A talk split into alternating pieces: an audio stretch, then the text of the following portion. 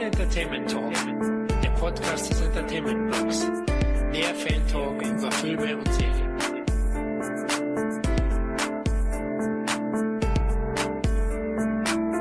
Hallo und herzlich willkommen zu unserem großen Filmjahresrückblick. Hier ist der Florian. Hier ist Dominik. Kevin. Und der Tom. Na Jungs, habt ihr einen guten Start ins neue Jahr geschafft? Ja, ja, ne? Also es ist ja wie ist ja wie immer. Das alte Jahr endet auf so einer leichten, oh, jetzt bin ich aber Plattennote. Das neue Jahr fängt mit voller Motivation an, hält dann ungefähr eine Woche. Und dann schauen wir mal, was das Jahr so alles bringt. Bei mir bringt's Nachwuchs, das ist schon mal ganz wichtig und ähm, hoffentlich Wie eine Menge jedes guter Jahr. Filme. Wie jedes Jahr. Ne? ähm, Uiuiui. und äh, und hoffentlich eine Menge guter Filme und äh, ja eine Menge Arbeit, eine Menge Projekte. Es wird spannend, wie immer. Und mal gucken, ob ich am Ende von 2018 sage, oh mein Gott. Aber mal schauen. Man weiß es ja immer erst hinterher. Wie mit dem Filmjahr. Wie war's bei den anderen, Kevin? Ach ja, äh, ganz normal, ne? Äh, ein bisschen ruhig, äh, Silvester gefeiert. Ich habe vorher noch einen Film geguckt und dann bin ich mit meiner Frau zu ihrem Bruder gefahren. Da feiern wir jedes Jahr Silvester. Und ja, das war eigentlich. Ich habe auch nicht viel getrunken, muss ich sagen. Also man wird Ja. älter. Dinner for One? Auch nicht geguckt, ne? Ah, Nee, nee. Tommy Line? Wow, also dafür habe ich schon andere Leute geschlagen. ähm, ähm, nee, also Silvester, bei mir war es mal anders. Also mich, ich interessiere mich aber nie für Silvester. Also war, war in unserer Familie auch nie ein großer Feiertag oder so. Deswegen ist es immer ein Tag, wo ich mich eher freue, dass man nächsten Tag einen kompletten freien Tag hat, um Sachen zu erledigen. hm. Ähm, aber war diesmal äh, bei Leuten, die ich nicht kannte und was sehr ungewöhnlich ist, weil wer mich kennt, weiß, ich bin immer lieb und nett und freundlich und mag es auch, wenn alles äh, sympathisch sich verstehen und so. Aber eigentlich finde ich Menschen total langweilig und muss, äh, brauche ich nicht. Aber ähm, war tatsächlich sehr witzig und äh, ja, Motivation ist da, wie, wie Dominik schon gemeint hat. Bei mir hält's jetzt äh, zwei, drei Wochen an. Bin auch dahinterher, habe ein paar kleine Sachen jetzt, die ich für mich vorgenommen habe und mache das so Training, Sachen lernen und so und habe äh, zwei wunderbare Schnäppchen gemacht letzte Woche und äh, da bin ich sehr, sehr froh. Ja. Da ist das Jahr dann gut gestartet, das kann ich verstehen, ja. Hm. Ja, ich habe dieses Silvester das erste Mal gemerkt, dass ich alt werde, liebe Hörer, weil früher habe ich immer riesen Kanonenschläge knallen lassen und Raketen. Dieses Jahr war es mit den Kindern so Knallteufel, kennt ihr die? Mhm. Ja, die sind natürlich schon auch lebensgefährlich, aber aber Ja. es war leider nur ein Kinderfeuerwerk. Nein, es passt schon. Und hatte jetzt erst die Tage äh, Geburtstag gefeiert. Ja, es war so fast schon so ein russischer Geburtstag, der über Tage ging. Geil.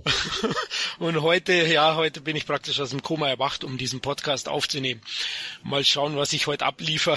ich bin schon gespannt. Einen kleinen Schocker habe ich noch. Ja. Ich habe noch nie Dinner for One geguckt. Wow. Oh, Wow. Hat, also- ich hatte das irgendwann war das mal für zwei, drei Minuten an. Da muss ich, weiß nicht, 15, 16 gewesen sein. Ich dachte, was ist das für eine Scheiße? Mach das aus. Und Nee. äh, hatte nie wieder das Interesse, das zu gucken. Egal, ob es geguckt werden muss oder nicht. Oder ich check's nicht. da finde ich aber Alfred Tetzlaff auch wichtiger. Also wenn man Ja. das also Dinner for One kann ich mir eigentlich nicht mehr angucken, aber Tetzlaff, wenn der nochmal kommt mit seiner Bohle, das finde ich immer wieder lustig. Äh, Tetzlaff geht bei mir inzwischen gar nicht mehr. Habe ich früher auch ein, zwei, dreimal gesehen.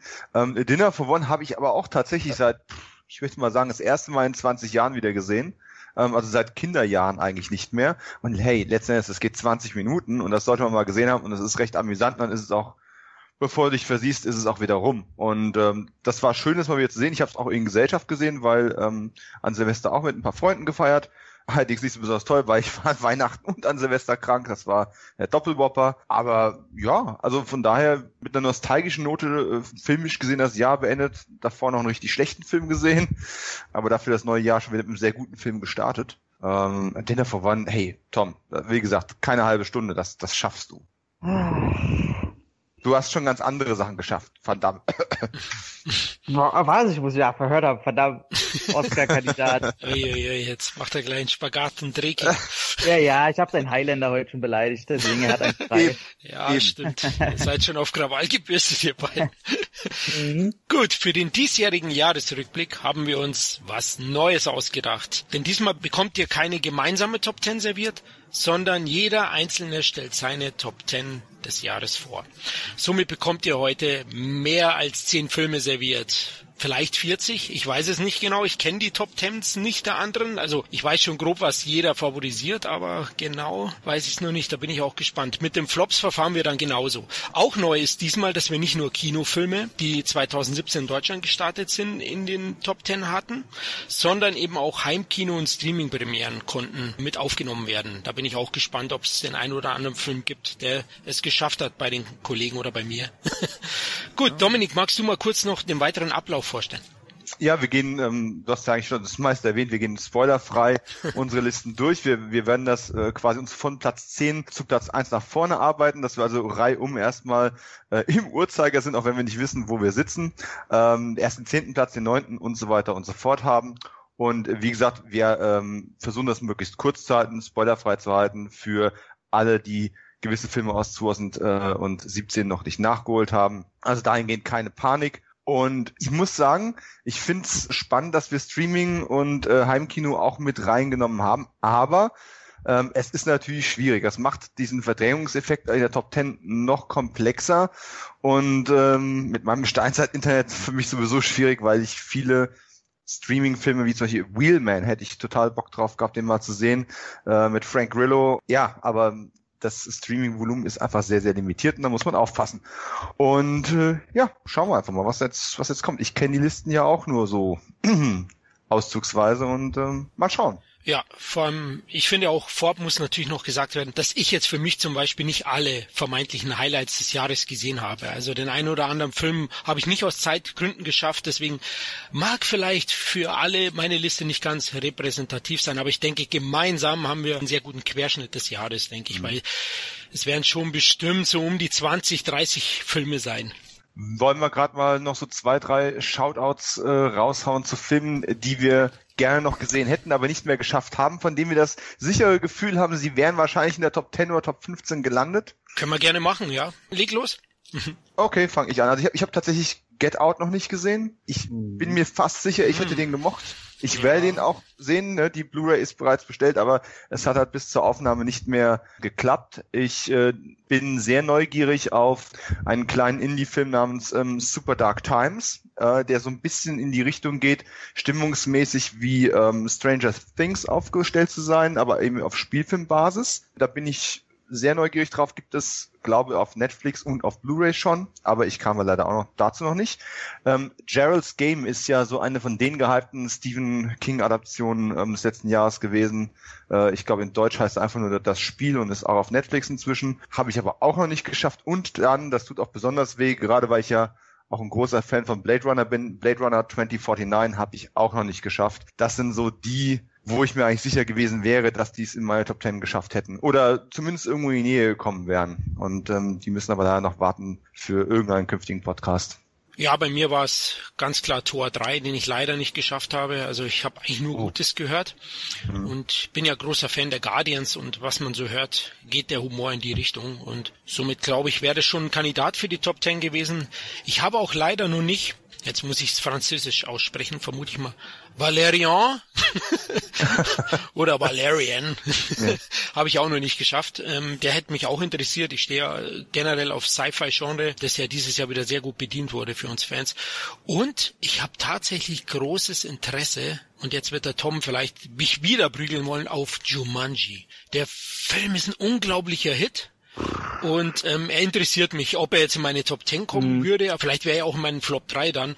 Aber den muss ich noch nachholen, weil meine Tochter hat ihn auch vor zwei Tagen gesehen. Ihre Freundin hat ihn gesehen. Freunde vom Verwandten, die sind alle begeistert, die jungen Leute. Die lieben den Film. Und der Film ist ein Hit. Ich habe mal geschaut, ich glaube, der ist jetzt schon bei 500 Millionen weltweit. Ja, wow. also der hat ja Star Wars überholt schon in Amerika in den Charts und ist ja da schon bei 220. Also der wird über 300 Millionen machen. Also das hätte ich nicht erwartet, dass der Film so ein Hit wird.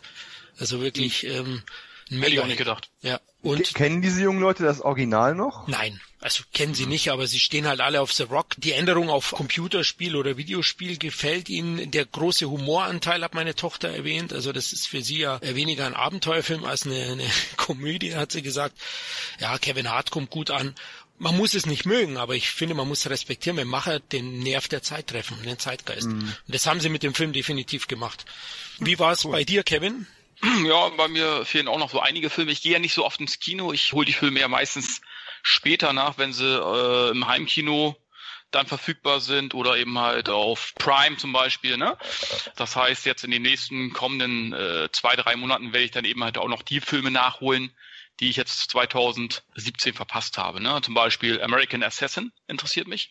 Beyond Skyline Oh, ja. Interessiert mich auch, da fand ich den Trailer oh, schon ziemlich, ziemlich cool. Das Belko-Experiment würde mich interessieren. Ähm, was hätte ich noch? Jumanji würde ich jetzt auch angucken. Ich bin jetzt nicht der große Fan von derartigen Filmen. Ich habe auch das Original nie gesehen aber mal sehen, vielleicht überrascht er mich. Ähm, ja, Kingsman 2 muss ich noch schauen, Blade Runner 2. Uh. Also sind noch so einige Filme. Planet der Affen, der, der dritte, habe ich auch nicht gesehen. Also sind so einige Filme äh, Spider-Man, die ich nicht gesehen habe und noch nachholen muss. Auch Tor 3 auch noch nicht gesehen. Also weil ich bin auch ein bisschen Superheldenmüde. Also da lasse ich mir immer besonders viel Zeit, äh, die Filme nachzuholen. Hm.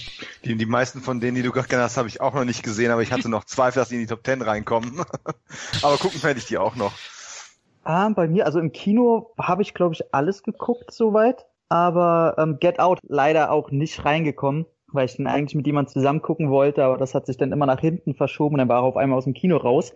Fand ich sehr, sehr schade, weil gerade ähm, Rassismus-Thema, egal auf welcher Ebene, ähm, packt mich halt total, egal ob es lustig ist, ob es ernst gemeint ist, ob es äh, historisch ist, ist einfach ein geiles Thema und also ein interessantes Thema. Und äh, da fand ich sehr schade, gerade dadurch, dass er jetzt natürlich so eine Wellen schlägt. Ansonsten fand ich sehr schade, dass ich es immer noch nicht geschafft habe, äh, Me and Andy zu gucken, weil ich ein sehr großer Jim Carrey-Fan bin. Also auch ähm, vom ernsten Jim Carrey und vom Menschen Jim Carrey und nicht nur dem Komiker Jim Carrey.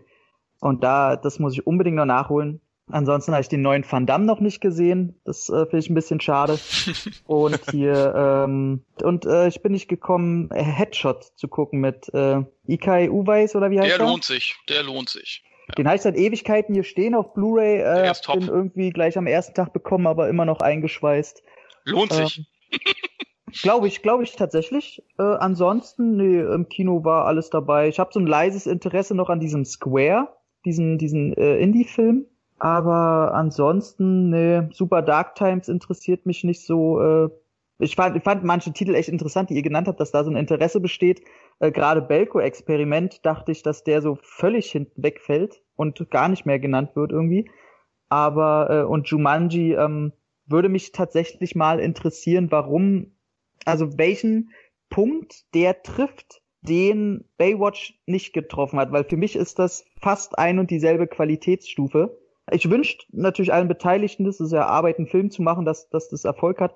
Ähm, meins war es ja bekanntermaßen komplett absolut gar nicht. Von daher, über 500 Millionen jetzt ist schon krass. Und ich höre auch von allen Seiten, dass, dass die Leute den äh, mindestens äh, völlig okay sympathisch fanden. Finde ich krass. Gut, dann lasst uns loslegen. Vorab möchte ich kurz fragen, wie ihr letzten Endes das Filmjahr 2017 fandet. Ich habe im Rückblick äh, tatsächlich auch meine Wahrnehmung noch mal ein bisschen ähm, glätten müssen. Ich dachte, es wäre so ein ziemlich mittelmäßiges Jahr gewesen. Ich schaue ja auch mehr Filme zu Hause nach, als dass ich ins Kino gehe inzwischen. Wenn ich mir aber mal anschaue, wie viele Filme von 2017 ich in 2017 auch gesehen habe, äh, muss ich doch feststellen, dass die Wertungen insgesamt alle relativ hoch sind und auch relativ auf einem Niveau sind. Also in meinen Top 10 zum Beispiel sind fast alle zehn Filme mit der exakt selben Bewertung an Punkten drin. Und ich muss dann mir viel Gedanken machen, wie ich die den einen über den anderen jetzt stelle. Also ich konnte es nicht einfach nach einem, nach einem Punkte-Ranking äh, von oben nach unten durchlaufen lassen. Von daher drängt sich mir der Verdacht auf, dass das Filmjahr relativ okay war relativ wenige Ausreißer nach unten hatte, zumindest bei den Filmen, die ich gesehen habe. Das ist ja jetzt nicht zwingend repräsentativ. Wobei ich mir halt wirklich die Frage stelle, wie viele von diesen Filmen werden auch bei der Zweit- und Drittsichtung in zwei, drei, vier Jahren ähm, immer noch so gut abschneiden. Da bin ich mir nicht ganz so sicher, wie die Nachhaltigkeit von den Filmen ist, weil auch bei mir, obwohl ich viele Indie-Filme gesehen habe, sind natürlich doch auch einige von den großen Blockbustern in der Top Ten drin. Und ich sehe es eigentlich schon kommen, dass ich viele von den kleinen Indie-Filmen eher noch ein zweites und drittes Mal sehe, als dass ich mir jetzt halt äh, Marvel Film 27 noch zwei, dreimal reinziehe. Ähm, das wird wahrscheinlich spannend, nochmal drauf zurückzublicken, wer ein bisschen Abstand dazu bekommen hat. Da hast du schon recht, natürlich klar. Wie lange lässt man sich davon blenden? Aber ich finde jetzt, ich bin ja dem Mainstream-Blockbuster-Kino sehr zugeneigt, fand er, dass das Jahr 2017 klar besser war als 2016. Ich glaube, so schwer war es aber auch nicht. Stimmt. Und ich finde auch vor allem mit Logan, Planet der Affen 3 und Blade Runner 2049 haben wir erstklassige Blockbuster bekommen, ja, die nicht nur mit Schauwerten geglänzt haben aus meiner Sicht, sondern eben auch mit Tiefgang und mutigen Entscheidungen. Also Star Wars Episode 8 muss ich dazu auch zählen, der auch ein paar mutige Entscheidungen getroffen hat, auch wenn mir nicht alles gefallen hat. Mhm. Ähm, ich möchte jetzt nicht spoilern, ah, ich darf eigentlich, oder? Also bei mir ist er nicht in der Top 10, mal schauen, ob es bei den anderen so ist. Wow. Ja, er hat es nicht geschafft, aber du hast es auch gerade gesagt, also es war bei mir ähnlich.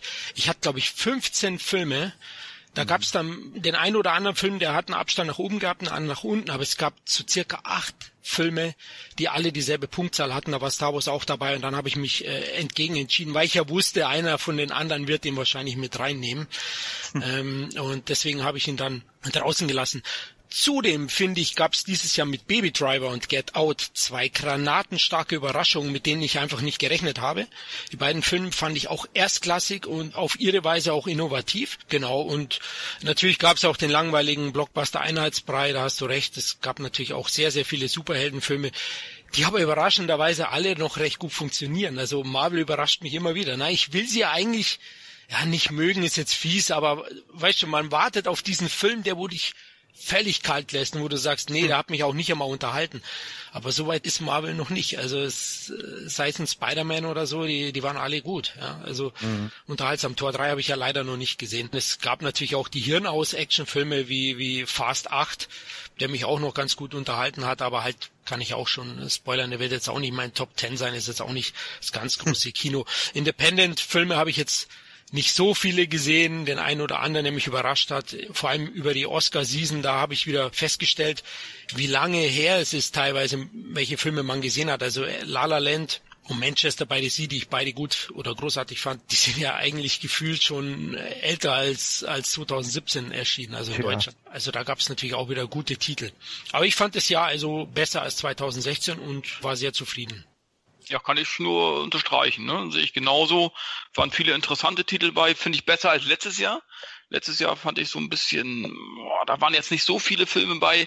Da hatte ich schon Probleme, meine Top 15 irgendwie zusammenzustellen eigentlich. Ne? Äh, aber dieses Jahr war es eigentlich schwieriger, weil ich hatte viele Filme, die Top 10 würdig gewesen wären. Also ich musste doch einige rausschmeißen, die ich eigentlich gerne drin gesehen hätte, aber muss ich eben halt entscheiden.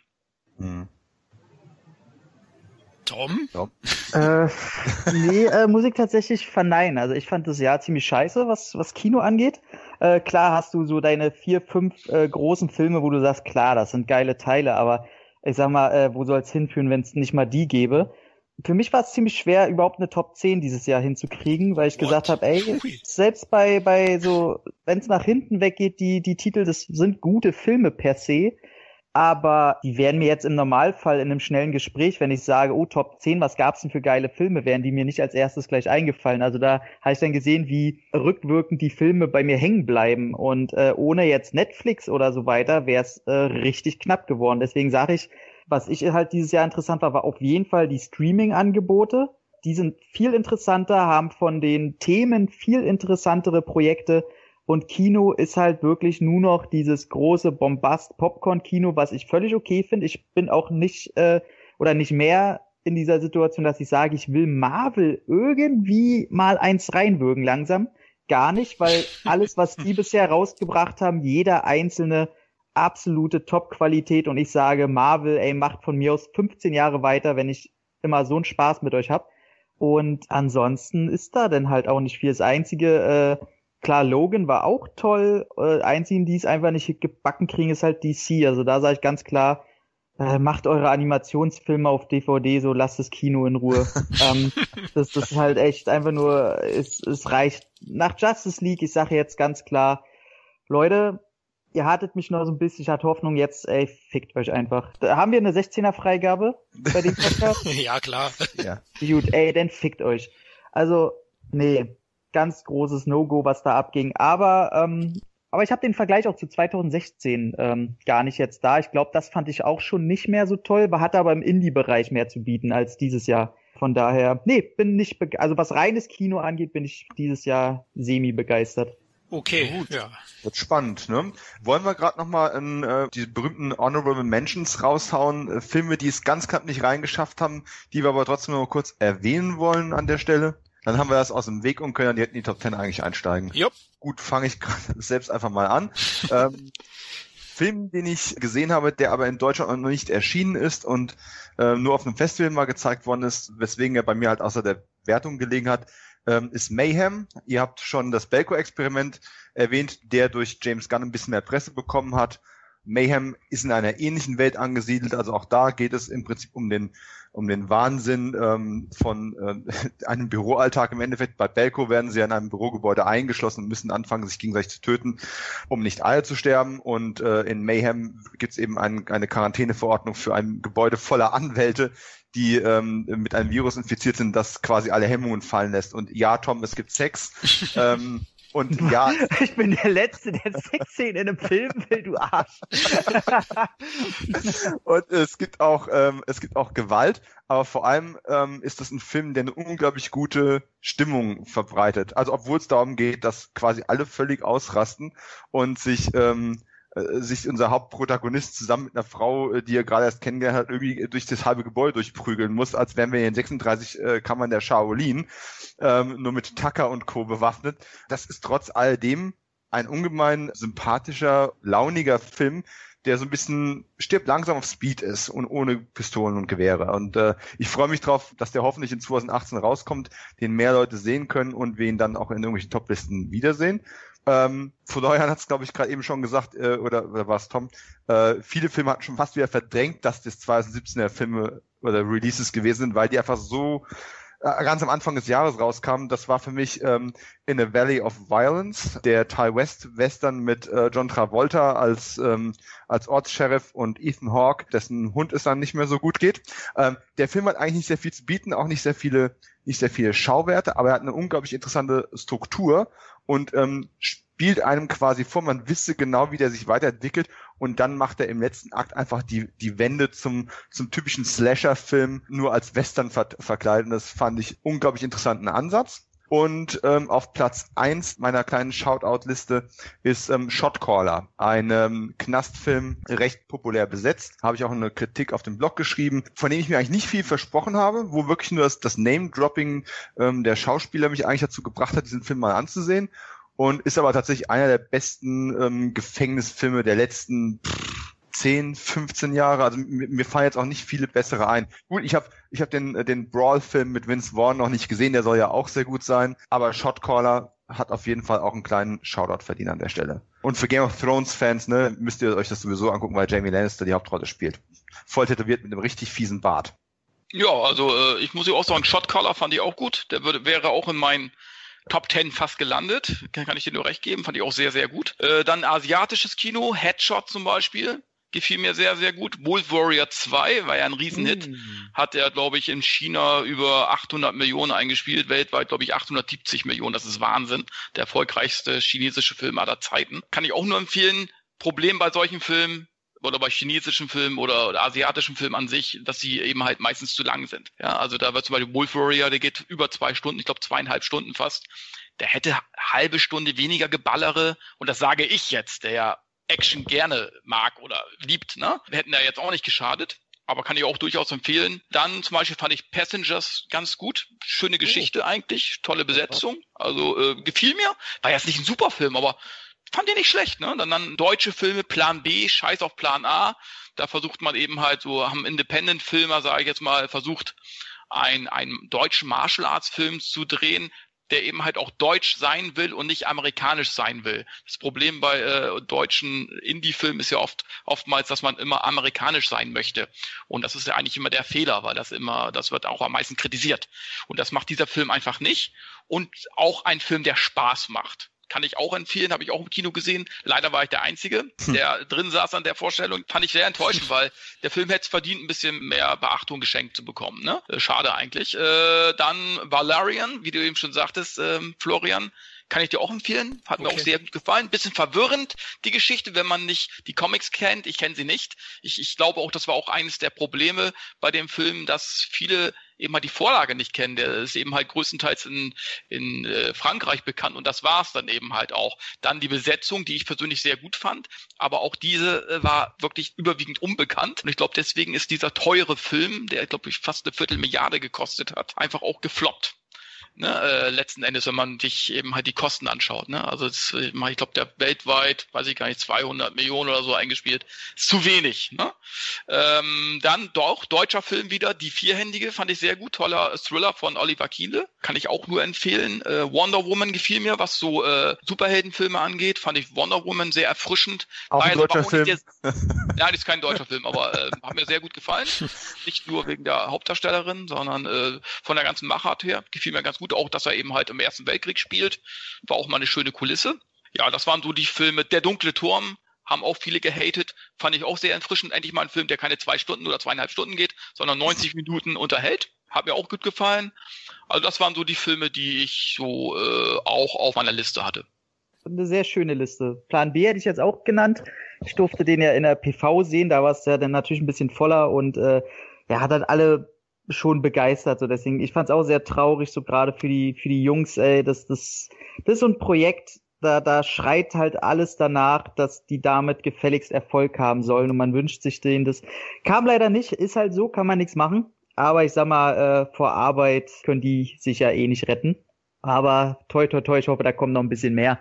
Ähm, was Kinofilme angeht, äh, will ich kurz den Mord im Orient Express äh, benennen. Mm. Für ähm, weil, also ich kannte den ja komplett gar nicht, ich kannte keine der Verfilmungen, kannte das Buch nicht, wusste komplett nicht, was da abgeht, worum es überhaupt geht. Ich wusste, das Einzige, was ich wusste, okay, da gibt's einen Mord in einem Zug, so. Das wusste ich. Wahnsinn. So. Ganz ehrlich, also ich habe ich hatte null Ahnung davon, nie irgendwas von Agatha Christie gelesen, gar nichts. Ähm, war daher äh, die Auflösung, da habe ich dann verstanden, warum das ganze Franchise so viel Fans hat. Äh, wahnsinnig geile Auflösung. Tolle Bilder. Kenneth Brenner ist äh, wenigstens immer ein guter Regisseur mit Ausschlägen nach oben und unten, aber Bilder kann er, sag ich mal. Und er ist alte Schule. Das gefällt mir. Viele haben gesagt, ja, so viel CGI drinne, so im Gegensatz zu früheren. Ey, ganz ehrlich, da, da gibt's ein paar Minuten klar, da sieht man dann kurz mal einen Zug von außen in der Berge rumfahren, das CGI, wer sich daran aufhält, äh, ist Erbsenzählerei. Ganz, ganz toller Film, gerade in den ersten Minuten, diese Wide-Angle-Shots, die er da nutzt, äh, wahnsinnig schön. Mhm. Ähm, Ansonsten Kino, äh, Kundschafter des Friedens tatsächlich. Den fand ich sehr erfrischend. Deutscher Film über ein paar Altherren, die früher so Spione waren und die müssen sich zusammentrommeln und es nochmal quasi tun. Die kriegen nochmal so einen Auftrag im Ausland und das war sehr witzig. Das ist so, so schön altmodischer, naiver Humor. Kein Pipi-Kacker. Du hast nur Schauspieler da vor der Kamera, die sehr viel Erfahrung haben und die halt schon dieses altige, äh, dieses alte, wir müssen uns nichts mehr beweisen und alle anderen sind uns egal Humor, weil wir sind mittlerweile einfach cool als alte Typen. Und fand ich sehr schön, hätte ich vom deutschen Humor nicht erwartet, weil, äh, wie ihr vielleicht wisst, ich hasse deutsche Comedians, deutscher Humor. Wir Deutschen haben das einfach nicht im Blut. Da ist 90 Prozent vom Humor, was die Deutschen produzieren, einfach gequillte Scheiße. Aber ähm, das war tatsächlich unterhaltsam. Dann ganz kurz will ich den nur benennen, weil ich glaube, viele hassen den. Netflix äh, The Babysitter. Der ist hm, so. Gutes Drehbuch. Der ist, der ist so dumm. Und ich hasse den Regisseur allein, wer sich McG nennt. Der, der verdient ja. für mich immer einen Knieschuss. So. Ähm, aber tatsächlich, das Gefühl, was ich hatte beim Gucken, war einfach, ach, wie wunderbar scheiße ist das alles. und, und das schafft halt nicht jeder und ich weiß halt nicht, ob der Regisseur dachte, er macht da was Cooles oder ob er dachte, ey, ich mache jetzt sowas, wo ich weiß, dass das alles totale Panne ist. Mir war es egal, weil ich mochte da ein, zwei Figuren so sehr, dass ich am liebsten von den ganzen Film hätte und war schön. War, hat mich sehr unterhalten. Den Film wollten wir wirklich das ganze junge Kino in, in, in Hollywood wollte diesen Film eigentlich machen. Dieses Drehbuch ist eine Weile rumgegeistert. Genau. Jeder, jeder der es in die Hände bekommen hat, hat gesagt, ey, will ich machen. Und äh, aber McGee war derjenige, der halt einfach den Rückhalt hat, das machen zu können. Und äh, jetzt stehen natürlich viele da und sagen, hm, unterhaltsamer Film, aber ja, ja, ich, hätte, ich, hätte noch, ich hätte noch die und die Idee dazu gehabt, wobei man halt auch wirklich sagen muss, das freut mich ein Stück weit, das ist halt auch so ein Stück weit eine, eine, eine Breakthrough-Performance von ähm, Samara Weaving gewesen als, äh, als Babysitterin. Nee, ähm, tatsächlich, tatsächlich, also gar nicht, fand ich. Ja, für dich nicht, aber jetzt immer grundsätzlich in der, in der, Wahrnehmung. Ich persönlich fand sie in Mayhem auch besser, ähm, wo sie die zweite Hauptrolle hatte, oder die weibliche Hauptrolle, je nachdem, wie man es halt sehen möchte. Aber ich finde es halt immer gut, wenn auch neue Gesichter nochmal reinkommen, weißt du? Ja, also ich muss sagen, dass die ist eher die Person, die mir in dem Film komplett egal war. Also auch so, äh, auch so optisch von ihrem Charakter und alles, das war so eine, die, die war mir völlig egal und die ganzen Nebencharaktere waren eigentlich toll. Aber ich will gar nicht drauf rumreiten so und es kommt ja jetzt demnächst auch mit Better Watch Out, heißt der, glaube ich, mit diesem oh, ja. Quasi Bruder im Geiste raus, wo ja tatsächlich die ersten Stimmen auch von Leuten, wo ich gedacht habe, okay, die werden ihn wieder zerreißen, auch gesagt haben, ey, überraschend gut quasi, wo das die Horrorversion von Kevin allein zu Hause ist. Aber mhm. ähm, ich habe noch zwei, die will ich kurz erwähnen. Einmal äh, Paddington 2, will ich immer wieder sagen, ey, ich war sehr überrascht und wollte das nie gucken, weil ich dachte, oh, wie so ein süßer Bär aus England und dann animiert und dann auch noch die deutsche Stimme von Elias M. Barek, so weißt du. Das ist sowas, was kommt denn als nächstes noch? Hauptdarsteller nebenbei noch in Nebenrollen Matthias Schweighöfer oder wie? So, aber ey, ich habe den ersten geguckt und bin sofort nächsten Tag in den zweiten ins Kino gerannt und muss sagen, sehr, sehr selten so unschuldiges Kino gesehen. Wo ich dachte, oh man, dass es so eine Filme noch gibt, ist einfach wunderbar. Der an die Herzen geht, ohne dabei zu sehr so an die Kinder und Teenies zu appellieren oder ans junge Volk, sondern den guckst du, egal ob du Elternteil bist, egal ob du älter und Single bist, du findest an dem Film einfach so, ach, der bleibt sich selber so schön treu. Der, der muss nebenbei nicht noch irgendwie sich an das heutige Kino irgendwie mit ein paar Szenen reiben, damit er noch mithalten kann oder so. Nee, der hätte auch so in den 80ern rauskommen können oder in den 70ern, dann wäre er nicht animiert gewesen. Aber äh, wunder, wunderbare, tolle zwei Filme, die ich mir auf jeden Fall auch noch zulegen werde fürs Heimkino. Also unbedingt äh, angucken. Du hattest ja, Florian, du hast auch den ersten Teil gesehen, ne? Ja, richtig, ja. Der war gut. Schön, Florian, dass du mich da so äh, energisch unterstützt. Mit vollem Gefühl bei der Sache hier. Ja, war, war, war gut. Ähm, und der letzte, nur eine ganz, ganz kurze Erwähnung, weil den, glaube ich, keiner auf dem Schirm hat und wahrscheinlich noch nie von gehört hat. Äh, Axolotl Overkill. Nach dem äh, recht berühmten Buch, was durchgeschlagen ist, sogar von der Buchautorin Regie geführt beim Film. Es äh, spielt in Berlin, ist auch halt äh, hier produziert worden und alles. Geht um ein junges Mädchen, was in Berlin quasi einfach nur in den Tag hinein lebt und völlig viele Hipster-Freunde hat und viel zu ältere Freunde und alles nur irgendwelche Schauspieler, Regisseure, Koksabhängige und es wirkt so wie die möchte gern High Society Welt, ohne dass sie High Society sind. Hm. Und ähm, ich fand ihn sehr erfrischend und anders, weil der komplett keine Linie hat. Der hält sich an keiner Story, dies, es gibt keine Story, du folgst einfach nur diesem Mädel, was da passiert. Und äh, fand ich interessant sehr interessant. Also passiert dann auch so Sachen wie sie wacht halt auf und auf einmal ist ein Pinguin in ihrem Wohnzimmer so. Und es juckt aber keinen, weil die alle absolute Hipster-Typen sind und da eh alles komisch ist. Fand ich gut. Vielleicht ein bisschen zu berlinerisch sogar, wenn man das schon so sagen kann. Aber ja, den möchte ich kurz erwähnen. Ich mag neues deutsches, Berliner deutsches Kino. Gut, cool. jetzt haben wir Toms ja. Top 50 durch. ja, tut mir leid, aber äh, ja. Warum habe ich eigentlich versucht, es auf drei zu beschränken? Ja, ich habe mich mir auch Mord im Orient Express fand ich auch gut. Ne? Der, allein der Bart verdient, verdient einen eigenen Spin-off. ja. Gut, dann äh, nenne ich noch meine 13, äh, drei. ähm, nee, also ihr habt viele schon genannt. Also bei mir wäre Shotcaller auch auf der Liste gewesen, genauso Plan B. Die Jungs hätte ich gerne erwähnt, positiv. Was mir noch gut gefallen hat, ist The Girl with All the Gifts, der Anfang des Jahres mhm. lief, der Zombie-Film, Dystopie-Thriller. Ich fand den halt eben originell, intelligent, packend und bewegend. Also der hat mich wirklich auch berührt, hat einen tollen Cast gehabt mit Glenn Close und einigen anderen bekannten Namen. Der war gut. Ja, den sollte man unbedingt nachholen. Im Heimkino war leider ein großer Flop im Kino, also der lief auch, glaube ich, nur ein paar paar Tage, nicht einmal Wochen. Ähm, und äh, der ist auf jeden Fall eine Sichtung wert.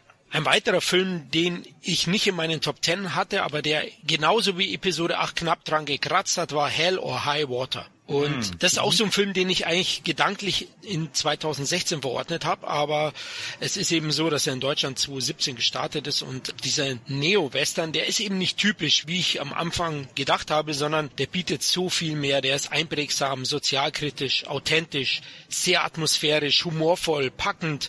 Also der nimmt einen wirklich mit und die größte Erkenntnis des Films ist, liebe Hollywood-Produzenten, gebt verdammt nochmal Ben Foster mehr Rollen.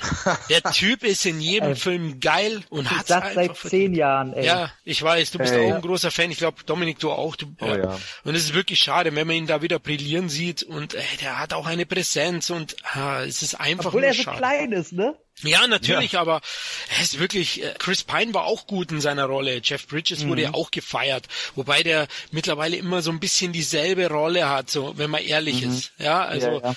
und ich fand ja Foster den besten im Film und tut mir echt immer wieder leid, wenn ich mitbekomme, dass er halt echt zu wenig Rollen bekommt. Aber den möchte ich euch auch ans Herz legen. Schaut den an. Was heißt zu wenig? Ich sag mal, er bekommt schon viele Rollen, aber halt nicht die großen Star-Rollen, nicht die A-Rollen, nicht die, nicht die großen Mega-Blockbuster. Das, ist also schade. Ja, das, ich meine, es ist ja bekannt, dass er so ein krasser Method Actor ist. Also ja. was der immer treibt, um sich in die Rollen hineinzuversetzen, ist halt schon sehr extrem.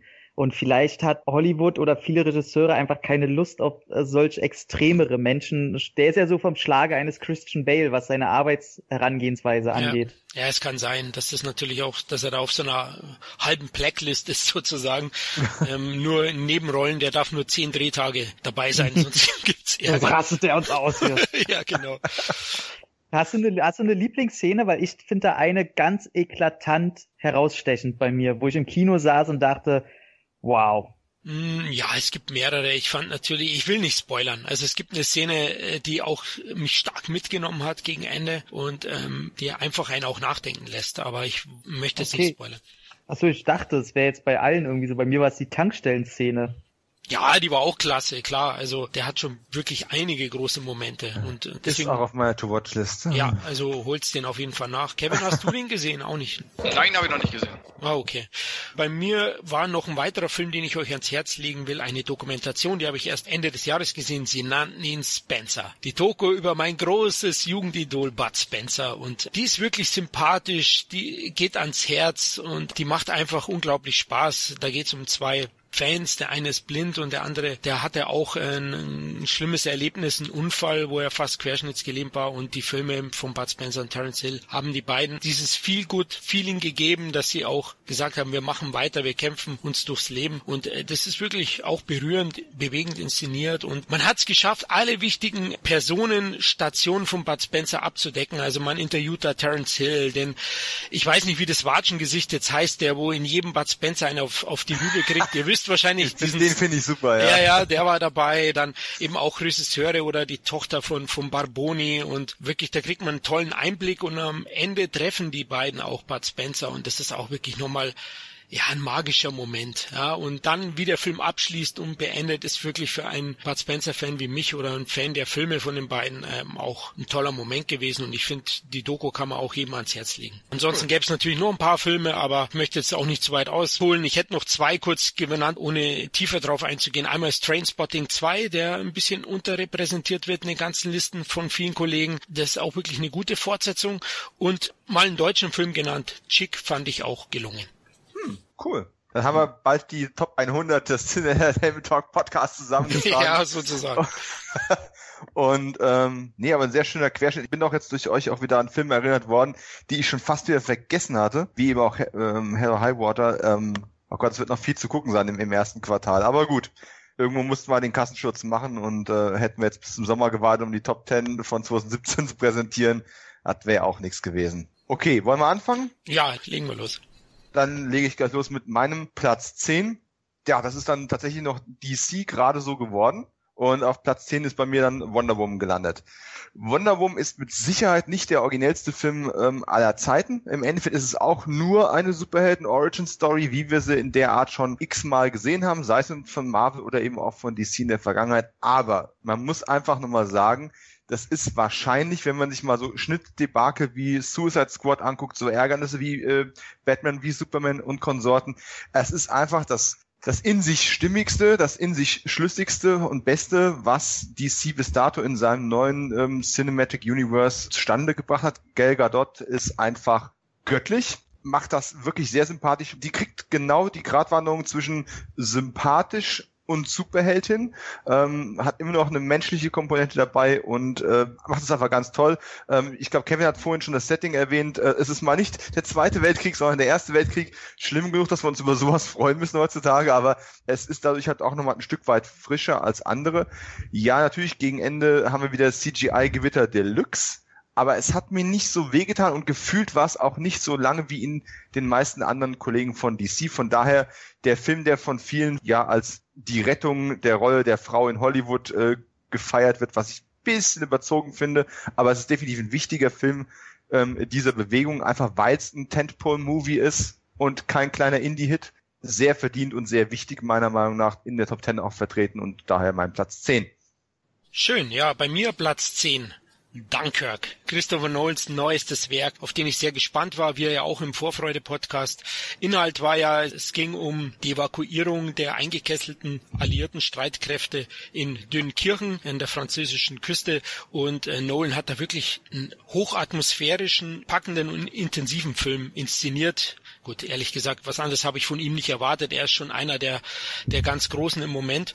Trotzdem nur Platz 10, auch wenn das jetzt hart klingt, aber so ganz bin ich, bin ich seiner distanzierten, fast schon dokumentarischen Inszenierung nicht erlegen.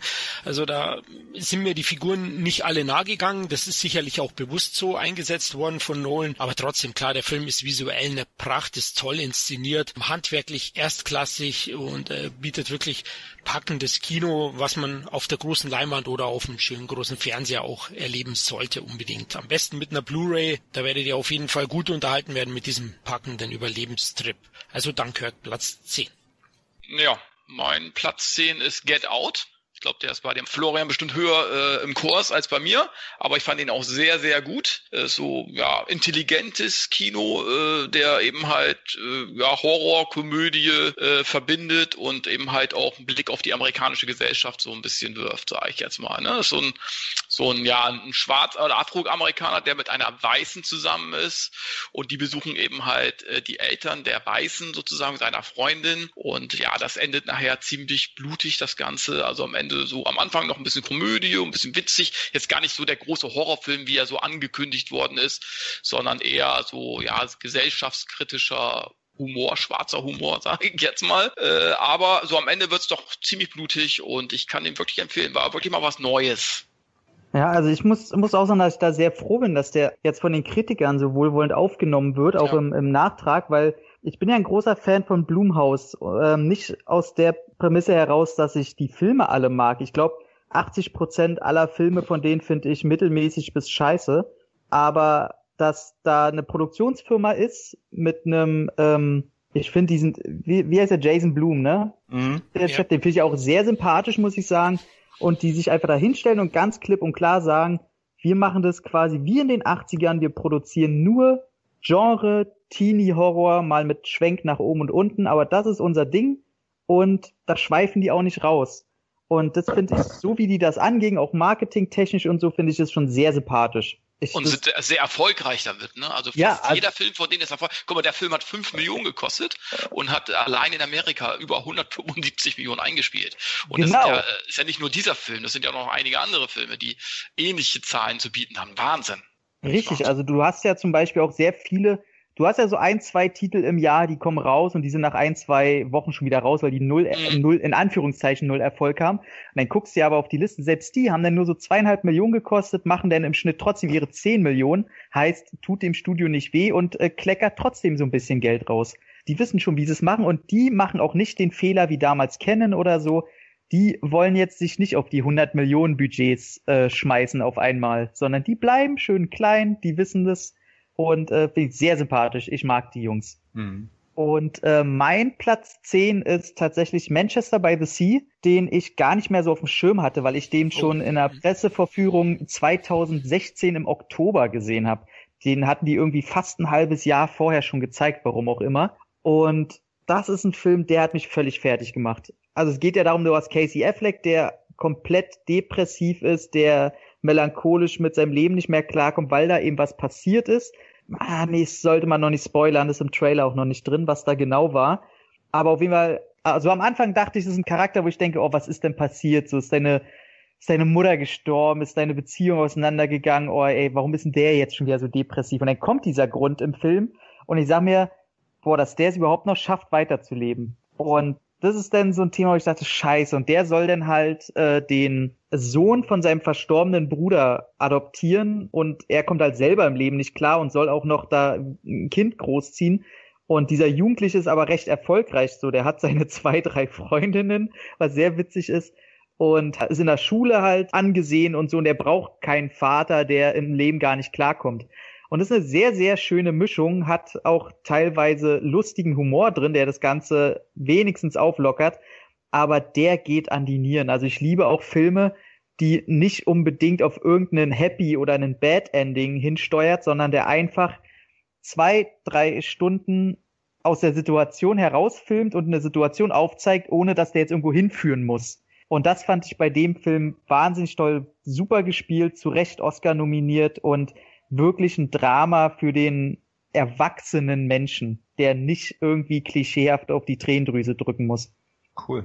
Ja. Muss ich übrigens auch noch nachholen. Ähm, den schiebe ich schon eine ganze Weile von mir, weil ich dachte, er zieht mich zu sehr runter. Äh, nee, nee, macht er nicht. Also der lässt sich nachdenken, gerade, ähm, ich sag mal, wenn du jetzt Vater wirst, mhm. könnte der dich wahrscheinlich noch ein bisschen mehr rausholen weil der da ernste Themen anspricht, die quasi wirklich den erwachsenen Menschen, der ist ja auch so in unserem Alter so, der ist ja Mitte 30 im Film und auch mit dieser ganzen Vatersein-Thematik wirklich äh, ernsthaft an das Thema rangeht. Also ich fand ihn sehr, sehr schön einfach. Ja, dann muss der wohl 2018 auch dran glauben. Ja. Ähm, von mir auch noch an der Stelle die Betonung, Blumhaus bin ich auch großer Fan, obwohl ich kurioserweise die großen Franchises von denen noch quasi gar nicht gesehen habe. Also ich habe tatsächlich eher die, die kleinen äh, Filme von denen gesehen. Ähm, letztendlich war Get Out ja auch als kleiner Film gedacht, der ja. dann durch die Decke gegangen ist, aber auch der von mir vorhin schon erwähnte äh, In the Valley of Violence ist ja auch eine Blumhaus-Produktion gewesen. Und äh, da kommen schon immer richtig schöne kleine Perlen noch raus. Aber gut, kommen wir zum Platz neun. Bei Platz neun habe ich tatsächlich einen Film sitzen, den ich auf dem Festival gesehen habe. Äh, ich habe ja dieses Jahr ein paar Sachen beim äh, Fantasy Filmfest auch ähm, sehen können. Fast nur gute Sachen gesehen ähm, oder sogar überragende Sachen, aber es sind noch nicht alle ähm, auf DVD oder Blu-ray oder wie auch immer erschienen oder haben einen regulären Kinostart gehabt. Von daher habe ich die ausgeklammert, mit der Ausnahme von 68 Kill. Und äh, mhm. den habe ich zusammen ähm, mit Freunden unseres Podcasts, ähm, die diese Sendung mit Sicherheit auch hören werden, äh, im Kino in Frankfurt gesehen. Und ähm, muss ganz ehrlich sagen, der Film hat eigentlich gar nicht so viel Production Value im Endeffekt. Es ist ja fast schon ein Charakterstück ein Stück weit, aber halt von vollkommen psychotischen, kaputten und kranken Figuren, äh, was jetzt gar nicht so witzig klingt, wie es im Endeffekt dann doch ist. Ähm, wir haben den ähm, äh, Matthew, äh, wie heißt der Matthew Gray Gabler von ähm, Criminal Minds in der Hauptrolle als sympathischer Loser im Leben, der eine super heiße Freundin hat, die ähm, alles Mögliche mitmacht, die auch sexuell sehr offen ist und er kann sein Glück immer noch nicht so ganz fassen, dass er die Frau am Start hat, bis er irgendwann realisiert, wie kaputt die im Kopf tatsächlich ist, als sie ähm, ihm quasi äh, dazu überredet, äh, Geld, 68.000 Dollar, von einem Mann zu klauen, dem sie ab und zu sexuelle Gefälligkeiten erweist, damit er ihre Miete bezahlt. Und, und, und bei diesem Einbruch geht quasi schon alles schief, was schief gehen kann. Und es endet damit, dass es quasi eine Art Roadmovie für ähm, die von Matthew gespielte Figur wird, wo er von einer verrückten Frau zur nächsten ähm, tingelt. Und da ist von, über, von Junkies über Psychopathen wirklich alles dabei. Und es ist trotzdem witzig, er hat fast keine Längen. Äh, es gibt so einen Moment, wo dann wirklich halt lang im Auto unterwegs bist und siehst, okay, da ruckelt nur einer am Auto rum, da fehlt ein bisschen das Geld jetzt für das große Roadmovie, ne? Deswegen ist auch alles bei Nacht an der Stelle. Da zieht sich ein bisschen, aber ansonsten ist es einfach ein unglaublich sympathischer, witziger, abgedrehter, bisschen verrückter Film, der sich auf seine Figuren und die Absurdität der Situationen verlässt. Und immer wenn du denkst, Alter, noch bekloppter können die ja jetzt nicht werden. Doch, das können die. Und das Ganze wird einfach durch die Performance von dem äh, männlichen Hauptdarsteller so geerdet, dass du es immer noch ihm irgendwie abkaufst und immer noch Spaß daran hast. Und ähm, ja, also gab auch eine Menge Standing Ovations. Ich habe danach mit dem Filmmacher noch ein bisschen quatschen können. Äh, sicherlich hilft es, wenn man sowas in Gesellschaft, in einem Festival sieht. Äh, das ist, ist ein klassisches Party-Movie ein Stück weit aber im Rahmen dessen tatsächlich relativ frisch und, ähm, und erfrischend und ist inzwischen auch auf Blu-ray veröffentlicht. Von daher ähm, mein Platz neun. Oh Mann, schade, dass wir diesen Cast nicht einen Tag vorher aufgenommen haben. Ich habe den gestern, hätte ich den für einen Fünfer auf Blu-ray kriegen können. Ah. Ja, naja. Zeit, Zeitmaschine, hopp, hopp. Aber wirklich. Ja, klingt auf jeden Fall interessant, Dominik. Werde ich, werde ich auch auf meine Liste setzen. Bei mir auf Platz neun, ja, DC war ja schon vertreten, dann sorge ich dafür, dass die Marvel-Filme auch ihren Platz in unsere Top Ten bekommen. Es handelt sich um Guardians of the Galaxy Volume 2 und ich habe ja schon Teil 1 sehr geliebt, weil er sich abhebt von dem Marvel-Einheitsbrei. Klingt jetzt wahrscheinlich böser, als es ist, aber die Guardians sind meine Favoriten im Marvel Universe. Ähm, die Fortsetzung, ja, folgt im selben Rezept wie der Vorgänger letztlich muss das Team weiter zusammenwachsen und Peter Quill, gespielt von Chris Pratt, ist auf der Suche nach seiner Herkunft in dem Film und er findet dann auch seinen Vater, gespielt von Kurt Russell. Insgesamt tolle Unterhaltung, wirklich wieder ähm, fantastische Popcorn-Unterhaltung, die einfach unglaublich liebenswerte Charaktere hat, sympathisch ist, tolle Actionsequenzen, einen perfekt groovigen Soundtrack, einer der ganz großen Pluspunkte der Guardians und natürlich eine hohe Gagdichte. Es gab ein paar neue Cameos oder auch neue Figuren, da erwähne ich jetzt mal, weil wir ja auch so ein bisschen immer in den 80ern schwägen. Sylvester Stallone ist dabei, auch wenn nicht allzu lang, aber er hat eine sehr coole Rolle, die man ausbauen könnte. Dann Kurt Russell war ja schon erwähnt und von den, von den alten Figuren finde ich gewinnt besonders Dave Batista als Drax. Also er sorgt für unglaublich viel Lacher und ist einer der Figuren, die mich wirklich begeistert haben in der Fortsetzung. Der zweite, der auch stark gewinnt in, in Teil 2 ist Michael Rooker als Yondo. Also auch wirklich großartig. Da gibt's ja auch die Szene, den Ausbruch da mit seinem Pfeil, der ist famos inszeniert. Also das ist ein Meisterwerk. Hm. James Gunn, also wirklich auch ein ganz großer. Und ich freue mich auch, dass er diese Chance genutzt hat. Ich war ja vorher schon ein Fan von ihm und seinen Filmen. Und äh, deswegen freut es mich auch, dass er da an die großen Produktionen jetzt vielleicht auch mal anklopfen kann. Weil jetzt hat er ja eine wirkliche Visitenkarte, dass er auch Blockbuster-Kino inszenieren kann. Ein, zwei Nachteile waren, ich finde, die Vater-Sohn-Beziehung im Mittelteil ist ein bisschen zu lang. Also da hat der Film ein bisschen Längen. Bei der Zweitsichtung ist mir das sogar noch stärker aufgefallen.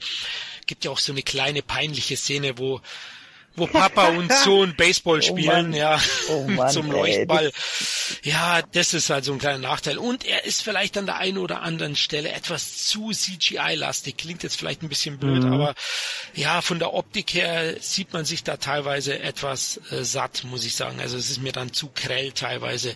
Trotzdem immer noch, die Guardians sind erstklassig und ähm, das Beste, was die Marvel Studios in den letzten Jahren hervorgebracht haben. Ja, Platz 9 ist bei mir Atomic Blonde mit Charlize Theron, oh. der auch äh, eine der Mitproduzenten des Films war, sozusagen eine Art weibliche Jason Bourne. Und die wird nach Berlin geschickt, um den Mord eines anderen Agenten sozusagen aufzuklären und trifft dabei auf James McAvoy, der eigentlich, ja, der eigentlich auch immer gut ist. 2017 war ja auch Split, der eigentlich auch fast in meine Top Ten gekommen wäre. Oh, yeah. War auch ein guter Film, kann man auch nichts gegen sagen. Und ähm, ja, und müssen eben halt in Berlin äh, sozusagen gegen irgendwelche Killer kämpfen, gegen verschiedene Organisationen und so weiter und so fort. Optisch sehr, sehr geil ist von äh, Regisseur David Leach, der auch John Wick 1 gemacht hat und das erkennt man sofort auch in diesem Film. Die Action ist ähnlich, äh, dieser Blauton ist immer äh, allgegenwärtig und ich muss sagen, Charlize Theron als weibliche Agentin geil sehr, sehr geil, glaubwürdig in den Kampfszenen. Sie macht fast alle Kampfszenen selbst. Und wenn sie es nicht selbst macht, haben sie es wirklich sehr, sehr gut gemacht. Gibt es eine Szene in so einem Treppenhaus, so eine Kampfszene längere, die dauert mindestens fünf Minuten oder so. Richtig geil. Äh, erinnert so ein bisschen an diese Treppensturzszene von John Wick 2. Also äh, von der Inszenierung her sehr, sehr geil. Äh, hat ein paar Längen, sage ich jetzt mal hätte so 15 Minuten weniger gehen dürfen, aber letzten Endes richtig gut. Nicht ganz so gut wie John Wick, aber äh, für Action-Fans und so weiter wirklich sehr empfehlenswert. Kann ich wirklich nur empfehlen. Und was der David Leach als nächstes macht, äh, da bin ich mal gespannt. Ich glaube, der macht Deadpool 2. Also das ist, könnte auch so ein Regisseur werden, der so auf meine, in meine Top 10 landen könnte die nächsten Jahren. Wahnsinn. Hat, hat den einer von euch gesehen? Leider nicht, ist auf meiner Watchlist noch drauf. Und ich glaube nicht, dass ich ihn so schlecht finde wie du. Ich, ich vermute, ich lande da eher irgendwo auf Kevins Seite. Äh, ja, also finde ich halt total interessant, äh, was du denn äh, sagst oder angibst, weil ich muss sagen, die ganz, also was du jetzt positiv äh, an dem Film findest, finde ich komplett ins Negative. Ich habe das äh, Charlize Theron zu keiner Sekunde abgenommen. Ich fand das Impact bei ihren Schlägen und Tritten lächerlich, wo ich dachte, ähm, nee, da ist kein Bums hinter. Ich fand die Optik nicht so geil. James McAvoy, muss ich sagen, der hat so ein bisschen gerettet und tatsächlich diese Plansequenz von der Treppenhausszene, die ja dann auch noch übers Treppenhaus hinaus auf die Straße und im Auto auch noch weitergeht. Also die ist sogar noch länger. Ich glaube, die, wir hatten den äh, ja. im Kino, habe ich den mit, mit anderen Pressefritzen da gesehen und wir haben uns da auch angeguckt. Äh, wir fanden ihn alle nicht so toll, die hinter uns haben aber auch gefeiert, somit will ich unsere Meinung gar nicht so sehr verteidigen. Und wir haben dann irgendwie so zwölf Minuten sind es oder so und diese zwölf Minuten die sind wirklich meisterlich. Also da lasse ich auch nichts drauf kommen. So Aber auch ein geiler Soundtrack. Also du hast ja richtig den kompletten 80er Jahre Soundtrack irgendwie mit 99 Luftballons und was ich was alles. Also Aber deutsche äh, hier äh, ähm, Neue hier, Deutsche Welle. Reiter, was war das dann noch? Hier, oder hier, hier völlig losgelöst von der Erde und was ich was alles. Also Aber richtig geil. fand ich tatsächlich sehr, sehr, also die Songs an sich will ich gar nichts zu sagen, aber in dem Film völlig viel benutzt. Also in Szenen, wo sie halt null passen, und das fand ich alles, ich fand den Film sehr, sehr lächerlich tatsächlich und nicht gut. Außer diese zwölf Minuten, die wirklich, denn im kompletten Gegenschlag grandios sind. Und ähm, tatsächlich Daniel Bernard haben sie wieder rangeholt aus John Wick und den mag ich ja auch sehr. Auch wenn ich immer ein bisschen Zähne knirschen musste und dachte, ey, der würde der, ich sag jetzt mal, ich bin mal lieb, der Dame die Fresse polieren, dass ich das dir waschen hätte. Und er muss sich leider sehr zurückhalten, was man auch sieht. Und ähm, ja, nee, ich fand den nicht gut. Aber der, der scheidet tatsächlich auch sehr die Geister. Es gibt ja sehr viele, die den wirklich feiern. Sehr viele, die ihn so naja finden und äh, viele, die den nicht so toll finden. Aber du hast ja trotzdem Platz 9, den du mochtest. Um die Spur mal wieder zu kriegen. Ja, ja, ich sag ja, also ich sag soweit, so also scheiße ich den Film finde, immerhin hat er genug Punkte, dass man sagen könnte, er ist für sich dadurch interessant. Mm. Muss, also er ist wenigstens nicht so glatt gebügelte Scheiße, dass ich sage, ey, nee, das ist so ein Hollywood-Machwerk, geh da weg, sondern guck dir an und entscheid einfach selber. Mm. Dein Platz neun? Ach, bin ich schon dran? Du bist dran. ähm, bei, bei, mir ist es äh, ein kleiner deutscher Film wieder von dieser neuen äh, Berliner Welle. Ich glaube, Concord macht das. Äh, diese, diese Filme produziert die alle, auch diese Alex Hottel Overkill und ein anderer Film, zu dem ich noch komme. Die haben, glaube ich, auch Victoria gemacht. Und die haben auch einen Film gemacht, äh, der heißt Tigermilch und spielt äh, Überraschung wieder in Berlin. Verrückt. Und, verrückte Welt. äh, handelt von zwei Mädels, die sind glaube 14, 13 und 14 irgendwie so. Also hier in Marzahn, ohne das zu negativ zu meinen, würden wir einfach sagen, ah, guck mal hier schon wieder die zwei Babyschlampen. Und die haben Ferien. Und die eine bekommt einen Brief vom Gericht, dass sie vielleicht auswandern muss mit ihrer Familie, weil die sich an irgendwelche Gerichtstermine nicht gehalten hat oder da irgendwie einen Brief vergessen hat abzuschicken. Und das schwebt quasi die ganze Zeit so als negatives Damoklesschwert über den beiden, während die ihre sechs Wochen Ferien genießen, in denen die so erwachsen werden. Mit Drogen, mit Klauen, mit äh, sexuellen Erlebnissen, mit äh, tatsächlich auch einem Mord, den die äh, erleben, der jetzt nicht reißerisch inszeniert ist, sondern wirklich sie komplett aus ihrer heilen Teenie-Welt rausreißt und mit sehr ekligen erwachsenen Komponenten in Verbindung treten lässt und für die nicht leicht ist und sie halt einfach Sachen erleben, die man vielleicht erst drei, vier Jahre später erleben sollte. Also ich muss sagen, dass sie das Berliner Bild sehr schön eingefangen haben. Das fand ich sehr nett. Das war mir äh, zum Beispiel bei einem anderen Film, zu dem ich noch komme, vielleicht ein bisschen zu überstilisiert, aber hier war das sehr, sehr, sehr schön. Und zuerst dachte ich, okay, der geht jetzt ein bisschen zu lang und ja, ach, sind sie hip und cool und machen die Drogen und Sex-Exkapaden und hä, ja, die machen das und das, sind die dafür nicht ein bisschen zu jung? Und man sieht auch, die Mädels, ja, die sind für die Rolle, hätte vielleicht ein bisschen Schauspielerfahrung hier und da gut getan. Trotzdem, durch das Ende, wo er mich total bekommen hat, weil das Ende so undeutsch ist, dass ich gesagt, oh krass, also ich lag da dann wirklich in meinem Kinositz und ich konnte es nicht verhindern. Ich habe geheult und habe gedacht, krass, okay, wenn mich ein Film so kriegt, dann hat er sich gelohnt. Und kann ich auch nur empfehlen, gerade vielleicht wer Verwandte oder äh, Töchter oder so, ich muss jetzt da an dich denken, Florian, wir hatten da schon mal drüber gequatscht, vielleicht Mädels in dem Alter hat, ja. hm. ähm, wo man den Film vielleicht teilweise einfach als Verständnis für die Eltern, wie sich die Kiddies in dem Alter fühlen und andererseits als Mahnmal für die Kiddies, was die vielleicht sein lassen sollten und bestimmte Aktionen nochmal überdenken. Es ist einfach ein schönes, rundes Ding. Ist komplett nicht perfekt. Absolut gar nicht. Aber ähm, ein schöner, schöner deutscher Film, der wenigstens zum Ende hin ganz schön Eier zeigt. Hm. Stimmt, ich habe ja eigentlich gesagt, den muss ich noch nachholen. Ist der jetzt schon im Heimkino erschienen? Ich glaube jetzt erst äh, vor ein paar Tagen, paar Wochen relativ. Der hat lange gebraucht, bis der jetzt äh, draußen war. Okay, gut, dass du ihn erwähnt hast. Dann schreibe ich ihn jetzt nochmal auf, weil dem wollte ich jetzt zumindest mal leihen oder so und vielleicht mhm. mit meiner Tochter schauen. Ich habe ja auch noch einen deutschen Film auf meiner Liste, aber der kommt noch eine ganze Ecke später tatsächlich. Aber wir sind ja erst bei Platz 8 und mein Platz 8 kurz und schmerzhaft ähm, John Wick Kapitel 2 jeder weiß, ich bin nicht ganz happy gewesen mit dem Film. Äh, ich habe ihn in, in einer früheren Podcast-Ausgabe im Frühjahr 2017 schon mal ein bisschen zerlegt. Haare ähm, und Blut. ja, genau, Haare und Blut. ähm, der, der männlichste Podcast, den wir hier gemacht haben. Der bärtigste, ja. das auf jeden Fall. Aber nichtsdestoweniger ich habe mit dem Mittelteil ein ziemliches Problem gehabt und ich werde das Problem wahrscheinlich auch noch eine Weile haben. Ich glaube, das wird sich bei, bei künftigen Sichtungen ähm, noch ein bisschen verstärken, weil der Mittelteil von John Wick 2 sich einfach ein Stück weit zu sehr zieht, zu generisch mhm. ist und äh, einfach nur sagt, wir werden diesen Weg jetzt gehen und da wird der Weg auch gegangen und ja, wo ist die Überraschung? Nichtsdestoweniger, der Anfang ist einfach so enorm gut. Also ich habe hier quasi den Atomic Blonde Effekt von äh, von Tom. Äh, der Anfang ist richtig richtig gut.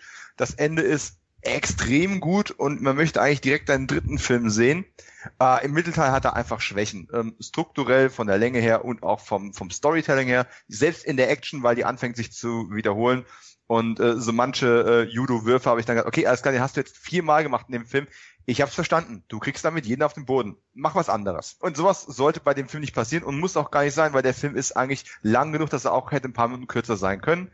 Nichtsdestoweniger in Sachen Action macht man einfach ähm, Chad Stahelski oder wie auch immer man ihn ausspricht, äh, relativ wenig vor, was ähm, Keanu Reeves mit Ü50 da vom, vom Leder ziehen lässt, das ist einfach ein Hammer und hätte man äh, dem Bill und Ted äh, Schauspieler früher auch nie zugetraut. Hm. Das macht viel Spaß. Ich bin gespannt, ähm, ob es tatsächlich die Fernsehserie geben wird, äh, die am angesetzt war oder angesetzt ist über diese Hotelkette, wo die Killer äh, weltweit verkehren oder nicht. Kapitel 3 wird sicher kommen. Vielleicht sogar der Highlander-Film von äh, Chad Stahelski halte ich für eine gute Wahl. Bin gespannt, wie der Schwertkämpfe inszeniert. Ähm, bis dahin begnügt sich John Wick und sein Hund mit meinem Platz 8. Teil 3 wird ab nächste Woche gedreht übrigens. Fantastisch. Ich habe noch keine Einladung im Briefkasten. Ich bin sicher, die kommt noch. Du wirst abgeholt mit Limousine. Was denkst du denn? Einfach so, ja. Ähm, soll ja, ich glaube, 19. Juli 2019 kommt er dann. In den USA auf jeden Fall. John Wick 3. Ja, ich komme später noch zu John Wick. Der kommt auch noch vor in meinen Top 10. Aber jetzt komme ich erstmal zu Platz 8. Und hier ist Logan, the Wolverine. 97 Millionen Dollar Budget, also gar nicht so teuer und ein Riesenhit geworden. Weltweit hat er über 600 Millionen gemacht, in Deutschland über eine Million Besucher und aus meiner Sicht völlig zu Recht. Hugh Jackmans letztes Abenteuer als behaarter Mutant und er spielt großartig. Ähm, der Film ist vielleicht einer der erwachsensten Comic-Verfilmungen der letzten Jahre. Hat einen brillanten Cast eben neben Jackman, Patrick Stewart äh, spielt auch großartig und ist optisch fantastisch, erstklassig, das Setting, der Film wirkt dreckig, düster, ist dabei äußerst brutal. Manche sagen fast schon selbstzweckhaft, habe ich in der einen oder anderen Kritik gelesen. Ich fand es jetzt nicht so. Natürlich könnte man jetzt den Machern schon ein bisschen unterstellen, man hatte mit Deadpool vor einem Jahr einen Riesenhit mit so einem knallharten R-rated Comic-Vehikel und deswegen macht man Logan genauso, aber ich denke, der Film war schon länger in der Entwicklung und Regisseur James Mangold wurde glücklicherweise durch den Erfolg von Deadpool dann nochmal und bekräftigt, dass er eben absolut voll vom Leder ziehen kann und äh, da spritzt und spratzt es, so sagt's immer Tom, es ist so eingängig. Das ist aber nicht die einzige Stärke. Für mich ist es ja eher ein Spätwestern. Ein staubtrockener Abgesang auf das Comic-Genre. Deswegen habe ich auch so gedacht, na, vielleicht geht's ein bisschen abwärts jetzt äh, 2017 mit den Produktionen. Aber das wird sicher irgendwann kommen. Irgendwann sind die Leute überdrüssig ihrer Superhelden. Das wird früher oder später so passieren. Aber eben, Wolverine ist tiefgründig, grimmig, ungemein blutig und dabei auch hoch unterhaltsam und ist ein absolut würdiger Abschied für Hugh Jackman in der Rolle. Ich wünsche mir eigentlich, dass er nicht mehr zurückkehrt, weil es ist das perfekte Ende für ihn und die Wolverine-Saga.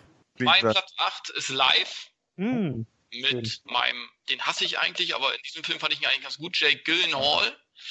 Es gibt zwei Filme, wo ich ihn gut finde, diesen und äh, da, wo er so einen Reporter spielt, ich weiß nicht mehr, wie er hieß. Ähm, ebenfalls äh, äh sehr guter Alien-Verschnitt, jetzt nichts Neues, aber der hat äh, zum Beispiel nur 30 Millionen gekostet und sieht unheimlich gut aus, also richtig tolle Effekte und ist unheimlich spannend. Das über das Ende kann man streiten, da will ich jetzt nicht spoilern. Mir hat es persönlich gefallen.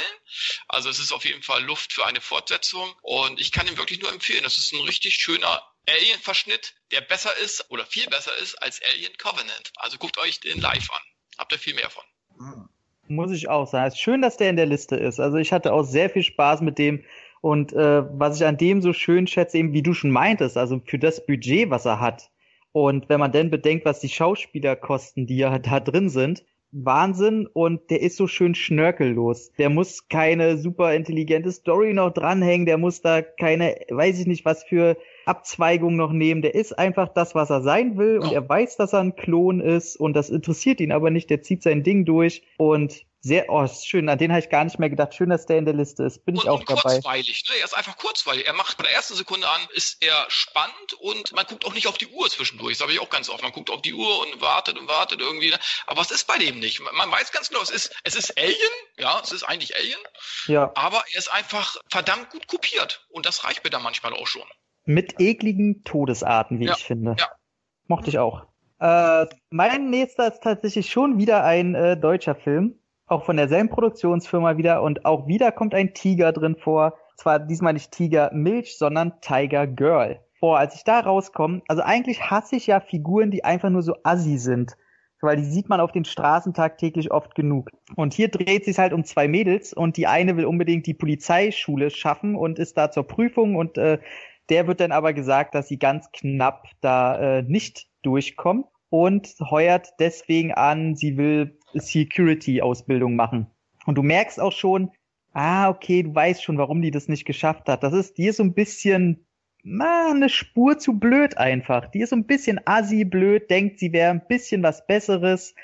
Und die lernt dann auf so einem Parkplatz so eine Security-Maus kennen, die halt frei Schnauze lebt. Die lebt auch in einem Wohnwagen und die hilft ihr auch, als die Blonde auf einem Bahnhof angemacht wird. Äh, die Dunkelhaarige, die holt dann schnell mal, schnappt ihm einen Baseballschläger weg und prügelt die anderen einfach mal windelweich. Und ab dem Moment sind die beiden so quasi zusammen. Die nehmen zusammen dann beide Security-Jobs an und bauen da Scheiße.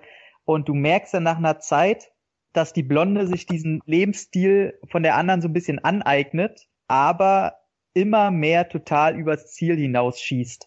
Also wo es am Anfang halt noch cool war, sich vielleicht mit Leuten zu prügeln oder die so zu reizen, die es verdient haben, auf die Fresse zu kriegen, einfach mal, hat die andere einfach nur noch Spaß dran, generell Scheiße zu bauen, egal gegen wen. Und das ist einfach so, so eine Tour de Force, die da abgezogen wird, die ich zum Ende hin also am Anfang dachte ich noch, das wird ein Drama und zum Ende denkst du halt immer mehr, wird das so zu so einem Alice im Wunderland Strudel im sozial-realistischen Umfeld oder was wird das? Und dann kommt halt eine Aktion am Ende, wo du denkst, okay, der, der Film, der bringt mich viel weiter, als ich gedacht habe und da, da passieren krassere Sachen, als ich angenommen habe und das war, dann kommt zum Schluss halt der letzte Shot und du denkst dir, ey, war schon geil. Und wenn dennoch das perfekte Abschlusslied kommt, wo ich dachte, ey, das ist so ein schönes, rundes, dreckiges Paket, wo mir die Schauspieler gefallen haben, wo auch wieder kein klares Ende ist, sondern ein zweiter Teil im Grunde nach allen Richtungen gehen könnte, wenn denn einer rauskommen sollte. Fand ich einfach sehr schön. So Paradebeispiel für neues deutsches Kino. Auch wieder frech, dreckig und nicht diese typischen Schweighöfer, Schweiger-Korsetts, die sich deutsche Filme, gerade Kinofilme ja gerne mal überziehen. Hm, nicht schlecht. Sind wir schon bei Platz 7. Äh, da kommt jetzt bei mir ein Film, ach, das, das könnte jetzt für Kopfschütteln sorgen. Ähm, tut mir leid, tut mir aber auch nicht leid. Äh, es, ist, es ist ja hart, wenn man dann irgendwann hergeht und sagt, okay. Was kommt jetzt, ey? Ähm, wenn es die x-te Fortsetzung für eine Filmreihe ist, dann ist es schon einfach überraschend genug, wenn dieser Film in irgendeiner Art und Weise gelungen ist. Keiner erwartet vom äh, sechsten oder siebten oder achten Teil einer Reihe noch, dass sie noch irgendwie innovativ oder originell sind oder irgendetwas Neues beizutragen haben. Mein Platz sieben hat noch was Neues beizutragen zu seinem Franchise. Äh, auch wenn man auf diesen Franchise immer gerne ein wenig runter sieht, weil der Killer so klein ist. Und ich rede von Cult of Chucky, der neuesten Ausgeburt des Puppenhorrors von oh. äh, Don Mancini ja, wie gesagt, ich kann verstehen, wenn man jetzt die Nase ruft und sagt, es gibt aber bestimmt anspruchsvollere und äh, bessere Filme und es gab auch vielleicht bessere Horrorfilme im letzten Jahr. Ja, das mag schon sein und äh, die haben vielleicht sogar dieselbe Punktzahl bei mir gehabt. Ich habe es ja schon mal erwähnt, sehr viele Filme punktgleich. Aber ähm, Cult of Chucky hat einfach genau das gemacht, was die letzten Teil der Filmreihe auch schon gemacht haben, äh, nämlich genug Dinge geliefert, die dieser Franchise braucht, um zu funktionieren, den die Fans auch erwarten, hat das aber mit einem neuen Setting kombiniert, hat es mit neuen Charakteren und mit neuen Situationen kombiniert, hat den Fokus erneut leicht verändert. Man hat ja am Anfang äh, in, in der Filmreihe noch die Puppe noch als Gegenspieler gehabt, irgendwann wurde die zum Sympathieträger, dann hat man das wieder komplett geändert. Und auch Cult of Chucky hat da nochmal ein Wörtchen mitzureden und greift im Prinzip den schon sehr guten Vorgänger von vor uh, zwei, drei Jahren auf, Curse of Chucky, und ähm, setzt quasi da wieder an. Das heißt also auch ähm, Fiona Dorothy ist wieder mit dabei, die man auch in Dirk Gently auf, auf Netflix sehen kann als äh, psychopathische Killerin. Sie kommt halt sehr nach ihrem Vater. Das heißt, äh, sie kann irre gut und ist damit quasi auch irre gut. Haha. Und nicht nur ihrer Entwicklung durch diesen Film äh, beizuwohnen, sondern auch ähm, zu sehen, wie sich dieser Franchise einfach wieder selbst neu erfindet. Und das ist tatsächlich nicht übertrieben. Ist einfach interessant und, und spannend zu verfolgen. Und ganz ehrlich, man muss jetzt eigentlich schon ähm, ja sich die Nägel wetzen, dass der nächste Teil möglichst schnell kommt, weil das Ende das einfach verlangt und ähm, jetzt schon sicher ist, dass es wieder was komplett Neues werden muss. Und das finde ich einfach eine ziemliche Leistung für so ein inzwischen auch schon 30 Jahre alten Franchise, dass er noch keinen Reboot bekommen hat, noch keinen Makeover, was auch immer, und das nicht einfach die, die Fehltritte, die in der Reihe auch immer mal vorgekommen sind, äh, Seed of Chucky zum Beispiel, also äh, Chuckys Baby, den kann man nicht wirklich gut finden, aber auch das war einfach nur ein mutiges Experiment gewesen. Und der wird trotzdem nicht aus dem Kanon dieser Filmreihe ähm, exorziert. Der gilt weiterhin, der ist weiterhin Bestand der Historie. Und man nimmt das einfach alles mit. Und äh, von daher wenn ihr auch nur irgendeinen Teil der Chucky-Reihe jemals gut gefunden habt, dann äh, sollte man Cult of Chucky auf jeden Fall auch sehen, weil, mein Gott, der macht einfach an der Stelle fast alles richtig. Ich fand Curse of Chucky schon ziemlich gut. Ja, dann wirst du den auch mögen. Ne? Dann wirst du den auch mögen ja auch sehr hochwertig gemacht, finde ich. Also die sehen ja auch nicht billig aus oder so, ne? Vor allem für das kleine Budget, was die ja, haben. Also, genau, also das, die sind ja wirklich sehr billig produziert im Endeffekt und ja. kriegen trotzdem einen ziemlich guten Look hin und kriegen genau. in dem im, im letzten Teil äh, hat man ja diese fast alle Szenen in diesem, in diesem Herrenhaus gehabt, ne, mit mhm. dem alten alten Aufzug, der so ein bisschen an den ersten Puppet Master Film erinnert hat. Und äh, jetzt hat man halt wieder ein komplett neues Setting, in dem man in der Nervenheilanstalt ist, alles mit so einem iPod-Look, ne, alles sehr clean, alles sehr kalt und trotzdem holt man auch da wieder viel raus. Von daher definitive Empfehlung. Steht dann auch auf meiner Watchlist auf jeden Fall. Ja, da ist mal gleich eine Frage. Also ich fand ja den Curse auch sehr gut. Mhm. Ähm, außer diese eine Szene, die ich einfach nicht. Äh, warum macht einer eine Luftrolle, wenn er mit dem Rollstuhl gegen ihn fährt? Naja, aber trotzdem Curse fand ich auch sehr, sehr gut, also überraschend gut. Ähm, mhm. und ich auch. Ich war, ich war von dem komplett überrascht, wie gut der ist. Das war wahrscheinlich die beste Kurskorrektur, die der Franchise ähm, bis dato bekommen hat. Also ich sage auch, der war so gut, den hätten die ins Kino bringen können. Also auch vom Look her, vom Feel her, der hatte, der hatte wirklich was. Ja. Und meine Frage ist, ich habe jetzt nur den Trailer vom Cult gesehen, bin sehr froh, dass wieder komplett dasselbe Team dranhängt, aber das neue Design von Chucky. Ja. Also meine Vermutung ist ja schon, also ist jetzt echt, ich habe nichts gelesen, ich weiß gar nichts und ich, ich hoffe. spoilern hier ja auch nicht, aber ich kann ja. Nee, nee, ich, ich will es auch nicht wissen.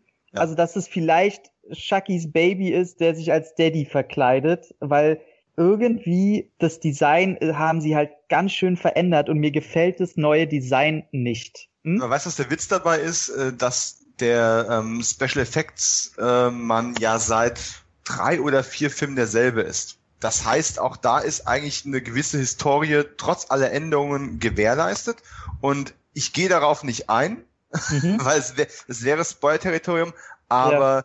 Das, was du gerade vorgeschlagen hast, wäre eine meiner Meinung nach ziemlich schlechte Idee ja. und äh, hätte den Film definitiv nicht mal in Top Ten reingebracht. Okay. Ähm, der Film ist wesentlich schlauer und cleverer und bietet eine Ambivalenz, die aus einer ganz anderen Ecke kommt, weil er ja auch neu erfindet und nicht nur wiederkäut, was er vorher gemacht hat. Okay, cool. Also dann freue ich mich da auch sehr schon, weil der Trailer, mir gefällt zwar Nervenheilandstadt, finde ich als, als äh, Thematik nicht so, so neu und ich mag diesen cleaneren Look auch nicht so, aber ich vertraue da den Leuten einfach. Ähm, von mhm. daher, ähm, der steht auch ganz oben auf meiner Liste. Ja.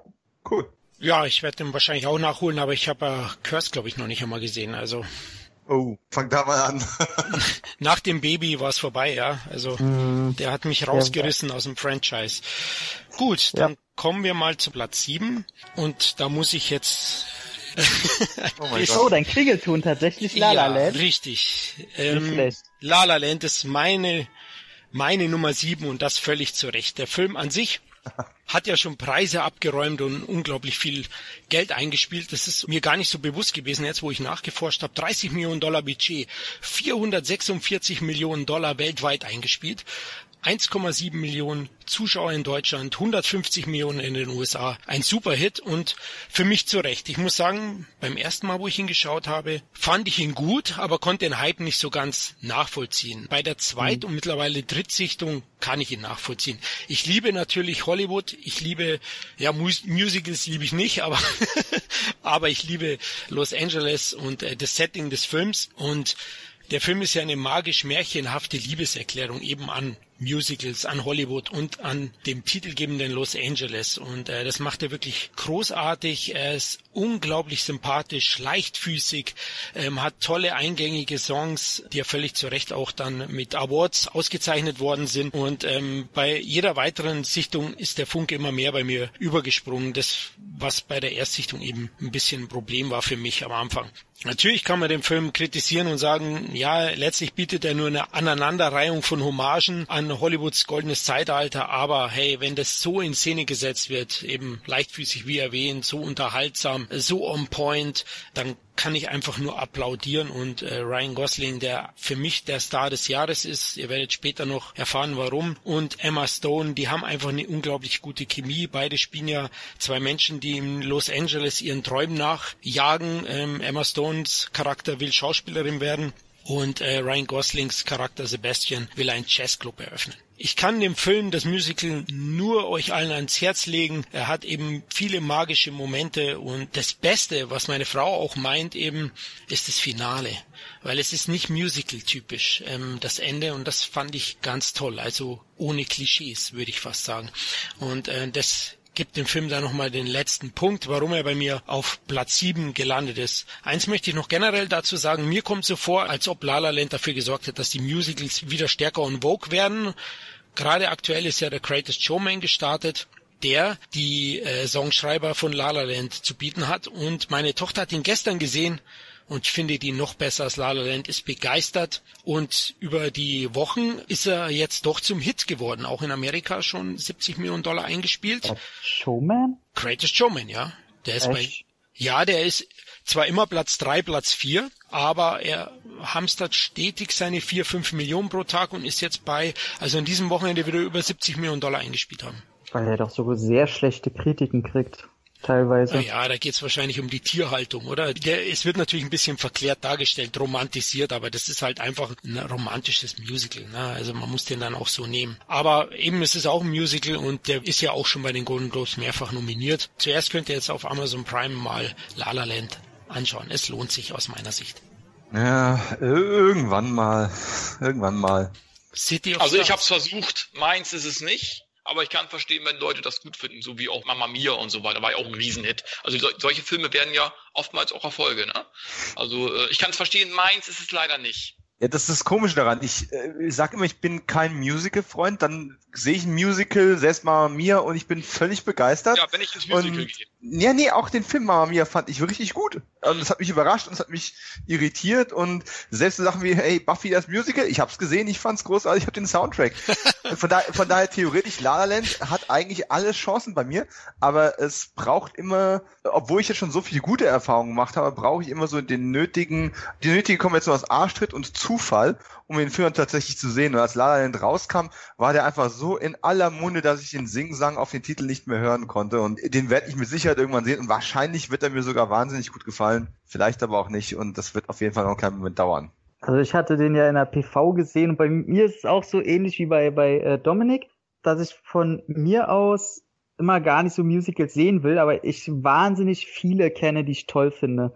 Und mein, mein ewiger Lieblingsfilm ist halt auch Across the Universe, das Beatles Musical, ähm, bester Film der Welt. Aber ich saß dann im Kino und ich glaube, meine Erwartungen waren zu hoch. Ich habe gedacht, oh Gott, jetzt wird das erste Musical kommen, was meinen ersten Platz runterstäubt.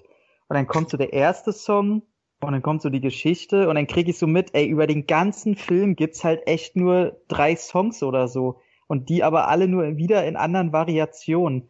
Und mhm. das hat mich so sehr genervt, dass ich gesagt habe, ey, nee. Und ich fand den Film dann sehr mittelmäßig. Also mich hat der auch nicht mitgenommen. Ich fand den interessant und ich wusste halt auch schon vorher, dass quasi die Szenenabfolge des Films ein Best-of aller Musicals ist. Das fand ich einfach sehr interessant, wer sich denn damit auseinandersetzen will.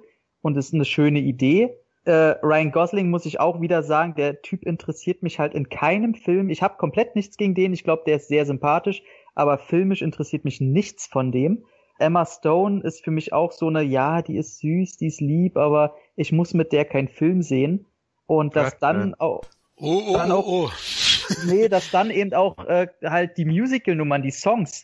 Klar, das äh, City of Stars ist wundervoll, aber nicht, wenn ich das über zwei Stunden alle sechs Minuten hören muss und da keine keine neuen Songs kommen. Ich finde den total überhyped, also komplett. Ich, das ist ein guter Film, aber auf keinen, also für mich nicht mehr als gut. Kleine Anekdote an der Stelle. Ähm, wir sind ja vor ein paar Wochen ähm, über den Geburtstag meiner Freundin in London gewesen und sind da auch in ein Musical gegangen. Und zwar Mel Brooks Young Frankenstein. Ja, und, ähm, das muss dann einfach sein. Und jetzt muss man sagen, wir hatten einen super Abend. Das, mein Bruder war noch mit dabei gewesen, der, ich glaube, in seinem Leben noch kein Musical gesehen hat und sich fragte, warum zur Hölle er nicht allein losgezogen ist, sondern mit uns jetzt in dieses Musical reingeschleift wurde. Und letztendlich, wir hatten einen Spitzenabend gehabt, da waren drei, vier richtig gute Songs drin, die ich heute noch im Ohr habe. Aber genau den Effekt habe ich auch gehabt. Die haben manche Sachen zu lang ausgespielt oder Songs, selbst gute Songs in Variationen immer wieder reingemacht, wo ich dachte, okay, habe ich verstanden, habe ich mir von vorhin gemerkt, move on. Und mhm. ähm, das hat so ein bisschen die Top-Wertung runtergenommen von der Gesamterfahrung. Aber wie gesagt, auch La Land wird irgendwann nochmal kommen und wir wollen uns ja jetzt nicht zu lange, sonst haben wir einen Musical-Podcast, uns da zu lange aufhalten. Das stimmt, ja. Zur Variation wollte ich nur noch sagen, wenn sie so gelungen ist wie hier, finde ich sie großartig. Also ich habe mir den Soundtrack auch gekauft. Also ich finde den Film brillant und natürlich muss man im Musical auch die Songs mögen. Wenn einem die nicht so gefallen, dann wird der Film wahrscheinlich auch äh, Probleme hm. bekommen. Trotzdem großartig und Ryan Gosling war ich früher auch ein großer Kritiker, aber mittlerweile er ist fantastisch. Er ist wirklich auch vielseitig.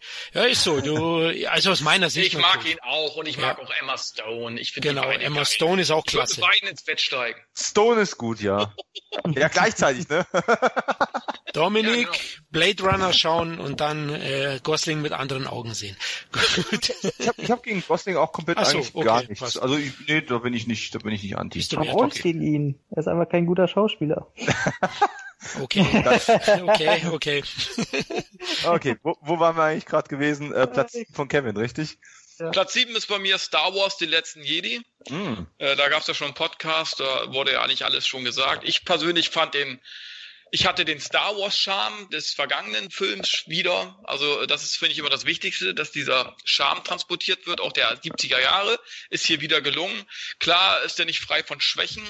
Klar ist das Finale, beziehungsweise es sind ja eigentlich drei Finals in diesem Film. Da ist sicherlich eins zu viel. Ich will jetzt auch nicht spoilern, aber ich sag mal so, gerade so der letzte Part, äh, der ziemlich geil war, den hätte ich auf, den nächst, auf die nächste Folge verschoben, weil ich finde es so, ich sag mal so, das Futter für den nächsten Teil ist so ein bisschen gefühlt ein bisschen lasch. was soll jetzt noch großartig kommen? Ich finde, die haben jetzt schon etwas zu viel verbrannt. Kann mich auch irren. Die Drehbuchschreiber werden sich da sicherlich was einfallen lassen.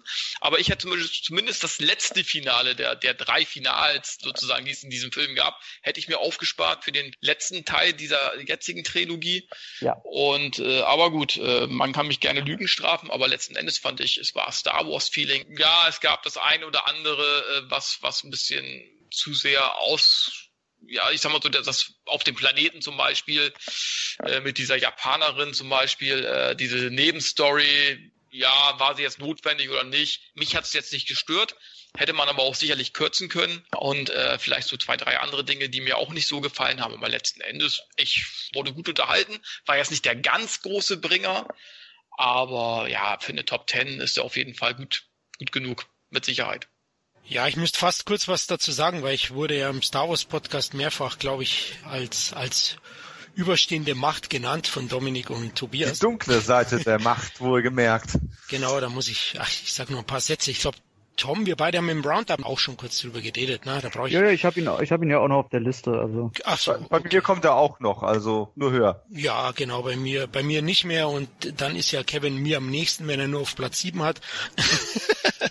ähm, ja, es ist ein guter Film, da will ich gar nichts dazu sagen. Ich kann vieles Gehate auch nicht verstehen. Ich habe kein Problem mit Luke Skywalkers Entwicklung. Ich habe auch kein Problem generell, wie der Film umgeht, auch mit der Macht und den Figuren Kylo Ren und äh, Ray finde ich super. Die zwischenmenschlichen Momente sind die ganz großen Stärken.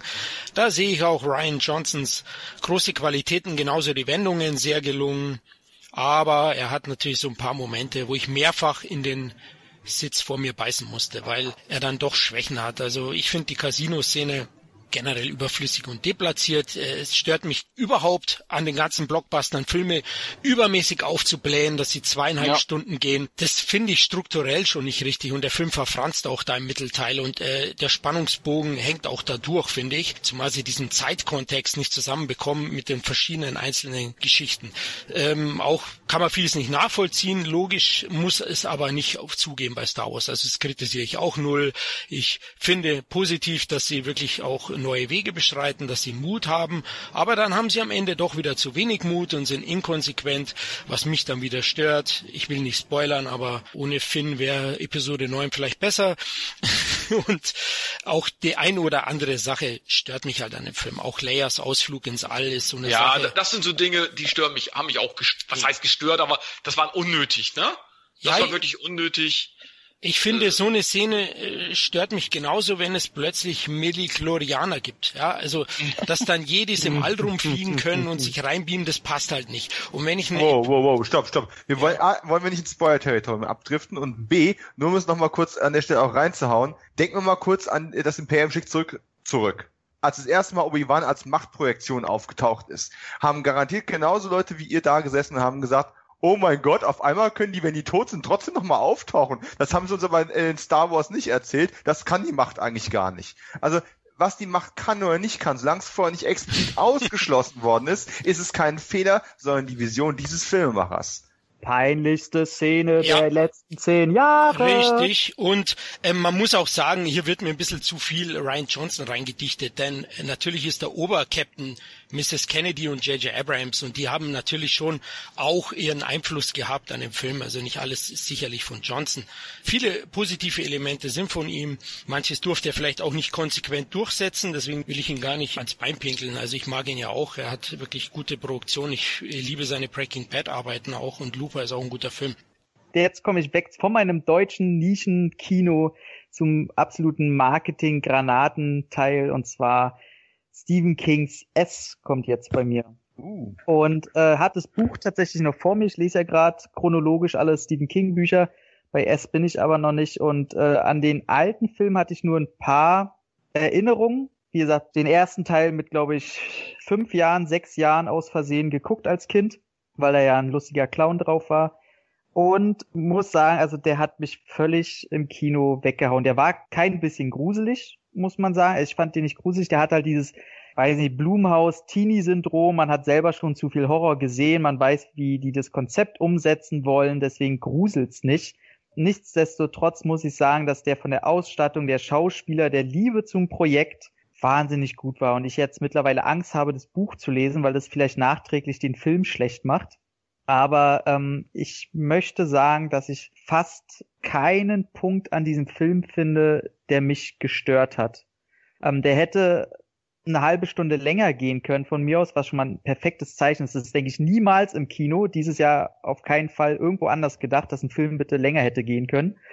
Und der hat das geschafft. Ich finde den neuen Pennywise vielleicht sogar besser als Tim Curry. Und die Schauspieler, die Jungs, also da sieht man mal was an Amerika, dass Schauspielern, was das für eine Tragweite hat, wie ernst das schon genommen wird in jungen Jahren. Das Mädel, da braucht man nichts drüber reden, die hat eine Präsenz, die ist schon fast gruselig. Und der ist einfach wahnsinnig, wahnsinnig gut. Also kann man nicht anders sagen. Ja, einfach ein geiles Teil. Hm. Habe ich vorhin äh, vergessen zu erwähnen, habe ich auch noch nicht gesehen. Ist also auch noch auf meiner Watchlist. Wenn ich projizieren müsste, ob ich den super gut oder super mittelmäßig finde, würde ich sagen, ähm, irgendwo dazwischen. Mhm. Aber ähm, warten wir mal, wenn ich, bis ich ihn gesehen habe. Also ich, ich glaube auch, dass der, ich hoffe, dass der ein schönes nostalgisches Feeling auch verbreitet. Ich befürchte, er macht aber zu viel davon. Das ist halt das, was man momentan mit Super Dark Times, mit Stranger Things, mit It.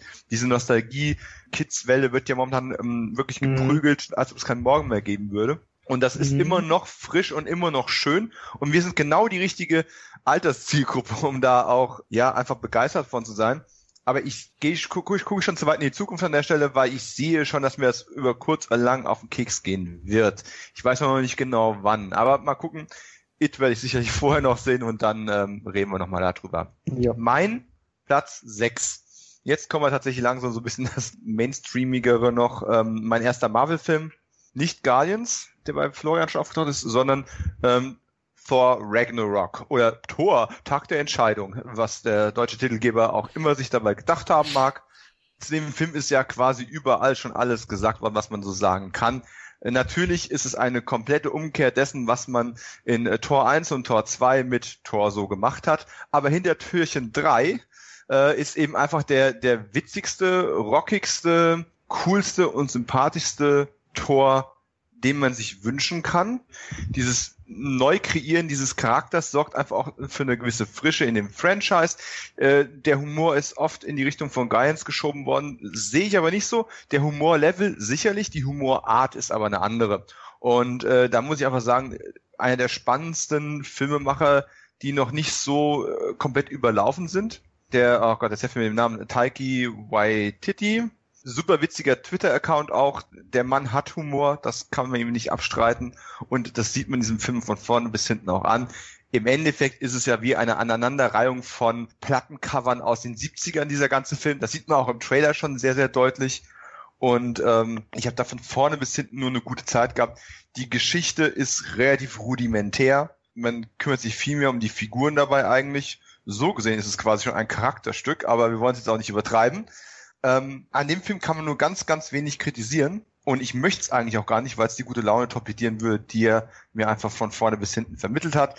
Ja, was soll man sagen? Der Status quo ist ein bisschen erschüttert worden. Der Bösewicht ist jetzt sicherlich nicht universum erschütternd, aber hey, besser als in den meisten anderen Marvel-Filmen.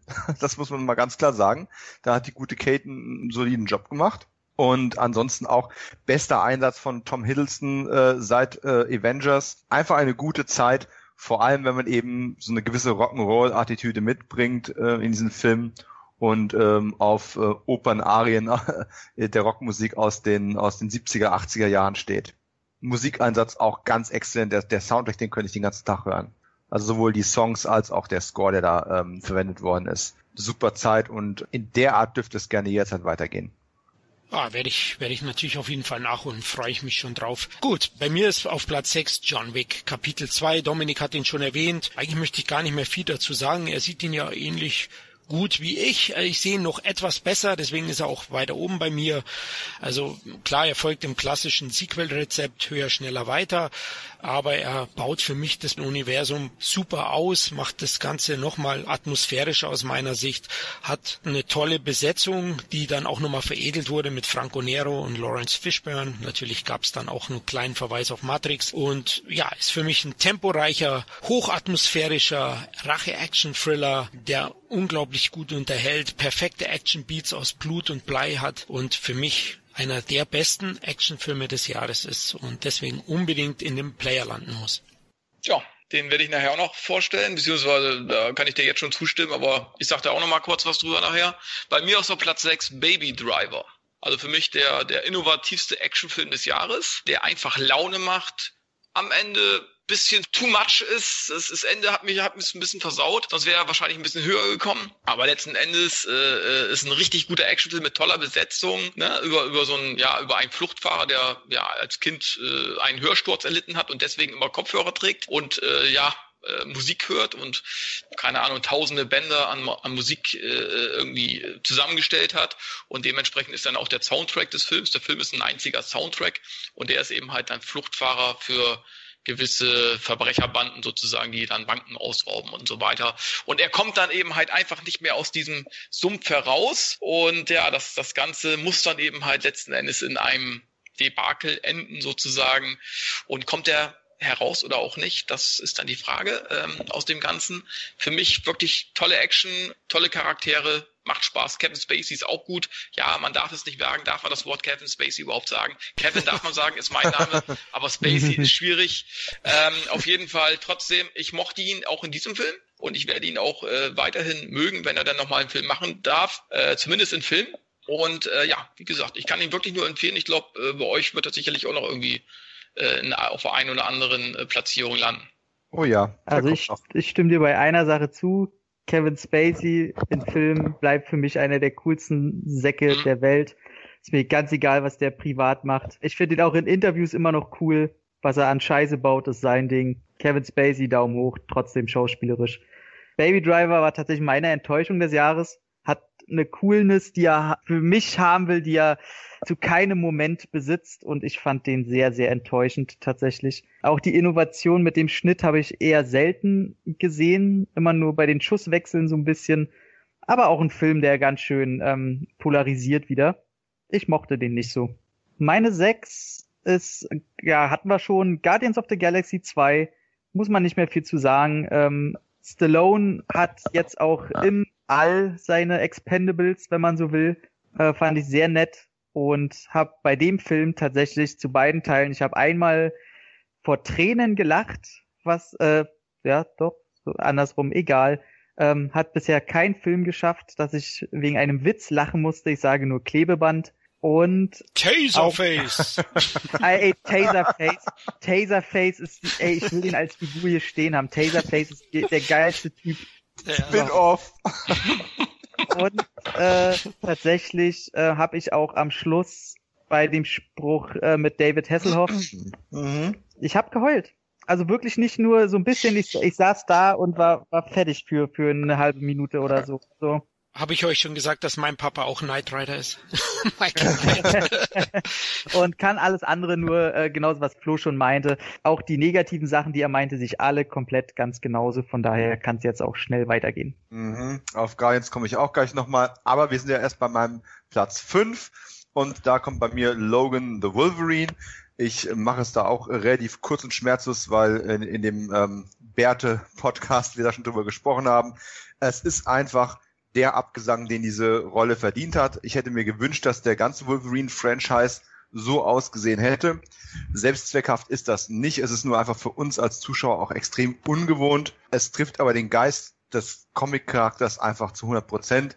Mein Fazit zu dem Film war gewesen, dass ähm, Logan eigentlich sich anfühlt wie ein Johnny Cash-Song, der mit Blut in Staub geschrieben worden ist. Und dafür mag ich den einfach. Ja, der hat am Ende ein paar kleine Mängel, die durch den Schluss tatsächlich komplett ausgebügelt werden. Und ich mag den sehr. Ich werde ihn noch ein paar Mal sehen. Ich habe tatsächlich noch durch Zufall auch das ähm, Steelbook äh, noch abbekommen, das überall schon ausverkauft war zu dem Zeitpunkt mit der ähm, Logan Noir Fassung drauf. Da freue ich mich auch schon mhm. sehr drauf. Mhm. Das habe ich noch vor mir, das Erlebnis. Von daher, ich denke, der wird bei mir noch ein langes Leben haben, obwohl es ein sehr unaufgeregter Film ist, der nicht frei von Schwächen ist. Aber das ist Wolverine, so wie ich als Wolverine Comic Fan das immer sehen wollte und äh, ja, jetzt halt irgendwann ein, wird ein Reboot geben, mal gucken, wie das dann läuft. Hello, das war super.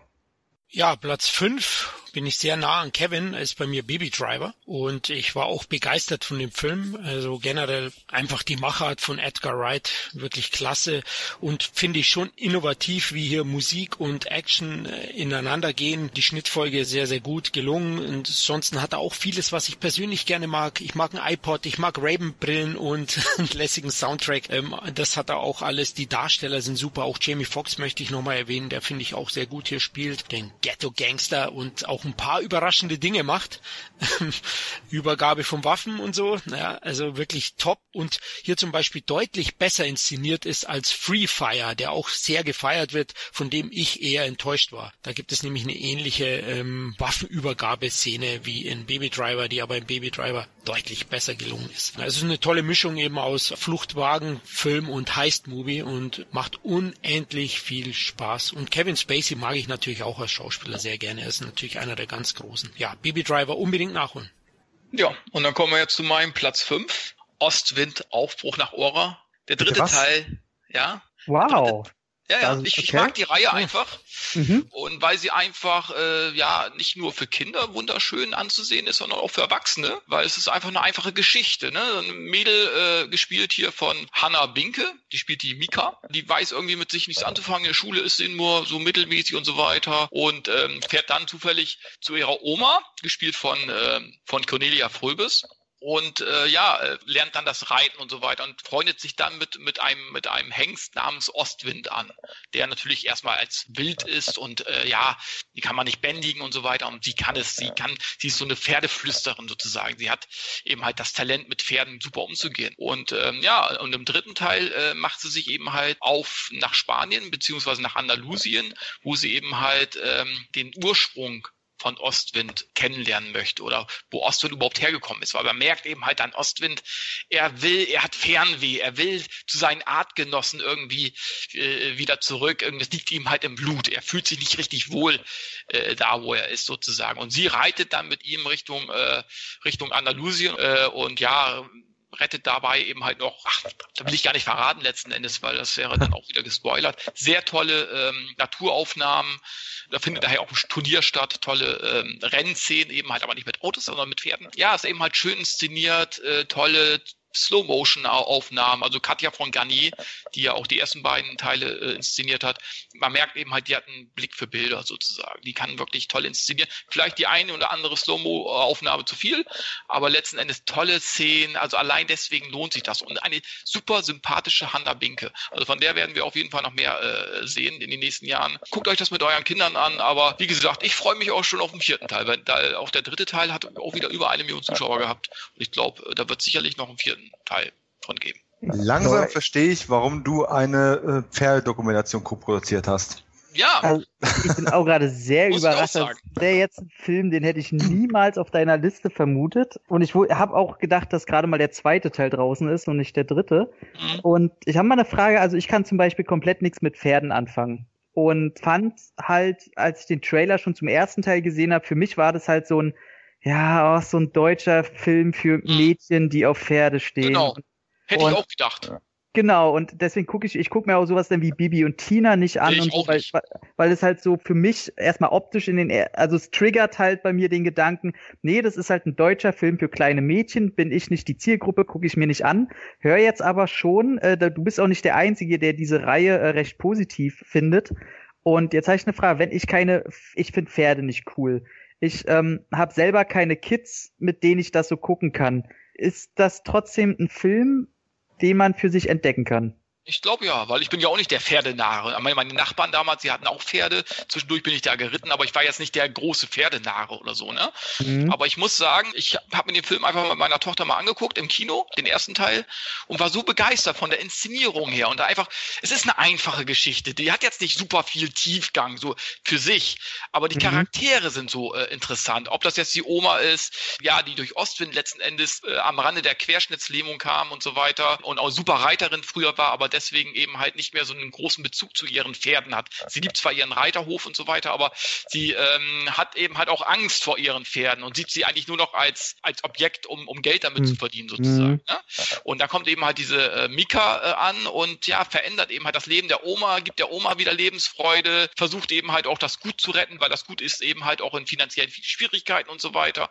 Und eben halt dieses, dieser äh, Verbindung zur, zur Natur eben halt. Stadt, Natur, der komplette Gegensatz, der ist eben halt schön und wie sie eben halt sich mit dem Pferd anfreuen. Natürlich ist es für Mädchen größtenteils gemacht, natürlich. Ne? Aber hat ja auch einen Grund, warum Mädchen, wir haben ja mal so eine Pferdedokumentation gemacht, die habe ich da co-produziert und so weiter. Und ähm, da haben wir eben halt auch kleine Mädchen interviewt, warum die eben halt so Pferde mögen. Es gibt Leute, die mögen Hunde, es gibt Leute, die mögen, mögen Katzen, aber gerade so Mädchen und, und Pferde haben einen besonderen Bezug zueinander, den ich früher auch nie verstanden habe. Du, äh, da brauchen wir, brauchen wir gar nicht reden. Ich glaube, jedes, jedes dritte Mädel, was ich ja? kenne, hat irgendwie ein Pferd. So. Aber, also, aber durch diese Filme merkt man eben halt und durch die Dokumentation habe ich eben halt gemerkt, warum das so ist. Es gibt mhm. eben halt äh, gewisse äh, Dinge, mit denen Mädels eben halt äh, oder über die Mädels äh, nicht so reden können. Und da haben sie eben halt ihren Pferd, ihr Pferd, denen sie alles anvertrauen können und das Pferd kann es eben halt nicht weitererzählen. Und ich glaube, außer Mr. Ed. Mr. Ja, Ed konnte Mr. das. Ed, ja. Und ich glaube, ähm, das bringt auch dieser Film wunderbar rüber eben halt und okay. äh, ich, ich kann es wirklich,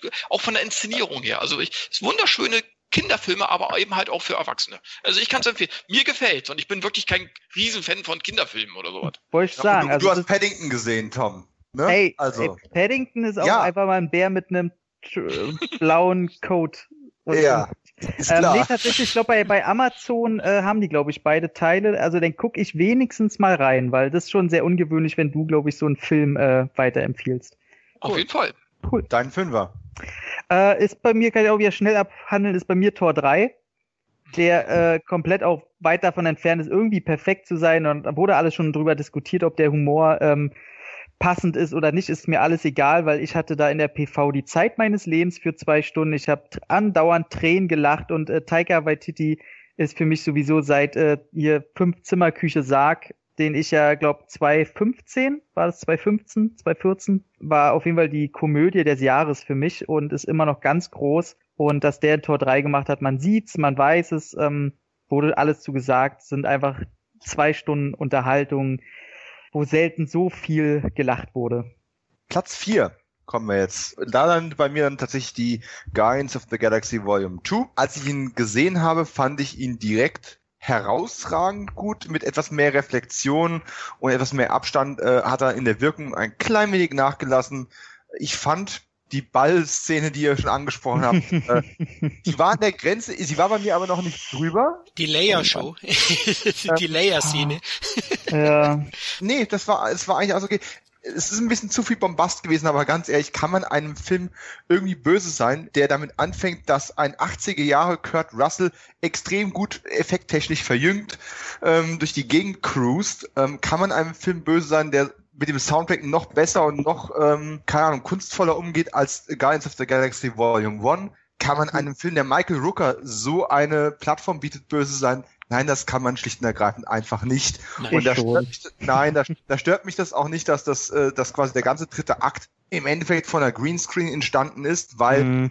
aber das ist eigentlich der Kunstgriff dabei. Wir meckern immer so gerne über die künstlichen Welten und die künstlichen Charaktere und trotzdem fiebern wir hier bei einem Film mit und lachen bei einem Film mit wo zwei der Hauptrollen komplett aus der äh, Retorte kommen. Und ähm, es stört uns nicht, weil wir trotzdem einen Bezug zu diesen Figuren aufbauen können, die nicht mal menschliche Wesen sind. Und das ist einfach eine wunder, wunder, wunderbare Sache. Und ganz ehrlich, Tom, da schlage ich dich. Äh, ich habe da nicht ein paar Tränen verrückt für eine Minute oder anderthalb.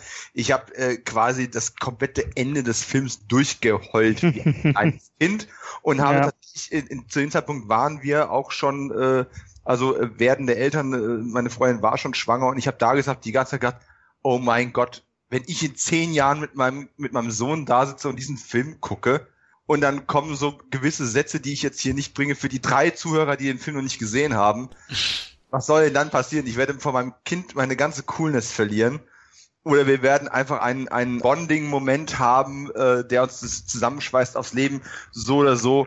Ähm, sicher kein perfekter Film, aber er ist unglaublich witzig. Er featuret quasi alle privaten Freunde von James Gunn in irgendwelchen mehr oder weniger großen äh, Szenen. Und das Einzige, was er wirklich falsch gemacht hat, ist, man hätte Kurt Russell und Sylvester Stallone in einer Szene zusammenpacken müssen, um Tango und Cash im Weltraum zu haben. Mhm. Aber mein Gott, man kann nicht alles haben. Ich hatte eine gute Zeit. Guardians, mein Platz 4.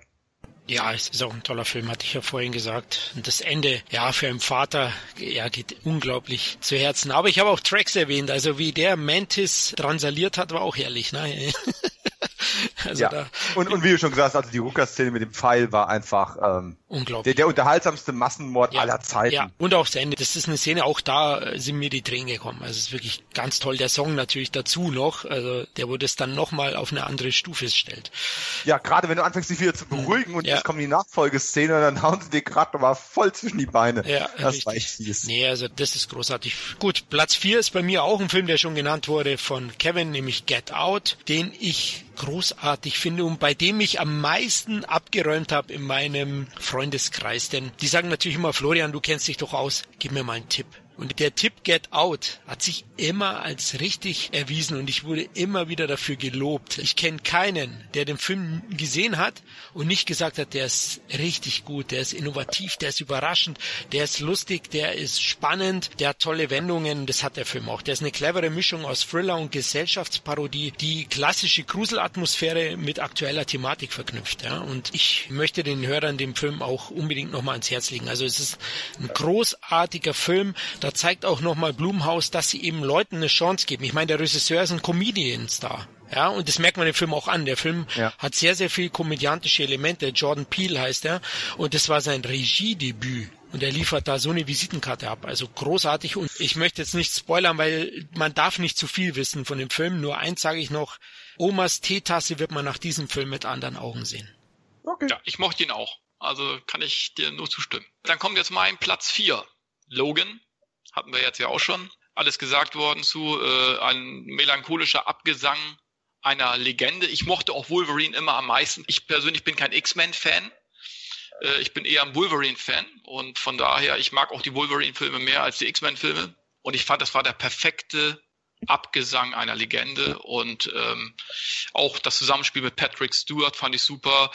Eig eigentlich fehlte so ein Mittelteil eigentlich oder so ein, ja, eigentlich hätte es vor Wolverine äh, diesen äh, oder vor Logan hätte es noch ein noch einen Teil geben müssen, der diesen Zusammenhang noch ein bisschen erklären würde, ne? Weil das spielt ja doch einige Jahre jetzt nach den X-Men und so weiter. Hätte ich gerne gewusst, was da alles stattgefunden hat, zum Beispiel. Also da bleiben so ein paar Fragen offen, ne? Aber letzten Endes fand ich ihn super und der Film hat das gehalten, was der Trailer eigentlich schon angedeutet hat. Also habt ihr alles gesagt und ich fand ihn auch sehr, sehr, sehr gut. Ja, kommt bei mir noch deswegen. Du bist jetzt aber auch trotzdem dran. Äh, denn bei mir Star Wars will ich jetzt gar nicht ausdiskutieren, wenn kurz die Sachen, die mir gefallen haben und welche nicht. Ähm, der Film, umso länger er nachhält, umso besser ist er muss man sagen. Im Kino war ich nicht so sehr begeistert, ähm, umso länger ich drüber nachdenke. Und ich habe gestern Episode 1 geguckt und heute Morgen Episode 2. Jetzt mag ich den noch mehr. ähm, In dem Kontext. äh, also, also wirklich, ey, das ist eine Tortur gerade. Ich habe äh, die erste ich mag, Auflage. Ich mag das Gefühl von Sand nicht auf der Haut. Oh, oh mein Gott. ey, Anakin ist für mich tatsächlich, ich glaube, in all, also ist auch Jack Lloyd ist das Arschloch Drecksschlagkind Nummer eins. Ist mir scheißegal. Ich hasse Jack Lloyd. Der war auch schon in Versprochen ist versprochen ein Scheißkind. so. Und äh, denn auch das Hayden Christensen, als hätte der gesagt, ey, dich hat man schon gehasst. Pass mal auf, damit du dich als kleiner Jack Lloyd besser fühlst, mache ich eine Performance, damit jeder Hass auf mich übergeht. Und das hat er geschafft ey, boah, alles rund um Anakin. Zum Glück haben die den in die Rüstung geprügelt. Da gehört er auch rein. Dieser kleine, hör mir auf, zu viele Beleidigungen im Kopf. Auf jeden Fall, letzten Jedi Casino-Szene brauchen wir nicht sagen, warum die ganzen Aliens menschliche Erdenspiele spielen. Das hat mich völlig, fand ich so scheiße. Warum spielen die Roulette? War alles kacke. Die äh, Tiere waren da auch blöd animiert. Diese ganze Szene hätte es nicht gebraucht äh, um diese kleinen Kids da für die Zukunft zu zeigen. Auch diese Altszene ist für mich die peinlichste Szene der letzten zehn Kinojahre. Fand ich völlig dämlich. Und als kleines Ärgernis, aber das verstehe ich storytechnisch, der Kampf, der Laserschwertkampf gegen die roten Ritter von dem Imperator da, da hat mir Wumms gefehlt. Also den fand ich nicht so toll choreografiert, da hätte mehr kommen können, aber ist verständlich, weil die beiden ja noch keine ausgebildeten Jedi-Ritter sind und im Kämpfen auch noch nicht die Erfahrung haben. Von daher völlig okay. Abseits von dessen fand ich den Film sehr, sehr toll. Also der hat schöne Bilder, der traut sich hier ein bisschen was. Viele Sachen, die dem angekreidet werden, äh, halte ich für pures Fan-Dome, Fan-Nerd-Gewichse, ähm, die die alten Teile viel zu perfekt sehen und das nicht mehr reflektieren können, dass die Filme auch ihre Fehler hätten. Würden die alten Filme heute rauskommen, da würden sie auch alle fünf Minuten sagen, das wäre jetzt aber so und das wäre jetzt aber so. Die sollen mal alle die Klappe halten und einfach mal genießen, dass wir nicht so einen Scheiß bekommen wie Episode 1 bis 3. Und äh, werden, ich glaube, das ist ein Film, der auf jeden Fall mit den Jahren sehr, sehr viel gewinnen wird. Auch wenn ich das nicht brauche, dass Luke Skywalker das Laserschwert über die Schulter wirft, das hätte man anders machen sollen. Aber die Intention dahinter ist die richtige. Von daher, guter Film. Star Wars, Daumen hoch. Mhm, kann ich direkt nahtlos anschließen. Ähm, bei mir auf Platz drei Star Wars Episode 8, die letzten Jedi. Ähm, ich habe schon einen drei Stunden Podcast mitgefüllt, um zu sagen, warum ich den äh, großartig finde. Natürlich hat er keine Schwächen, er ist weit davon entfernt, perfekt zu sein. Er hat auch bei mir deswegen keine Höchstpunktzahl bekommen. Ich finde ihn visuell aber sehr gelungen. Ähm, mir gefällt die Handschrift des Filmemachers und vor allem muss man auch sagen, des Autors hier sehr, sehr gut. Keiner hätte damit gerechnet, dass so viele Story-Elemente hier einfach mal abgehakt oder äh, in eine andere Richtung gelenkt werden. Mir haben auch nicht alle Entscheidungen gefallen. Das müssen sie aber auch gar nicht. Ich bin nicht der Filmemacher, auch wenn ich es gerne gemacht hätte. Ne? Also, falls mal wieder irgendwie drei Regisseure für Episode 9 gefeuert werden sollten. falls äh, Abrams keinen Bock hat, der hat deine Nummer, hat er ja. Richtig, ähm, dann, ich, ich erwähne das gerne immer wieder, so lange bis es funktioniert. Natürlich habe ich auch bei der äh, bei der von euch kritisierten ähm, Prinzessinnen-Szene habe ich auch erstmal schlucken müssen, das gebe ich ehrlich zu. Kann die Szene aber auch sehr gut verteidigen, wobei jetzt hier in einem spoilerfreien Podcast natürlich etwas weniger. Aber äh, lange Rede, kurze Sinn, visuell ist der Film atemberaubend in vielen, vielen Stellen. Äh, ich merke den Fanboy, der das gemacht hat, den Fanboy aus den 80ern, der das hier gemacht hat. Und ähm, will gar nichts weiter zu sagen. Der ist bei mir auf Platz drei. Er ist eben nicht auf Platz eins. Aber ich freue mich jetzt schon auf die Zweitsichtung, wenn die Blu-ray rauskommt. Ja, natürlich. Kevin hat es, glaube ich, vorhin gesagt. Episode 9 wird es jetzt schwierig haben. Nicht nur mit der Richtung, in die das Franchise jetzt gelenkt worden ist, sondern auch die Sachen, die jetzt hier einfach mal eben einen Deckel drauf geschlagen worden sind wo man von ausgegangen ist, dass das noch ewig ausgewalzt wird. Nur ist halt nicht so. Müssen sie sich Überraschung mal was Neues einfallen lassen, ist ja verrückt. Also da habe ich überhaupt keine Bauchschmerzen, sind auch Probleme von morgen oder übermorgen. Als nächstes wird erstmal Han Solo, äh, also der Solo-Film ist erstmal schwer haben. Äh, bis dahin aber sind die letzten Jedi auf meinem verdienten dritten Platz des Jahres. Ja, ich hatte es ja schon gesagt, also Star Wars, guter Film. Bei der Zweitsichtung hat er auch bei mir ein bisschen gewonnen, aber es gibt halt so die ein oder anderen Ärgernisse. Und das Jahr war ziemlich, ziemlich stark. Deswegen kam er bei mir nicht Stimmt. in die Top Ten. Natürlich kann ich meinen Fan-Hintergrund nicht ganz ausblenden dabei. Das ist auch klar. Aber ich möchte nochmal sagen, also die alte Trilogie ist perfekt, Tom. Sie ist fucking perfekt. Ich naja, perfekt. Sie ist ja, nah dran, ja, aber sie ist auch nicht perfekt. Ich, ich finde, weißt du, was manchmal auch da vergessen wird? Du musst den Kontext zur damaligen Zeit, was diese Filme für die damalige Zeit bedeutet haben, ist unglaublich. Wer Krieg der Sterne auf der Leinwand 77 gesehen hat, das war wie ein Erdbeben. Das erleben wir. Ich weiß nicht, welcher Film heutzutage, mit welchem Film zuletzt sowas kreiert wurde. Wahrscheinlich Matrix. Bei dir, bei dir ja, vielleicht Matrix. Man aber, muss schon den Stellenwert sehen. Ja. Die Evox Nein, natürlich. Die, die das Imperium schlagen, klar, war trotzdem klar. eine schlechte Idee. Aber wir weichen schon wieder ab. Wir haben uns ja vorgenommen, wir wollen das eigentlich straight hier mal durchziehen. Richtig. Ähm, richtig. Von daher was ist denn dein Platz drei?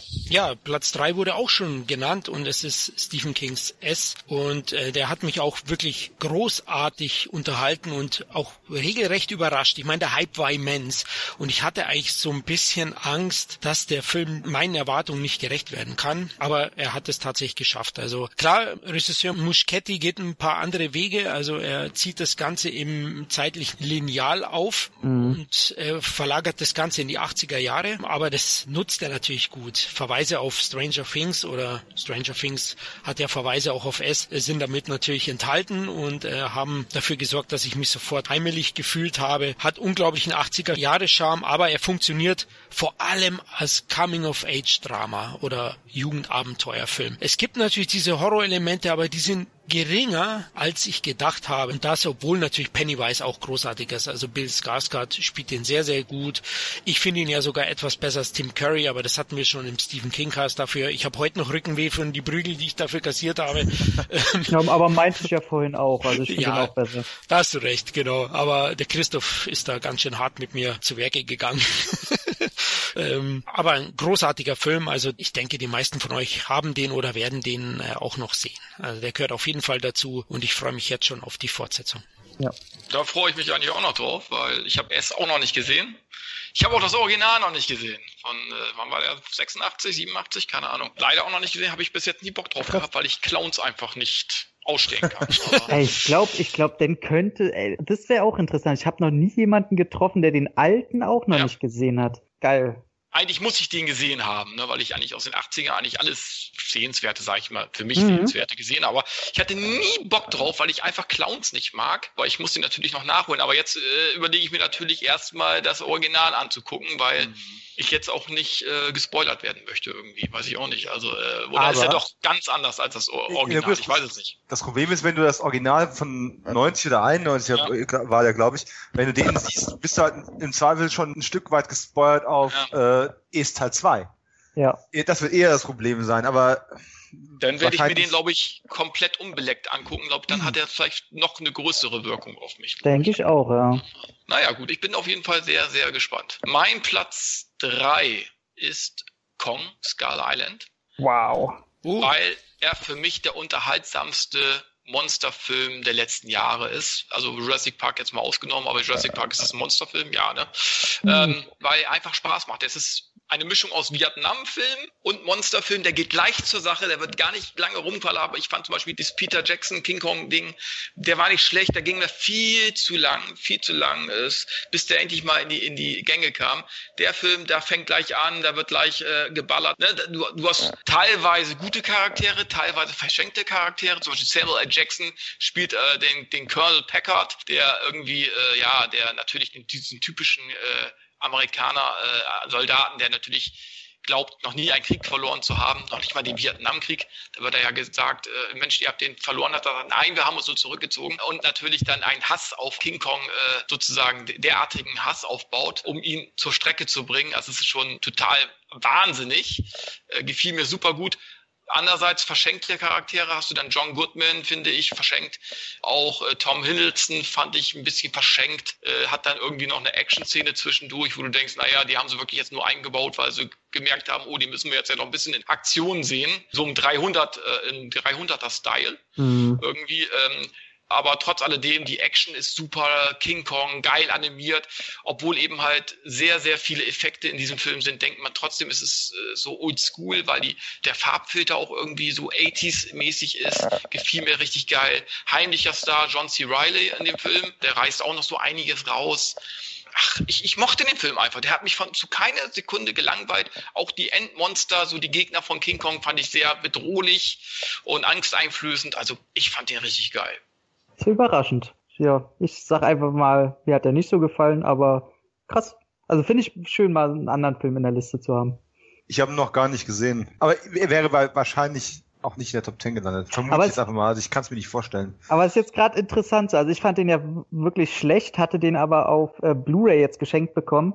Und äh, irgendwie, Kevin hat mich jetzt ein bisschen gehypt. Ich habe jetzt schon wieder Bock drauf, den mal nochmal noch mal zu gucken. Aber der macht Spaß. Das ist jetzt, jetzt nicht. Nee. Also, weiß ich, das ist einfach ein Film, der Spaß macht. Ich mag ja auch Jurassic World. Also, äh, es oh, ist auch den ein Film, der jetzt.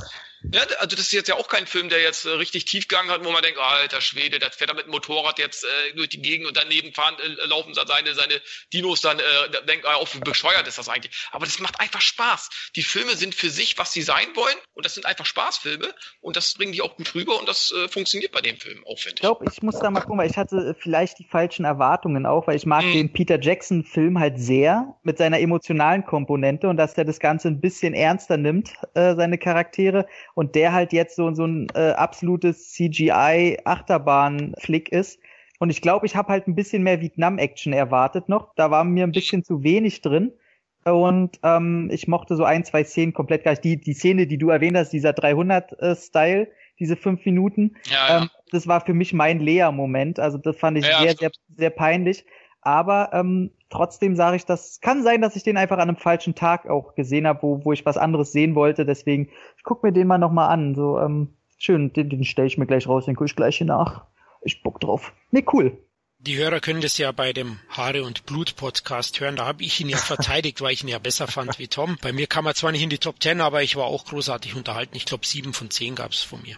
War das der King Kong? Ich doch da, wo er dieses Tentakelmonster schnappt er sich, ne, im Wasser? Ja, Genau. Also ein Tentakelmonster gab es auch schon in äh, Godzilla, die ja. Rückkehr des King Kong von 1900 Schlag mich tot. Florian, ja. das ja, glaube ich, auch nachgeholt dieses Jahr, ne? Ja, genau. Ja, also es ist nicht Gut. ungewöhnlich. Dann kommt äh, meine drei. Da wurde auch schon alles zugesagt, und zwar Logan. Auch äh, mein Tränendrücker des Jahres mit. Mein Gott. Ich sag nur am Ende, dass das Kreuz, was nochmal richtig hingestellt wird, egal in welchem Zusammenhang jetzt, aber äh, das fand ich so, das habe ich nicht kommen sehen. Das war so, so ein kleiner Wink, wo ich gedacht, oh Gott, oh Gott, wie, warum? Weil vorher hatten sie mich kurz verloren gehabt. Ich fand den Film auch perfekt, komplett perfekt, bis zu der Szene, wo sie auf dem Landhaus sind und auf einmal quasi ein zwei, ach nee, das ist schon im Trailer, das kann man schon sagen, ein zweiter Logan auftaucht. Also quasi ab dem Moment, wo der Film doch wieder fantastische Elemente zulässt. Und ähm, zum Schluss auch mit den Kiddies dann, das fand ich, das sind zwei Komponenten. Hätte der Film das nicht drin gehabt, nee, da war auch eine Szene drin, die ich, äh, hätten sie emotional viel mehr rausholen können, mhm. wenn man bedenkt, was da passiert in dem Moment. Aber das sind drei kleine Bausteine, die mir das zu einer absoluten Entwertung vermiesen, aber Logan ist einfach das, was erwachsene Leute endlich mal von einer Comic-Verfilmung sehen wollen, ohne dass man auf die Kiddies achten muss.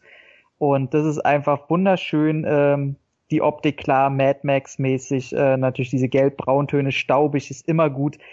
Riesenüberraschung ist die kleine, also hier X23 in dem ja. Film, Daphne Kina oder wie die heißt. Wahnsinn. Also die hat eine Mimik, die gucke ich mir einfach so gerne an die, die könnte auf, am Küchentisch sitzen und einen Joghurt essen. Und ich denke mir, Alter, was, was ist denn mit der los? Also da haben sie eine rausgefischt, wo ich gedacht habe, also wenn die so weitermacht, krass. Und dass die auch noch die Action-Szenen genauso besteht wie Hugh Jackman als Logan. Also da habe ich gedacht, Leute, das ist Kino, da, da habt ihr mich gekriegt. Ihr macht's einfach so geil, Jungs. Und deswegen ist auch Logan einfach mal der beste X-Men-Film überhaupt.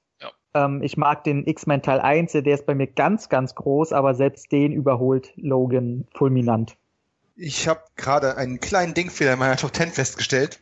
Mein Platz 2 wird nämlich von einem Film belegt, der in meiner Wahrnehmung schon quasi im Kino gelaufen ist. Realistisch gesehen aber nur auf Festivals gelaufen ist. Aber nicht nur einmal, sondern mehrfach. Der ist auch richtig getourt. Also haben schon etliche Leute die Möglichkeit gehabt, den Film zu sehen. Und wir hoffen ja alle, dass es dieses Jahr dann auch noch zu einer Blu-ray-Auswertung kommt. Vielleicht kommt er auch noch mal groß ins Kino. Wer weiß, man möge es mir also nachsehen. Ich habe eingangs sogar gesagt, dass ich nur Festival-Hits ausgeschlossen habe. Hier ist mir ein kleiner Fauxpas passiert, glaube ich. Nichtsdestoweniger habe ich so wenigstens auch einen deutschen Film in meinen Top 10 auf Platz 2. Und das ist, äh, wie könnte es anders sein? Ostwind, nein, das war nicht. äh, Ostwind nicht, aber Schneeflöckchen. Einfach, oh, okay. weil hm das, ich meine, der ist auf dem Fantasy Filmfest gelaufen, der ist auf einigen anderen Festivals gelaufen, er hat ja inzwischen auch alle möglichen Festivalpreise abgeräumt, ähm, die es so gibt und in einer langen, langen Liste von vielen Filmen, die ich in diesem Jahr gesehen habe, die alle irgendwie von der reinen Punktzahl her gleich sind, muss man einfach sagen, hat es an der Stelle der deutsche Film mal verdient, auch nach oben geschoben zu werden. Man kann wenn man sich nur mal Trailer anschaut oder den Film ein bisschen oberflächlich betrachtet, kann man dem auch leicht vorwerfen, dass der versucht, sich an so Tarantino-Epigonen anzulehnen. Halte ich aber für komplett verkehrt, weil das tatsächlich mal ein deutscher Film ist, der anders wirkt, der aber deswegen nicht zwanghaft versucht, den Amerikanern hinterher zu rennen und äh, der auch nicht versucht, krampfhaft anders oder arthausig zu sein. Der Film ist jenseits von der Eden, wirklich, muss man sagen. Mir gefallen auch nicht alle Entscheidungen, die da getroffen worden sind. Und äh, wenn dann ein Superheld mit Elektrocharger auftaucht, frage ich mich auch, warum muss das sein? Insgesamt passt das aber alles so wunderbar ineinander, dass ich sagen muss, dieser Film ist wirklich der erste deutsche Genrefilm in einer sehr, sehr, sehr langen Zeit, wenn es überhaupt schon mal einen der Art gegeben hat, der eine komplett eigene Identität entwickelt. Natürlich sieht man die ganzen Vorbilder, die die Filmemacher gehabt haben.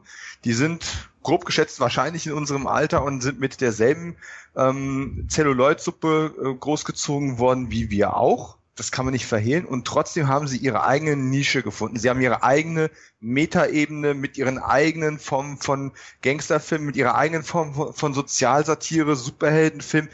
Mein Gott, wenn man dem Film wirklich was vorwerfen möchte, dann, dass er so voll ist mit Ideen, dass es auch leicht zu viel sein könnte.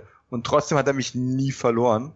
Und das ist einfach eine Leistung, die ich dadurch würdigen möchte, dass ich ihn so hoch platziert habe, obwohl es sicherlich bei objektiver Betrachtung auch andere Filme gab, die noch besser waren.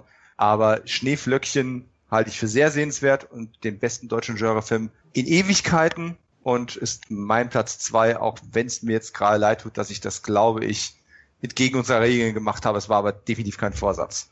Ich will gar nicht ausbreiten, aber ich hatte den nach der Hälfte ausgemacht. Mir hatte der nicht so gegeben. Aber ich muss trotzdem dir zustimmen, dass es auf jeden Film ist, der wird viele finden. Also der ist eckig, kantig, hat was eigenes. Nur mir selber hatte der nichts gegeben.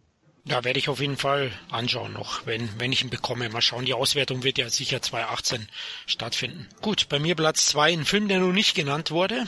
Der Grund ist, glaube ich, dass ihn zwei nicht gesehen haben. Es hm. handelt sich um Planet der Affen Survival. Wie schon bei den Vorgängern steht auch in War of the Planet of the Apes, so wie der wesentlich treffendere Originaltitel lautet, die Figuren und ihre Reise im Mittelpunkt und eben nicht die Action-Szenen. Diesmal muss Hauptfigur Caesar mit Verlustschmerzen und dem daraus resultierenden Rachegelüsten kämpfen. Und auch Teil 3 ist fantastisch, wie die komplette Reihe, die ich für einer der besten Blockbuster-Reihen der letzten 10, 20 Jahre halte. Also die Planete Affen äh, Reboot-Trilogie oder Prequel-Trilogie. Also es ist auch wieder unglaublich, was man da sieht. Die innere Zerrissenheit von Caesar wird von dem brillanten Motion Capture Technik unfassbar lebensecht eingefangen. Also was Andy Serkis da wieder abliefert, ist unglaublich, aber auch die anderen Darsteller. Also du merkst es nicht mehr, dass das also wirklich die transportieren Gefühle genau wie die menschlichen Charaktere. Der Bösewicht wird von Woody Harrelson gespielt und der spielt auch sehr, sehr gut, kommt vielleicht ein bisschen zu kurz insgesamt. Er spielt so einen skrupellosen Colonel und ähm, liefert da einen fiesen Gegenpart ab. Aber auch hier vergessen die Drehbuchautoren nicht, dass er einen Funken Tiefe bekommt, der einen sogar ein bisschen rührt. Ist wirklich ein großartiger Film geworden, ähm, der einen tollen Score hat, der eben unglaublich gut inszeniert wurde, handwerklich fantastisch und für mich ist das letzten Endes einer der wenigen erwachsenen Blockbuster der letzten Jahre und ist halt so viel mehr als reines Krawallkino wie viele anderen. Also wir haben ja ein paar Titel erwähnt, die auch uns gut unterhalten haben, aber Planet Affen geht da deutlich tiefer, sozialkritischer auch vor wie die Vorlage und und ähm, für mich war es wirklich eine, ein tolles Erlebnis. Packend war der Film, emotional, tiefgehend und eben erwachsen. Und er führt auch diese Reboot-Trilogie konsequent zu Ende und vor allem auch schlüssig und ist einer der besten Blockbuster der letzten Jahre. Du hast recht, habe ich noch nicht gesehen. Ich habe auch noch nicht gesehen, aber ich werde ihn auf jeden Fall nachholen. Ich mochte auch die ersten beiden Teile. Äh, die Frage ist wirklich, braucht man irgendwann noch Schauspieler, wenn er schon so weit ist? Ne? Das ist äh, interessante Frage.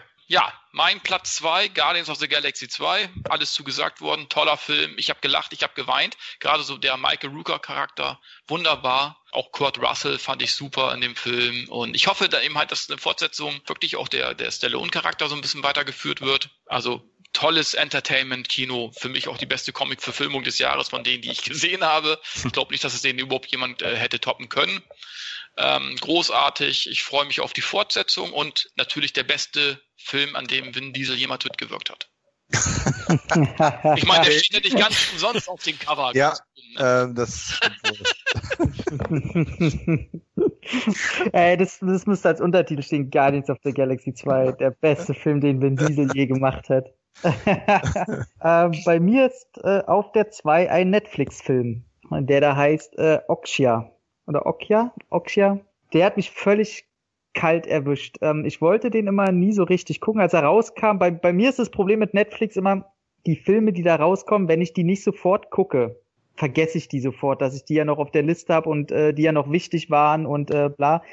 Und jetzt wurde der mir angezeigt, ich habe gedacht, ja, okay, guckst du dir den halt an. Und es dreht sich im Grunde um ein alternatives 2017 die Welt hat so ein bisschen Probleme, äh, den Welthunger zu stillen, sag ich mal.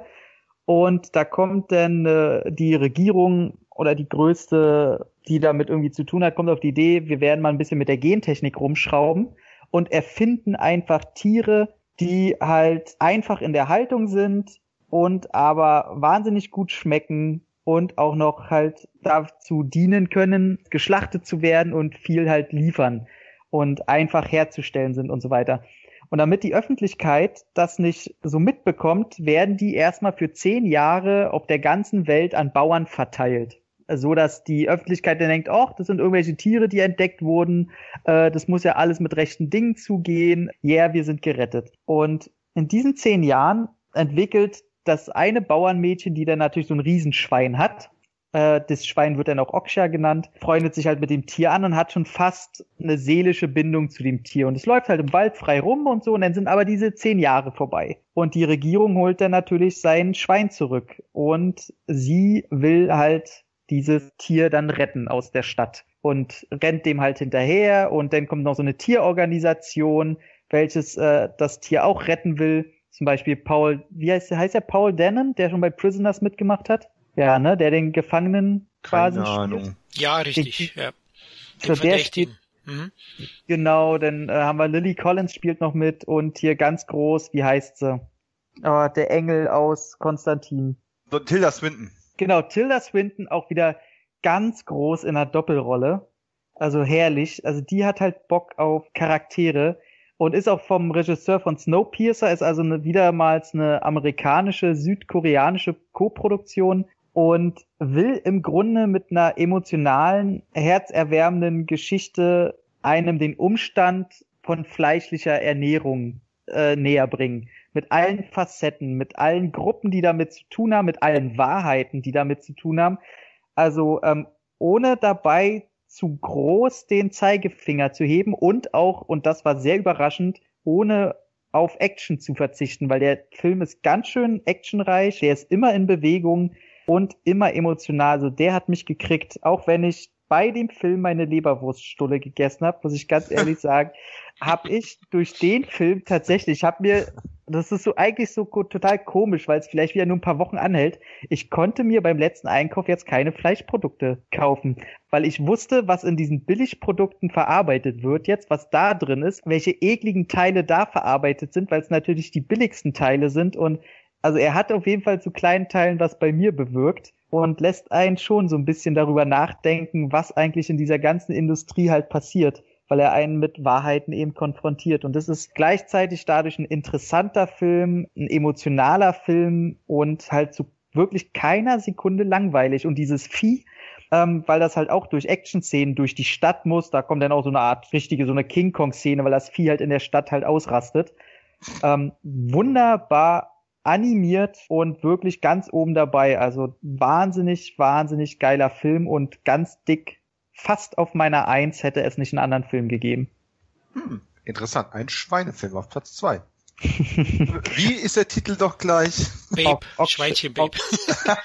Oksha heißt es. Und es ist ein Fantasieriesenschwein. Es sieht so ein bisschen aus wie oh, natürlich. ein Nilpferd mit äh, großen Schlappohren. Ich wollte jetzt keine Schweine dissen. Das äh, lag Du willst immer Schweine dissen. Schweinerei.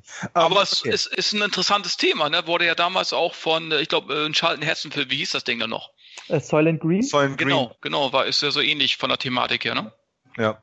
Äh, genau, also ist zwar natürlich das eine sind so ein 70er Jahre, also klar, der ganze Stil ist anders, aber das, ähm, was er halt, und er ist, er zeigt schon so ein bisschen mehr auf, was in der Industrie losgeht, weil, weil er die Industrie halt wirklich auch benennt und zeigt und wirklich auch Daten und Fakten einem entgegenwirft. Zum Beispiel, dass der äh, in Hot Dogs, in, in, dem Fleisch der Hot Dogs ist zum Beispiel zu größten Teilen der Anus der Schweine verarbeitet, mhm. weil das das hm. billigste, ekligste ist und so und am billigsten zu verarbeiten und will keiner haben und so. Äh, guten Hunger, sage ich mal. Hm. Hot Dogs sind einfach für den Arsch. Sorry, ja. Ikea. um, ähm, okay. Deswegen kosten die auch nur einen Euro, wenn du da essen gehst. okay, äh, Platz eins Hat mich auch überrascht, dass er da gelandet ist, obwohl ich den Film schon lange bevor er rausgekommen ist, gehypt habe. Äh, ihr habt ihn, glaube ich, inzwischen fast alle genannt und sei es auch nur im Negativen. Ähm, mein Platz eins ist natürlich der Kevin Spacey-Film, Baby Driver. Einfach aus den schon genannten Gründen. Ich mag Driver-Filme grundsätzlich sowieso schon gerne. Ähm, natürlich auch, wenn man in den 80ern groß geworden ist, dann die ganzen 70er-Filme sich angeschaut hat, die sich ja auch immer nur um irgendwelche Boliden gedreht haben, die irgendwo entlang cruisen oder auf der Flucht sind. Das hat man einfach auch schon früher mitbekommen. Und hier wird das einfach technologisch, schauspielerisch und auch inszenatorisch nochmal auf ein ganz anderes Level gehoben. Ich war nach den ganzen Trailern so gehypt, dass ich befürchtet habe, der Film könne dem nicht mehr gerecht werden oder könne mir nichts Neues mehr zeigen, weil die Clips schon alle coolen, witzigen Momente vorweggenommen haben. Dem war nicht so. Er hat im Kontext auch noch sehr, sehr gut funktioniert. Er hat ein sehr angenehm altmodisches 70er Jahre referenzielles Flair wirkt dabei aber eben wie ein 2017er Film, aktueller, neumodischer und frischer könnte es nicht sein. Ja, natürlich am Ende, mit dem Ende, mit dem Schluss bin ich auch nicht ganz mhm. hundertprozentig mhm. zufrieden. Das ist korrekt. Deswegen hat der Film bei mir auch keine zehn Punkte mit Sternchen bekommen. Aber er ist bei den drei höchst bewerteten Filmen des Jahres bei mir dabei gewesen und einen muss man noch oben setzen. Und dann ist es bei mir der geworden, der für mich auf der Technikseite am innovativsten ist und einfach auch das beste Gefühl verbreitet. Selbst mit Kevin Spacey auf dem Plakat. Und das ist mir auch tatsächlich, da schließe ich mich euch an. Es ist mir nicht völlig egal, was Menschen tun. Menschen können richtig scheiße sein, das wissen wir alle. Aber das ist eine Sache der Justiz und nicht dieses Films. Und ähm, der Boykott an der falschen Stelle äh, Filme zu boykottieren oder Serien zu boykottieren, weil jetzt irgendwie ein, ein Darsteller, Produzent oder was auch immer in die Schlagzeilen geraten ist, ist der falsche Weg und zerstört und torpediert einfach auch Arbeitsplätze von Hunderten von anderen und Menschen, die daran beteiligt waren, an dieser Verwertungskette. Das muss an der Stelle als politisches Statement auch nochmal kurz mit raus. Alles andere sind Sachen einfach auch der Justiz das zu regeln und nicht von uns als äh, Fernsehzuschauern. Wie dem auch sei, zurück zu Good Vibrations, ähm, geiler Soundtrack, tolle Besetzung. Ähm, von dem Hauptdarsteller habe ich befürchtet, dass der mir schnell auf den Keks gehen würde. War nicht der Fall. Ja, bald kommt die Blu-ray und äh, am liebsten hätte ich auch eine Schallplatte davon hier, und, um das richtig cool, also. hip abzufeiern. Aber bis dahin muss die Erinnerung reichen. Baby Driver, Platz eins. Hm, schöne Nummer eins aus meiner Sicht. Meine Nummer eins ist, er wurde nur nicht genannt, deswegen werden es die meisten schon erraten. Blade Runner 2049. Ja, der Film stellt die große Frage, was bedeutet es, Mensch zu sein oder Kinofan? Denn heutzutage sind solche Filme natürlich außergewöhnlich schwer vorbelastet. Also ähnlich wie Star Wars Episode 8, da muss ich auch sagen, da sollte ich wahrscheinlich milder sein als Fan, weil die Filme haben es natürlich unglaublich schwer. Und dennoch ist Blade Runner 2049 dem Original so ähnlich, ja, so gelungen aus meiner Sicht und hat es so schwer in den Kinokassen auch gehabt und wird über die Jahrzehnte, über die Zeit immer mehr gewürdigt werden, denke ich, und seine verdiente Reputation erhalten. Der Film ist visuell atemberaubend, ist intelligent, ist bewegend und philosophisch zugleich. Also eben für mich ein Masterpiece und das liegt zum einen an dem Skript von Hampton Fancher und Michael Green. Fancher hat ja schon das Original geschrieben. Michael Green, jetzt tut's mir fast weh, der Film wird heute gar nicht genannt, hat Alien Covenant auch geschrieben.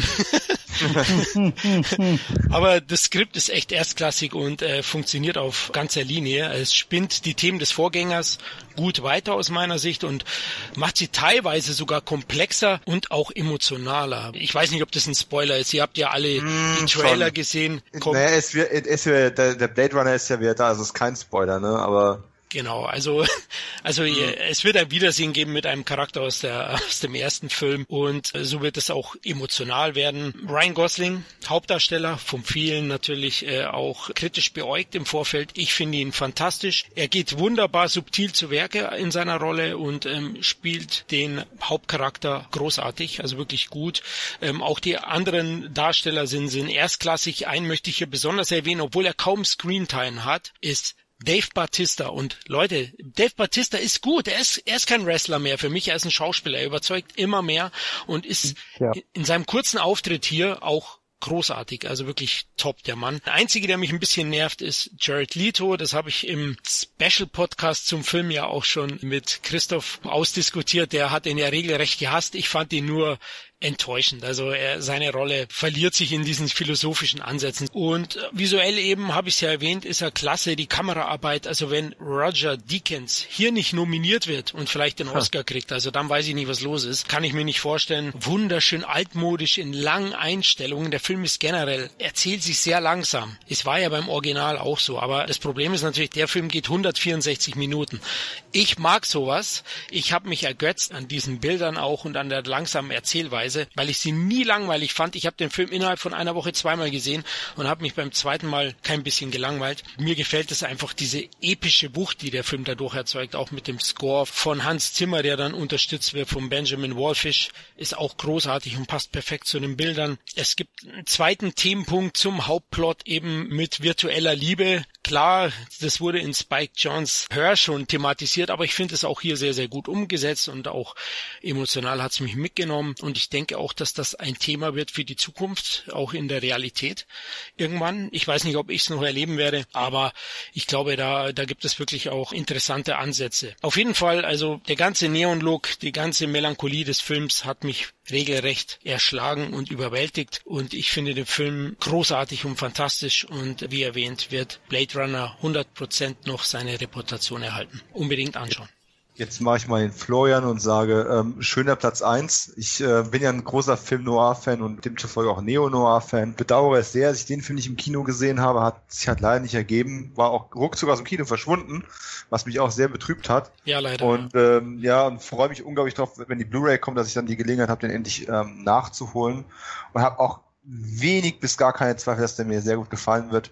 Und äh, eine Anmerkung noch Dave Bautista, ne? Ich habe mir den Kurzfilm gesehen. Die haben ja drei Kurzfilme ausgekoppelt in, ja. im Vorfeld zu Blade Runner 2049 und äh, in einem davon, der drehte sich ja nur um ihn und da habe ich dann auch gedacht, mein Gott, ist das immer noch derselbe Typ, der einer von den von den Prügelknaben in äh, Scorpion King 3 gewesen ist, ja. ähm, wo ich gesagt habe, bitte nie wieder Schauspielern gehen in den Ring zurück. ähm, da hat sich doch einiges getan in nur relativ kurzer Zeit, also äh, Respekt. Ja. ja, ich möchte hier noch kurz auch den Regisseur positiv erwähnen. Ich weiß, ich bin ein bisschen Fanboy. Ich weiß, dass Dominik zum Beispiel ein großer Fan ist von Ryan Johnson. Ich bin halt auch ein Riesenfan von Danny Villeneuve und wenn man seine Filme kennt, ja, dann weiß weiß man ungefähr, was einen erwartet. Mhm. Ja, ich werde ihn auf jeden Fall auch nachholen, obwohl ich ja nicht der große Fan vom ersten Film bin. Der kommt mich nie packen. Keine Ahnung warum. Aber ich kann schon verstehen, wenn man äh, die Filme mag, ne? weil die wirken halt, halt episch. Was ich mich frage, warum man eben halt so einen Film mit so einem großen Budget ausstattet, weil der erste Film war ja auch kein Welterfolg, der ist ja auch erst später gereift und hat sich später zum Kult entwickelt. Da habe ich mich schon gefragt, ob die wirklich geglaubt haben, äh, dass die Fanbase oder was auch immer der Bekanntheitsgrad so sehr ausreicht, um eben halt diesen zweiten Teil und dieses hohe Budget zu rechtfertigen. Also das war schon sehr mutig. Aber ich finde es natürlich toll, dass es immer noch gemacht wird. Also dass es nicht nur noch auf Krawallkino ausgegangen wird. Das muss man ja auch mal positiv erwähnen. Ne? Ich bin auf jeden Fall sehr gespannt. Mein Platz eins, John Wick 2, alles drüber gesagt. Geile Action, geile Hauptfigur, super inszeniert. Für mich der beste Revenge-Film der letzten 10, 15 Jahre, keine Ahnung. Muss man sich auf jeden Fall angucken. Keanu Reeves, ja, kann man schon sagen, hat sein Comeback damit gefeiert. Ich freue mich auf den dritten Teil. Das Universe ist irgendwie geil, das kann man auch noch ein bisschen erweitern, das Ganze. Also da freue ich mich schon sehr drauf, äh, auch auf den dritten Teil. Wie sie es machen werden, ist auch die Frage, weil die Frage ist, das Einzige, was mich eben halt ein bisschen skeptisch macht, ist, wie viel will er noch töten? Und wie will er sie noch töten? Ne? Also was Dominik ja auch schon gesagt hat, äh, diese, diesen äh, Rundschlag sozusagen so über die Schulter, das kann dann schon so ein bisschen ermüdend wirken. Da frage ich mich wirklich, äh, wie will er eben halt äh, die nächsten Leute ausschalten? Ne? Also äh, wird es jetzt noch mehr Tote geben und so weiter und so fort. Also das muss man, da muss man, das muss man schon ein bisschen interessant gestalten, das Ganze. Sonst kann das schon ein bisschen ähm, ermüden, das Ganze. Ne? Das, also da, da freue ich mich schon drauf. Ähm, trotzdem für mich der beste Film des Jahres, der unterhaltsam. Aber ich stehe immer halt auch auf so sowas. Ne, es, es, wird ja auch immer weniger produziert, so in der Form, diese, diese typischen 80er Jahre Revenge-Filme. Die gibt es eben halt zu selten. Da freue ich mich eben halt, dass John Wick, äh, dass mit John Wick jetzt endlich mal wieder so ein, so ein so ein Nachfolger erschienen ist. Bin ich mal gespannt, was so als was was so der dritte Teil zu bieten hat. Ja, das war's. Cool.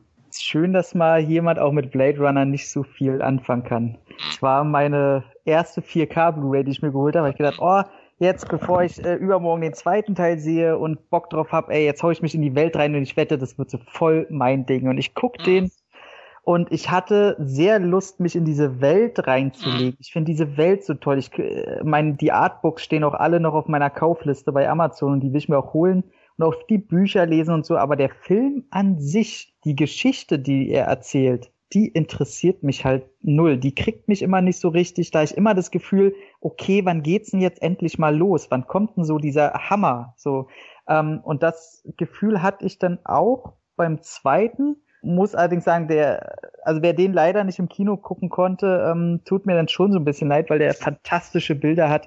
Und ich glaube, bei mir liegt es dann auch nur an Kleinigkeiten, dass der gar nicht in der Liste ist. Das ist bei mir auch Ryan Gosling, muss ich halt wieder sagen. Äh, wenn ich mir da vorstelle, wer da alles in der Hauptrolle hätte sein können und was die gerissen hätten wahrscheinlich, äh, muss ich sagen, nee, Ryan Gosling kriegt mich einfach nicht. Und die Geschichte mit der Roboterfreundin da, das fand ich auch ja, fand, fand ich nicht so toll. Trotzdem will ich den Film in keinster Weise schlecht machen. Also auch Dave Batista, muss ich auch sagen, die fünf oder diese, diese paar Minuten, die er da hat, äh, wow.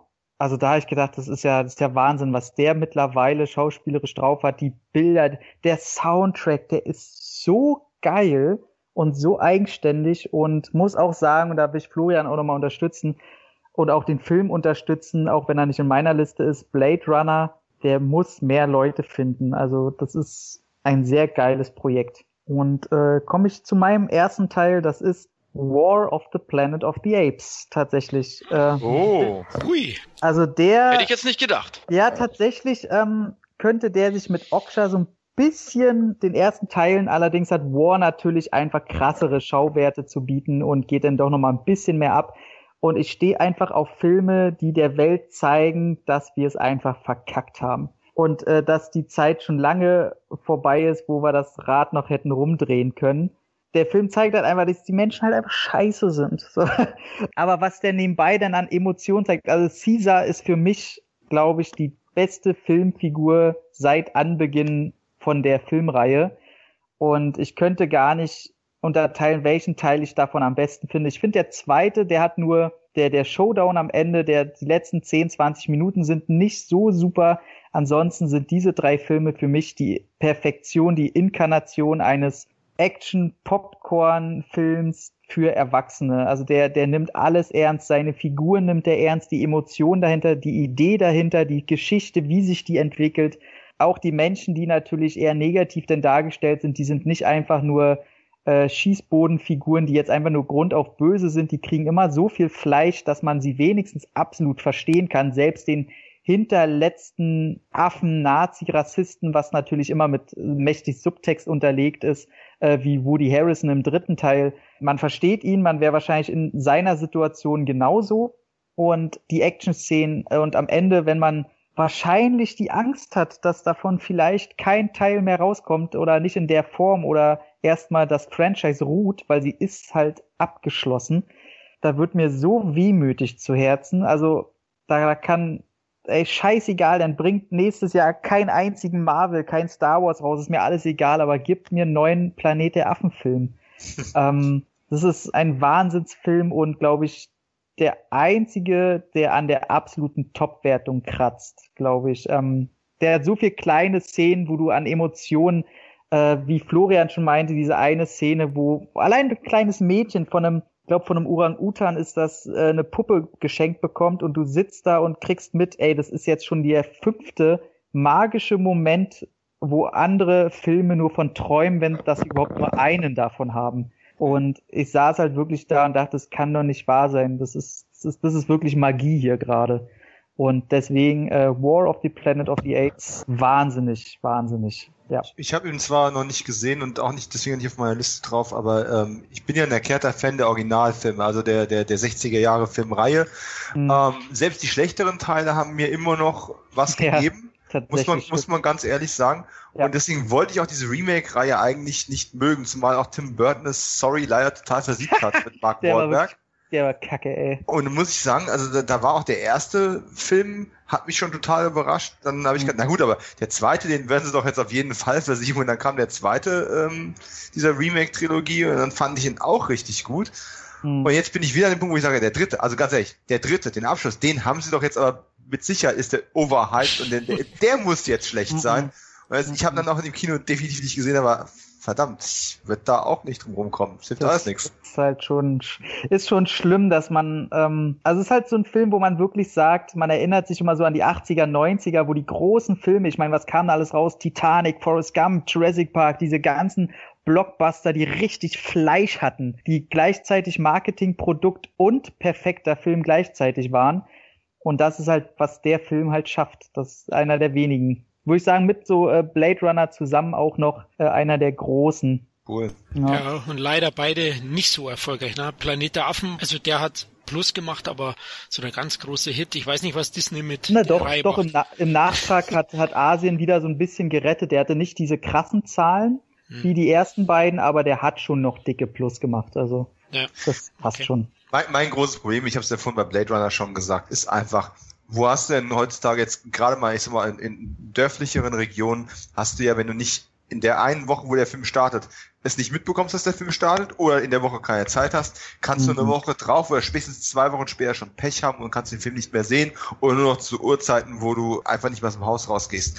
Und ähm, das ist so ein bisschen schade. Früher hast, hättest du die Gelegenheit gehabt, so ein Affentheater tatsächlich irgendwie über Monate im Kino irgendwo zu sehen. Ja. Heute hast du da fast keine Chance mehr, weil schon der nächste Marvel oder was auch immer nachrückt.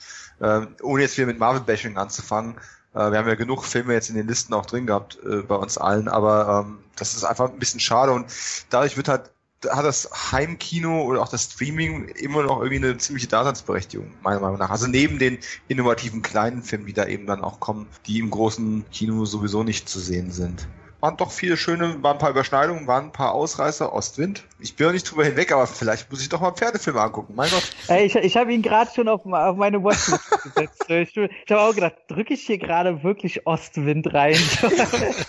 ich glaube, wir verlieren gerade so irgendwie 20 Prozent unserer Hörer. Ich sage, jetzt, jetzt, jetzt, jetzt haben sie sich irgendwie verkauft. Da hat doch einer Geld reingebuttert. Ja. aber um noch mal ganz kurz zur Form zu kommen, der Podcast ist jetzt eh schon wieder sehr lang. Aber wir, ich denke, wir haben viele tolle Filme angesprochen und ähm, gehen wir doch noch kurz auf die Flop 3, oder Florian? Würde ich auch sagen, genau. Und da würde ich vorschlagen, dass wir die alle am Stück jeder sagt, also seine drei. Bingen. Genau, okay. seine, seine Binge-Flops. Fangst du an, Dominik? Ja, ähm, meine Flop 3, wie wir es immer so gerne nennen. Ähm, Platz 3 tut mir richtig weh, den zu nennen. Und der ist eigentlich gar nicht so schlecht. Ich habe dem dreieinhalb von fünf Punkten auf Letterbox gegeben. Uh, ähm, okay. Ja, von daher, von daher ist er tatsächlich auch eher eine Enttäuschung, als es tatsächlich ein Flop ist und außerdem hat den sowieso keiner auf der Agenda gehabt. Dead in Tombstone 2 ähm, mit Danny Trejo in der Hauptrolle und ähm, der, unserem meinem Lieblings ähm, Holland-Export seit Paul Verhoeven. Ähm, Roll René hat den gedreht, ähm, wie schon den ersten Teil. Oh, da bin und, ich gespannt, weil den ersten äh, fand ich echt gut. Der erste war ziemlich gut mit einem Problem. Ich habe mir inzwischen, glaube ich, dreimal gesehen oder viermal. Ähm, der hat aber das Problem, dass einfach Danny Trejo ist, sei es, dass er jetzt inzwischen einfach zu alt ist oder dass es halt sonst auch irgendwie nicht hinhaut. Actionrollen wirken bei ihm einfach, er wird immer auf den Badass gecastet und er, er kann es einfach nicht mehr und den, den Stuntman siehst du und es ist schon, hat schon so Steven Seagal Ausmaß inzwischen angenommen, dass du jetzt eben in, in, Dead, in Dead in Tombstone Teil 2 inzwischen schon Aufnahmen hast, wo er einfach nur durch die Prärie läuft und du schon siehst, es ist ein Double beim Laufen. Und das sind so Sachen, die tun mir ein bisschen weh. Und ich hatte, ich hatte ganz große Hoffnung, dass man quasi ähm, diesen The Crow Rip-Off, was Dead in Tombstone ja ist, im Teil 2 vielleicht, weil die Bilder waren ja cool, aber die Story hat so ein bisschen gehangen und na, Danny, und ich dachte, im zweiten Teil machen die es anders, da machen sie es besser sie haben viel anders gemacht, das muss man auch nochmal ganz positiv betonen und ich bin auch ein Fan A von äh, Roel Reines Kameraarbeit, der hier zum ersten Mal den Chefkameramann-Posten auch abgegeben hat an äh, Rolf Dickens. Super netter Kerl, hat auch harte Ziele 2 gemacht äh, mit der Kamera. Die haben richtig schöne Bilder rausgeholt. Du siehst, es ist schweinekalt und trotzdem laufen die teilweise leicht bekleidet durch die Gegend. Ähm, das ist echt witzig. Aber erstens, Jack Busey ist einfach als Gegenspieler nicht so cool wie Anthony Michael Hall. Es wird noch mehr Doubles für Danny Trejo eingesetzt, sei es aus Altersgründen oder eben, weil er nicht so viele Drehtage ähm, zur Verfügung stand. Ich weiß es nicht. Und gegen Ende wird der Film noch fantasy-lastiger als der erste Teil, was cool gewesen wäre, wenn man es dann auch tatsächlich konsequent für den ganzen Film durchgezogen hätte. Und das hat man leider nicht so ganz gemacht. Das heißt, das ist ein ganz merkwürdiger Film, der viel coolere Charakterszenen für Danny Trejo hat. Mit seinen besten, die ich seit langem von ihm gesehen habe. Das habe ich überhaupt nicht kommen sehen. Sehr, sehr schöne Bilder, ein paar coole Action-Ideen, aber dann doch ziemlich cheesy mit einem Trash-Film Bösewicht. Ähm, ist ein ganz komischer Film. Ich hätte mir gewünscht, dass ich ihn viel mehr feiern würde, aber er hat einfach andere Fehler. Er hat Sachen besser gemacht, er hat andere Fehler dafür neu äh, in die Filmreihe reingebracht, die der erste Film gar nicht hatte. Also von daher wird man gucken müssen, ob es da noch einen dritten gibt und wenn ja, wie sich das weiterentwickelt. Visuell auf jeden Fall interessant, für die Terror-Fans sowieso ein Muss. Am Ende gibt es einen coolen Bitchfight von, von zwei Ladies, die sich an die Gurgel gehen. Da, da wird schon was geboten. Aber halt eben, ich hatte irgendwie, keine Ahnung warum, hatte größere Erwartungen. Platz zwei eine filmische Katastrophe. Zum Glück hatte ich keine Erwartungen, also es ist tatsächlich ein echter Flop. Ähm, Leatherface, das, uh. äh, Texas Chain, das Texas Chainsaw Massacre Prequel. Äh, ja, du sagst, uh, ich weiß, du hast den auch nicht gemocht. Das stimmt. Ja. Ähm, der Film ähm, und den, den konnte man eigentlich, man, man konnte erwarten, dass man den mögen könnte. Oder so ein komischer Satzbau, tut mir leid.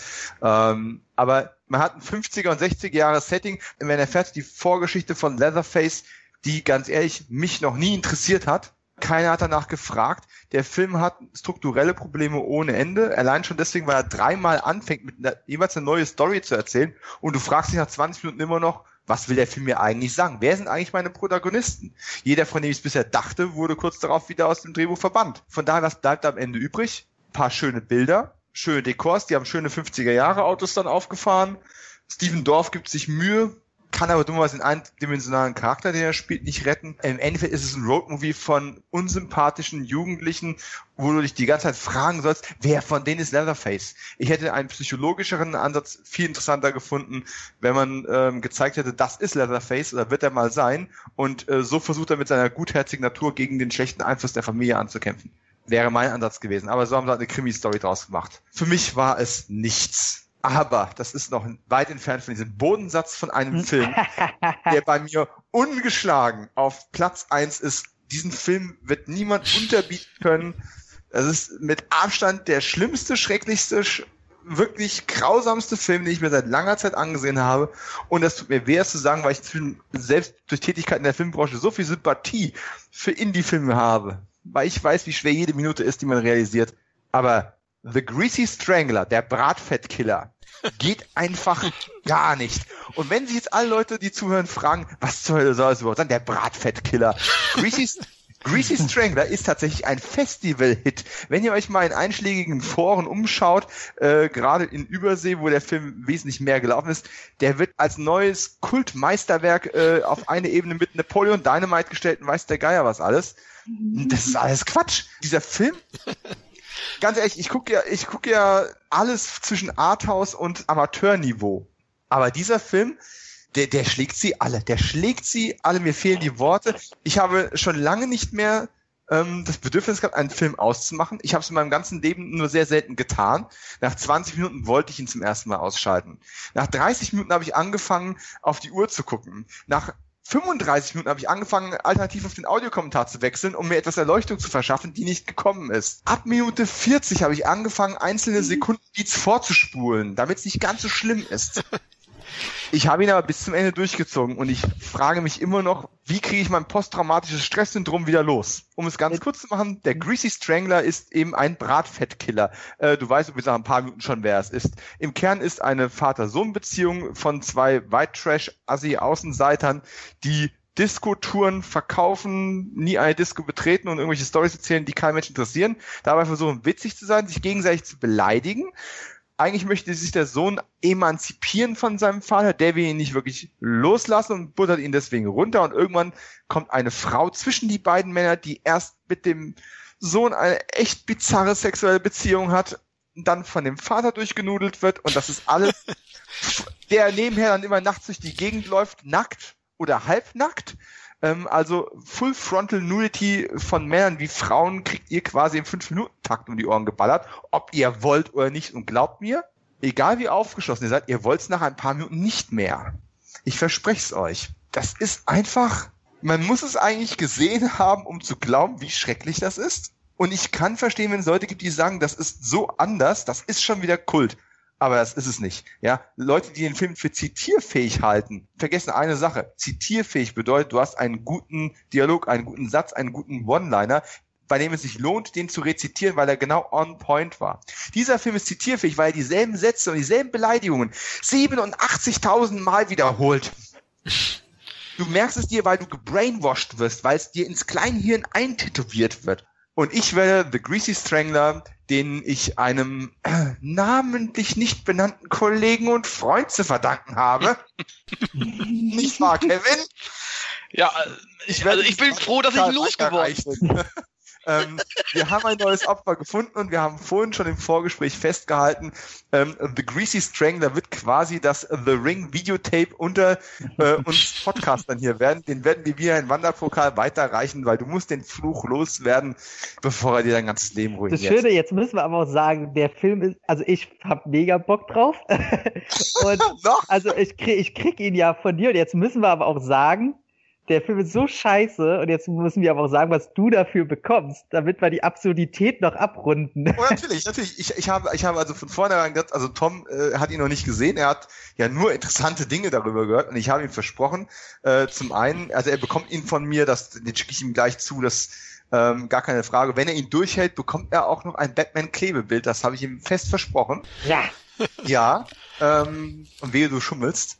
Und äh, zum Ausgleich, du wolltest mir doch noch was schicken, damit dein Regal entlastet wird, richtig? Also du bekommst für den absolut grunddebilen Scheiß Grizzly Bratfett Stringler die japanische ungeschnittene Kill Bill DVD. ich garantiere dir, einer von uns beiden macht einen guten Deal dabei. Ich bekomme den Batman-Sticker. Das ist wahr. Mach's gut, ihr Trottel. oh mein Gott, ja, also ähm, ich, ich kann davor e- echt nur warnen. Also äh, man, man, man kann es nicht in Worte fassen, auch wenn ich es jetzt drei Minuten lang versucht habe. Man muss es schon irgendwie fast wieder gesehen haben. Aber sagt nicht, ich hätte euch nicht gewarnt. Also erstmal danke ich dir für die ganzen Tipps, was man neben dem Filmeschauen alles machen kann. Vorspielen, wegschauen, auf die Uhr schauen, äh, Audiokommentar einschalten. Das muss ich mir merken zukünftig, falls ich auch mal in so eine Bredouille komme. Also richtig heiß bin ich nicht auf den Film, aber ich habe, gebe ich zu, viel von ihm gehört. Ja, auch viel Überschwängliches. Deswegen mal schauen. Aber irgendwie habe ich jetzt gerade nichts Bedürfnis. Aber vielleicht mache ich mal ein Double Feature mit Cell. Die beiden dann, vielleicht haut's mir dann Hirn raus. Gut, dann komme ich mal zu meinen Flop 3 oder Enttäuschungen des Jahres. Du hast schon recht, Flop 3 hört sich manchmal hart an, wobei meine drei haben es verdient. Also ähm, aus meiner Sicht natürlich. Also Platz 3, Die Schöne und das Biest, die Realverfilmung von 2017 über eine Milliarde eingespielt. Ein Mega-Hit. Wir werden noch viele weitere Realverfilmungen bekommen, wobei Dschungelbuch fand ich ganz gut. Aber Die Schöne und das Biest, das ist für mich einfach eine zu lang geratene 1 zu 1 Kopie des brillanten Zeichentrick-Klassikers von 91. Also keine Frage, der, den finde ich super. Ähm, mhm. Aber dem fehlt halt die Emotionalität, der Charme, die CGI-Matschlandschaften drücken auf die Atmosphäre, gefällt mir nicht. Alles irgendwie künstlich, ideenlos, langweilig, vorhersehbar natürlich, weil man die Geschichte auch kennt und ich war echt enttäuscht, teilweise auch fehlbesetzt aus meiner Sicht, manche Figuren. Also den Prinzen möchte ich nicht äh, befreien, also da schaut er als Biest besser aus, aber gut. Fand ich früher schon. okay. Also ich war echt enttäuscht und man sieht im Film aus meiner Sicht an, dass, dass er rein als Geldmaschine konzipiert wurde und es leider auch funktioniert. Also Seine Family? Fanden auch schlecht. Also meine Frau, echt? ich war auch überrascht, die war auch total enttäuscht. Die war auch okay. echt total enttäuscht. Also da war ich auch überrascht. Weil ich ja, dachte man muss auch, aber auch sagen, also ich finde, also nichts gegen Emma Watson. Ich meine, dass die bezaubernd aussieht und generell eine bezaubernde Persönlichkeit ist, äh, will ich gar nicht verneinen, aber die als Belle also finde ich schon von der Idee her, also ich habe den nicht geguckt, einer der wenigen, obwohl ich äh, Dschungelbuch halt toll fand, die Realverfilmung. Also den konnte ich mir allein deswegen schon nicht antun, weil ich mir die in der Rolle nicht vorstellen konnte. Und du hast recht damit. Also sie ist nicht das allergrößte Problem, ähm, aber den einzigen, der mir einigermaßen gefallen hat, war Gastordarsteller Luke Evans. Bin aber auch Fan von ihm. Also ich finde, er spielt diesen Charakter noch am besten. Aber eben eine Enttäuschung und kann ich nicht empfehlen. Platz zwei. Jetzt kommen wir wieder zu den Superhelden. DC ist on. DC äh, möchte einfach seinen Ruf untermauern dass sie es nicht drauf haben gegenüber Marvel. Also ich bin jetzt natürlich auch hart, weil Wonder Woman fand ich auch gut. Der ist auch so ein Titel, der knapp an meinen Top 10 gekratzt hat. Aber Justice League hat mich echt enttäuscht. Was für ein belangloser Superheldenaufmarsch ohne jegliche Identität, Spannung und Highlights. Ja, der plätschert so vor sich hin, der bietet keinen einzigen großen Moment, der wirkt arg zusammengeschustert. Äh, man konzentriert sich dann auf die beiden Charaktere in dem nicht einmal zwei Stunden langen Film, die wir sowieso schon kennen, also Batman um Wonder Woman und die anderen vernachlässigen sie. Die kriegen also fast kein Profil, also Flash, äh, der Cyborg, Cyclops wollte ich schon sagen, der Cyborg und ähm, Aquaman. Also die, die haben so wenig Screentime, dass sie halt auch überhaupt kein Charisma oder äh, ja Charakter entwickeln können. Zudem mal wieder ein Bösewicht, der eine CGI-Missgeburt ist. Ich, ich, mich langweilt's langsam. Also wirklich der Steppenwolf, ja. Mhm. Ich hätte am liebsten Born to be Wild gesungen, weil... Ich wollte gerade sagen, der hat gute Songs geschrieben, der Typ. ja, genau. In seinem vorigen Leben. Aber hey, sie war echt maßlos enttäuscht und ich hatte echt wenig Erwartungen. Und der Film hat sie tatsächlich unterboten. Also Justice League, also wirklich äh, stümperhaft auch von der Struktur, finde ich einfach. Ja, ja. Den habe ich aus gutem Grund noch nicht gesehen, mit Vorsatz. Also nach der BBS-Enttäuschung und dem, dem Suicide Squad, nachdem ich auch Suicide gefährdet war, das, ähm, ich bin echt, ich bin echt vorsichtig ja, ich geworden. Denk, du wirst die nachholen, aber äh, er war ja, echt nicht viel. Ne? Also, aber du weißt es ja schon. War wirklich der Sargnagel für die CEO für mich. Ja, kann man so sehen. Aber es gab noch einen schlimmeren Film und der hat alles noch mehr unterboten. Und so hat das Jahr für mich angefangen. Es war der erste Film des Jahres mit Resident Evil, The Final Chapter. Mm. Ja, ich habe mich, glaube ich, schon einigen Casts darüber ausgelassen und äh, ja, Resident Evil 6, katastrophales Schnittgewitter mit grausamen Schauspiel, fucking miesen Dialogen, keine Handlungen, stümperhaft inszeniert, viel zu dunkel abgemischt. Ich habe gar nichts gesehen teilweise. Wahrscheinlich wollte man sich, äh, ja, wollte man Aber sich. Aber so gut dann in dem Fall.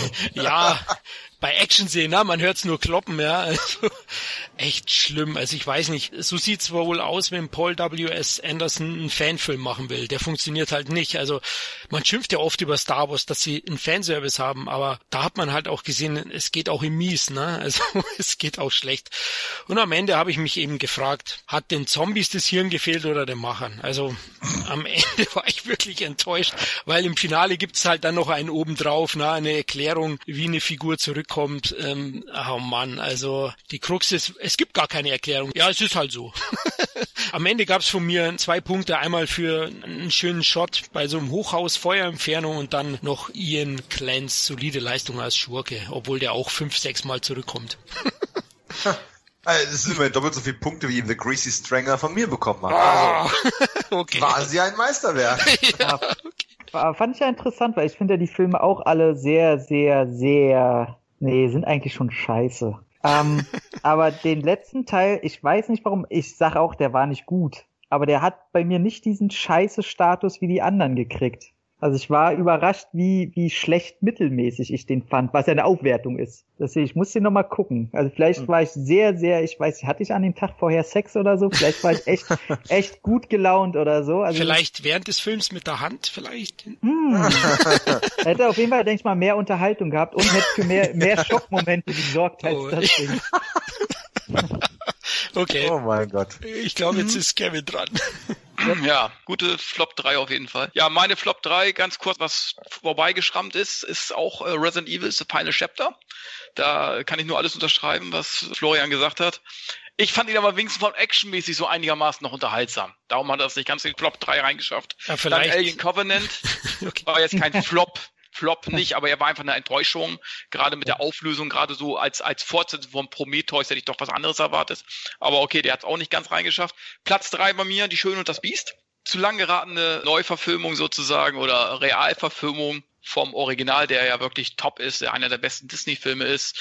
Äh, dann hast du, was mich am meisten stört, du hast ein CGI-Biest du hast so tolle Masken, du kannst so geile Masken heutzutage machen. Warum hat der eine CGI-Fresse? Was soll das? Ja, Warum mache ich hm. Warum mache ich das? Also dann Emma Watson, nichts gegen Emma Watson, die kleine Hermine ist süß, niedlich, aber ist für mich, da hat Tom eine richtige Einschätzung, einfach fehlbesetzen der Rolle, nämlich in Null ab. Mir hat dafür überhaupt nicht gefallen. Dann kann man sich eher diesen, das französische Christoph Ganz äh, Vehikel angucken, der unterhält doch deutlich mehr und ist wenigstens auch ein bisschen anders und hat eine Originalmaske. Ja, also den kann ich euch oder Cassell oder wie er heißt. Genau, und hat Kumpels von uns mit drin. So. Ja, genau, Mike Möller spielt ja auch eine kleine Rolle. Ne? Also ähm, kann ich nur empfehlen, da eher das französische äh, Remake oder französische, was auch immer.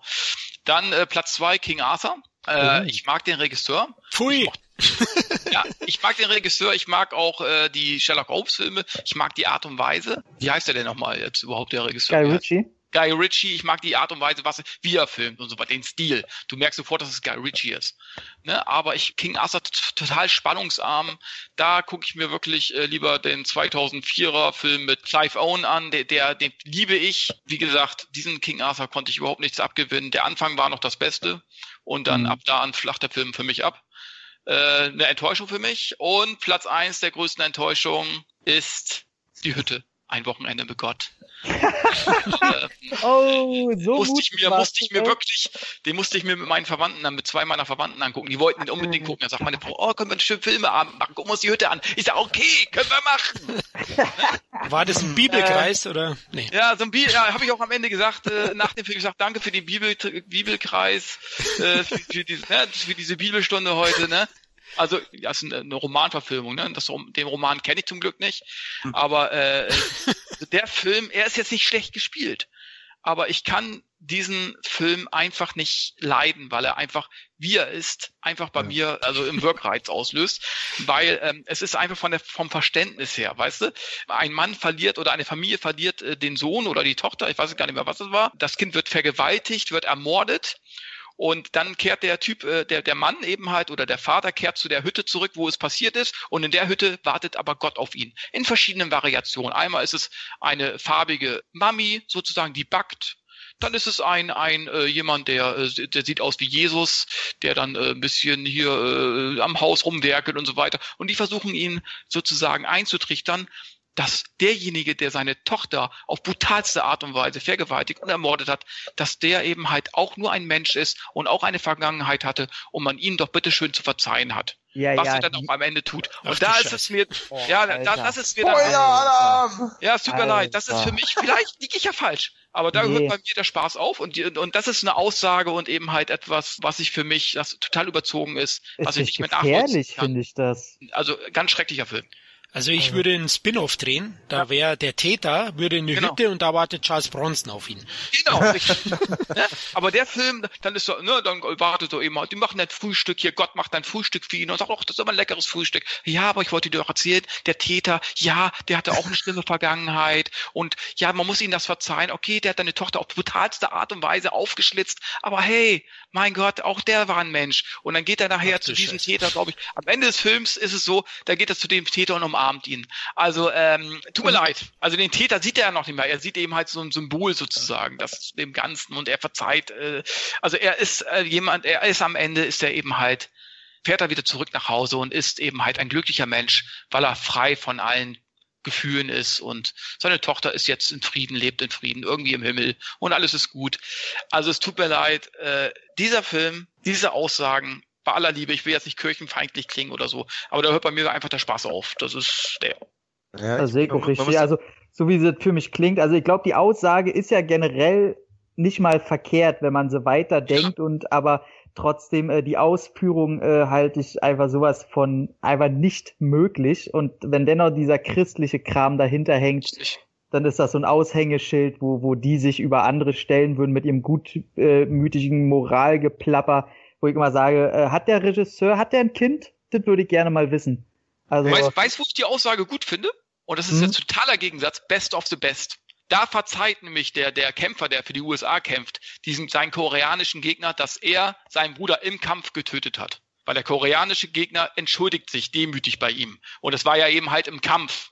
Ja, ja, also, ja, ja, genau. Das sind komplett andere Komponenten. Genau, denn, dem ja. verzeiht er. Und das fand ich großartig bei The Best of the Best. Bei der Hütte Tut mir leid, da kann ich das kann ich übel nachvollziehen. Tut mir leid. Nee, ich muss an der Stelle mal kurz einwerfen. Ich halte es auch immer im, im, Gegenzug für grenzwertig und gefährlich, wenn man diese Auge um Auge, Zahn um Zahn Mentalität immer zu sehr hypt. Zu Unterhaltungszwecken in Filmen mag das mal okay sein, finde ich manchmal auch schon grenzwertig. Nächstes Jahr kommt mit äh, Death Wish ja wieder ein Film, der mhm. da auch die Gemüter sicherlich spalten wird.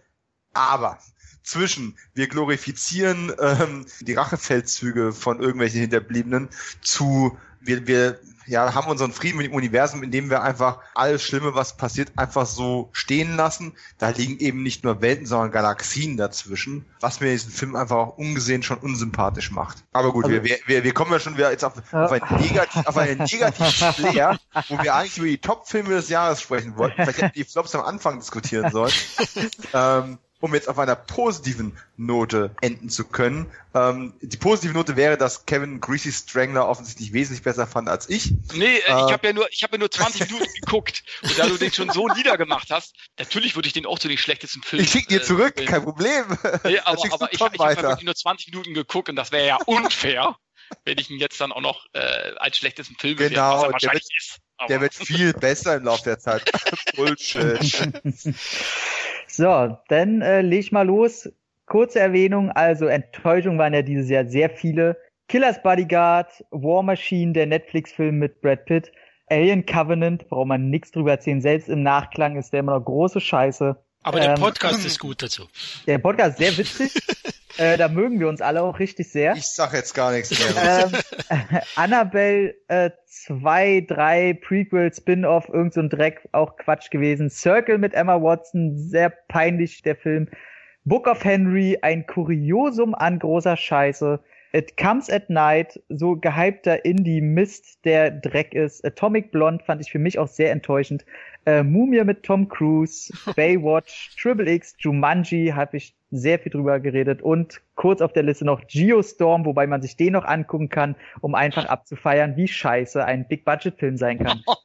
ähm, benennen möchte ich äh, mit ein, zwei Sätzen mehr äh, Jigsaw, das äh, Wiedersehen mit genannte Mörder, was irgendwie keiner mitbekommen hat. Oh Mann, ich saß da drin, habe mir gedacht, ey, die könnten jetzt eigentlich sowieso dumm, dass der so früh schon wiederkommt. Ich fand die Filme, ich fand natürlich Teil 1, Teil 2 war zu mehreren Teilen konnte man auch noch gucken und glaube Teil 5 hatte interessante Ansätze. Ansonsten diese Torture Porn Mist Quatsch, das ist so ein Teenie Ding, glaube ich, die sich noch auf Brutalität einwichsen. Ist lange nicht mehr meins, bin ich rausgewachsen und fand dementsprechend die ganze Serie auch kacke, aber Jigsaw das ist noch mal so ein der ist denn nicht nur für mich kacke, weil ich dieses Blutgedönse alles nicht mehr sehen kann, sondern der ist nebenbei jetzt auch noch ein langweiliger Film geworden. Der einfach, der hat nichts. Der hat so richtig dicht. Ich saß da mit meinem Kopf nach hinten und alle zehn Minuten so, oh Mann, wann geht das Ding zu Ende, obwohl der nur 80, 90 Minuten geht. Und ich so, oh Gott, ist das eine Scheiße. Der kam nur ins Kino, weil er den Namen trägt. Ansonsten, der hätte, äh, selbst im Heimkino hätte den keiner gejuckt. So. Aber was noch weniger juckt, wo wir gerade bei Franchise-Sequels sind, ist Rings. Also Rings, oh mein Gott, ey, das ist so richtig, das ist so eine Scheiße, das kannst du nicht glauben. Das Schade. So, also so wirklich. Weil ich mochte ja den ersten, was heißt, ich, ich, ich habe Angst vor dem, aber. Ähm. Genau, genau. Also ich glaube, Ring, der erste, war seit sehr langer ja. Zeit damals ein Film, der mich das Fürchten mal wieder gelehrt hat. Ja. Wo ich dachte, ey, allein schon durch seine komischen Bilder, die man nicht einsortieren konnte, so dieses nicht greifbar eklige, als wenn du in irgendeinen Künstlerkopf guckst, der dunkle Bilder projiziert und du das einfach nicht fassen kannst, aber du wie so ein Albtraum weißt, das ist nichts Gutes. Und das hat Rings, äh, Ring damals gemacht, aber Rings, das ist, als wenn du, ah, was können man da vergleichen? Keine Ahnung, Alien 1 von Ridley Scott und dagegen gibt's dann Angriff der Killer-Tomaten. Oder, oder, also so richtig, hm. wo du glaubst, ey, das hat nicht mehr im geringsten irgendwas damit zu tun. Ach, und qualitativ halt auch wirklich, selbst fürs Heimkino, den würde man im Heimkino gucken und denken, boah, der hatte selbst für eine DVD-Premiere ganz schön wenig Budget. Und es passiert auch, glaube ich, nur ein Mord da drin oder zwei oder so. Und dann wird noch die Herkunftsgeschichte erklärt, also ist auch irgendwie dann so ein bisschen Prequel und du denkst dir so, ey, Vincent D'Onofrio, warum bist du so eine Schlampe wie Ben Kingsley geworden? Also, Ouch. dass der in so einem Dreck mitspielt und auch die Story und auf einmal wollen sie da was erklären, wo du dir denkst, das ist richtig so wie Darth Vader war mal der coolste Bösewicht der Welt. Naja, und dann gab's Anakin. Und genau, und genau so ist es halt hier. Ganz schlimme Scheiße, bitte, bitte nicht angucken. Da ging es selbst Ring 2 Oscar-Material. Naja, aber jetzt kommen wir zum Highlight. Oh, da hatte ich ja meinen Spaß im Kino. Das war richtig geile. Oh, war das ein Film? Oh, konnte ich mich mal schön aufregen. Und zwar Darren Aronofsky, meine Damen und Herren mag ich ja sehr. Ich liebe sein Fountain und äh, sein Wrestler und P und Requiem for a Dream. Naja, und dann hieß es schon, er dreht jetzt mit Jennifer Lawrence. Ich so, ach nee, von der bin ich ja schon nicht so der größte Fan. Die ist mir immer zu präsent. Also auch sie sich selber immer zu präsent. Und dann habe ich aber gedacht, okay, Javier Bardem, ja, den magst du ja so ein bisschen. Und dann Mother. Und schon nach fünf Minuten habe ich gedacht, oh nee, was für eine Scheiße. Also es geht hier um, habe ich Mother schon genannt? Ist mir egal. Auf jeden Fall geht's um Mother. Jetzt schon. Es dreht sich um Mother. Dieser Film, also wer da sagt, dass das mal was Neues, Innovatives ist, ey, Entschuldigung, der hat in seinem Leben einfach noch nicht viele Filme geguckt. Da ist alles drin verwurstet, was man schon mal gesehen hat. Wer sagt, oh, zum Schluss, als da alles aus den Fugen gerät und alles nur noch völlig einfach abgespaceter Scheiß ist, ey, dann guckt euch High Rise an. Wer das Ende verstanden hat und sagt, oh, das gab's ja noch nie, guckt euch Hellraiser 5 an. Ey, ganz ehrlich, das ist eine verwurstete Scheiße und wer da sagt auch, ich habe letztens einen Podcast gehört, der den Film über den Klee gelobt hat und auch über die Schauspielleistung. Da schauspielert niemand drin. Jennifer Lawrence, die hat davor, ich weiß nicht, was die sich reingepfiffen hat. Ich sage ja sogar, dass sie Schauspielern kann. Aber in, Ah, ja. nicht in dem Film. Das ist eine Scheiße. Die hat immer denselben Gesichtsausdruck drauf. Javier Bardem, ich habe noch nie gesehen, dass der Typ keinen Bock auf Schauspielern hat. Das ist der purste Dreck. An dem Film ist halt alles scheiße. Also so wirklich alles scheiße. Naja, wenigstens Ich wird du in dem, magst den nicht. Kann das sein? im Ansatz. Aber ich wenigstens haben sie Jennifer Lawrence in dem Film verprügelt. Das war wenigstens, Uh. also ganz ehrlich. Ach, ist dieser Film scheiße. Also ärgerlich scheiße. Der, nee, der ist auch so einfach scheiße. Weil ich habe auch ge in vielen Foren ja auch gelesen, dass der so über den Klee gelobt wird, wo ich gesagt habe, boah, das kann doch nicht sein, weil ich vom Gefühl her habe ich schon, denke ich schon, dass der nicht meins sein kann. Es gibt zwei gute Sachen in dem Film, das sind die einzigen. Ed Harris und Michelle Pfeiffer spielen ein Ehepaar, was Nymphoman ist und das auch raushängen lässt. Und die beiden haben richtig Bock. Das ist das einzige Gute an dem Film. Ansonsten, ich glaube, mittlerweile, der ärgert mich immer mehr. Ein oder zwei von zehn. Oha. Ja. Puh, da wirst du wahrscheinlich irgendwann gekreuzigt werden. Bei so einem Ja, pa Festival. pa pa passt ja zum Film. ja. ja, weil ich kenne einige. Also Khalil hat den, glaube ich, in der Top 3 und, und zwei, drei Hörer, mit denen ich ab und zu Kontakt habe, haben den in der Top 3. Also viele feiern den unglaublich. Also ich habe den verstanden, ich verstehe die Story, aber der hat weder was Neues, auch die, man hört ja viel, oh, da sind zehn drin, die hat man so, die gehen so an die Nieren. Mhm, okay, Hast du keine mehr? wahrscheinlich. Also ich weiß, welche Szenen die meinen und das ist dann auch genau in dem Moment einfach so Szenen, wo ich sage, oh, die hat er jetzt gemacht, um eine Grenze zu überschreiten im neumodischen Kino, wo ich sage, ja, okay, ich muss das nicht sehen, aber ist auch nicht interessant. So ist selbst von den Effekten her in dem Moment auch nicht, weil es halt da um eine brutale Sache geht, die man nicht hätte irgendwie anders machen können. Und da kommt dann so ein bisschen eine Mischung aus CGI und Puppeneffekt zutage. Und ich dachte mir, ja, seid da jetzt ganz groß mit, wow, könnt ihr euch auf die Schulter klopfen. Das ist so, wie als würde ich mir so einen Kannibalenfilm angucken, wo ich noch nie gesehen habe, dass einer ein Schwanz ist. So, so weißt du, es ist, ja, okay. Das war wieder ein Vergleich. Ich speib gleich. Ja, aber, aber einfach so in der Größenordnung. Da kommt halt wirklich so ein, zwei Szenen, das hast du so noch nicht gesehen. Okay. Und ist auch, das will man auch nicht sehen. Aber in dem Moment denkst du dir halt einfach so, ja, wow, so.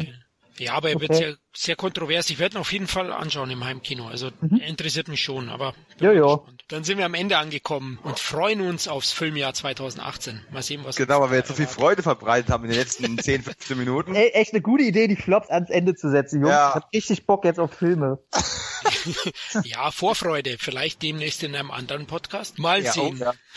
Hey, oh, schöne Werbung, Florian, schöne Werbung. Gut, dann auch euch, liebe Hörer, vielen Dank, dass ihr wieder dabei wart. Wir freuen uns aufs Jahr 2018 mit euch. Und ja, vielleicht konntet ihr ja ein paar Filmtipps mitnehmen. Ich denke schon, einige Filme sind ja noch gar nicht im Heimkino erschienen. Siehe S, siehe Blade Runner. Die kommen, glaube ich, alle im Februar. Also im Februar ist ein richtiger Batzen dabei.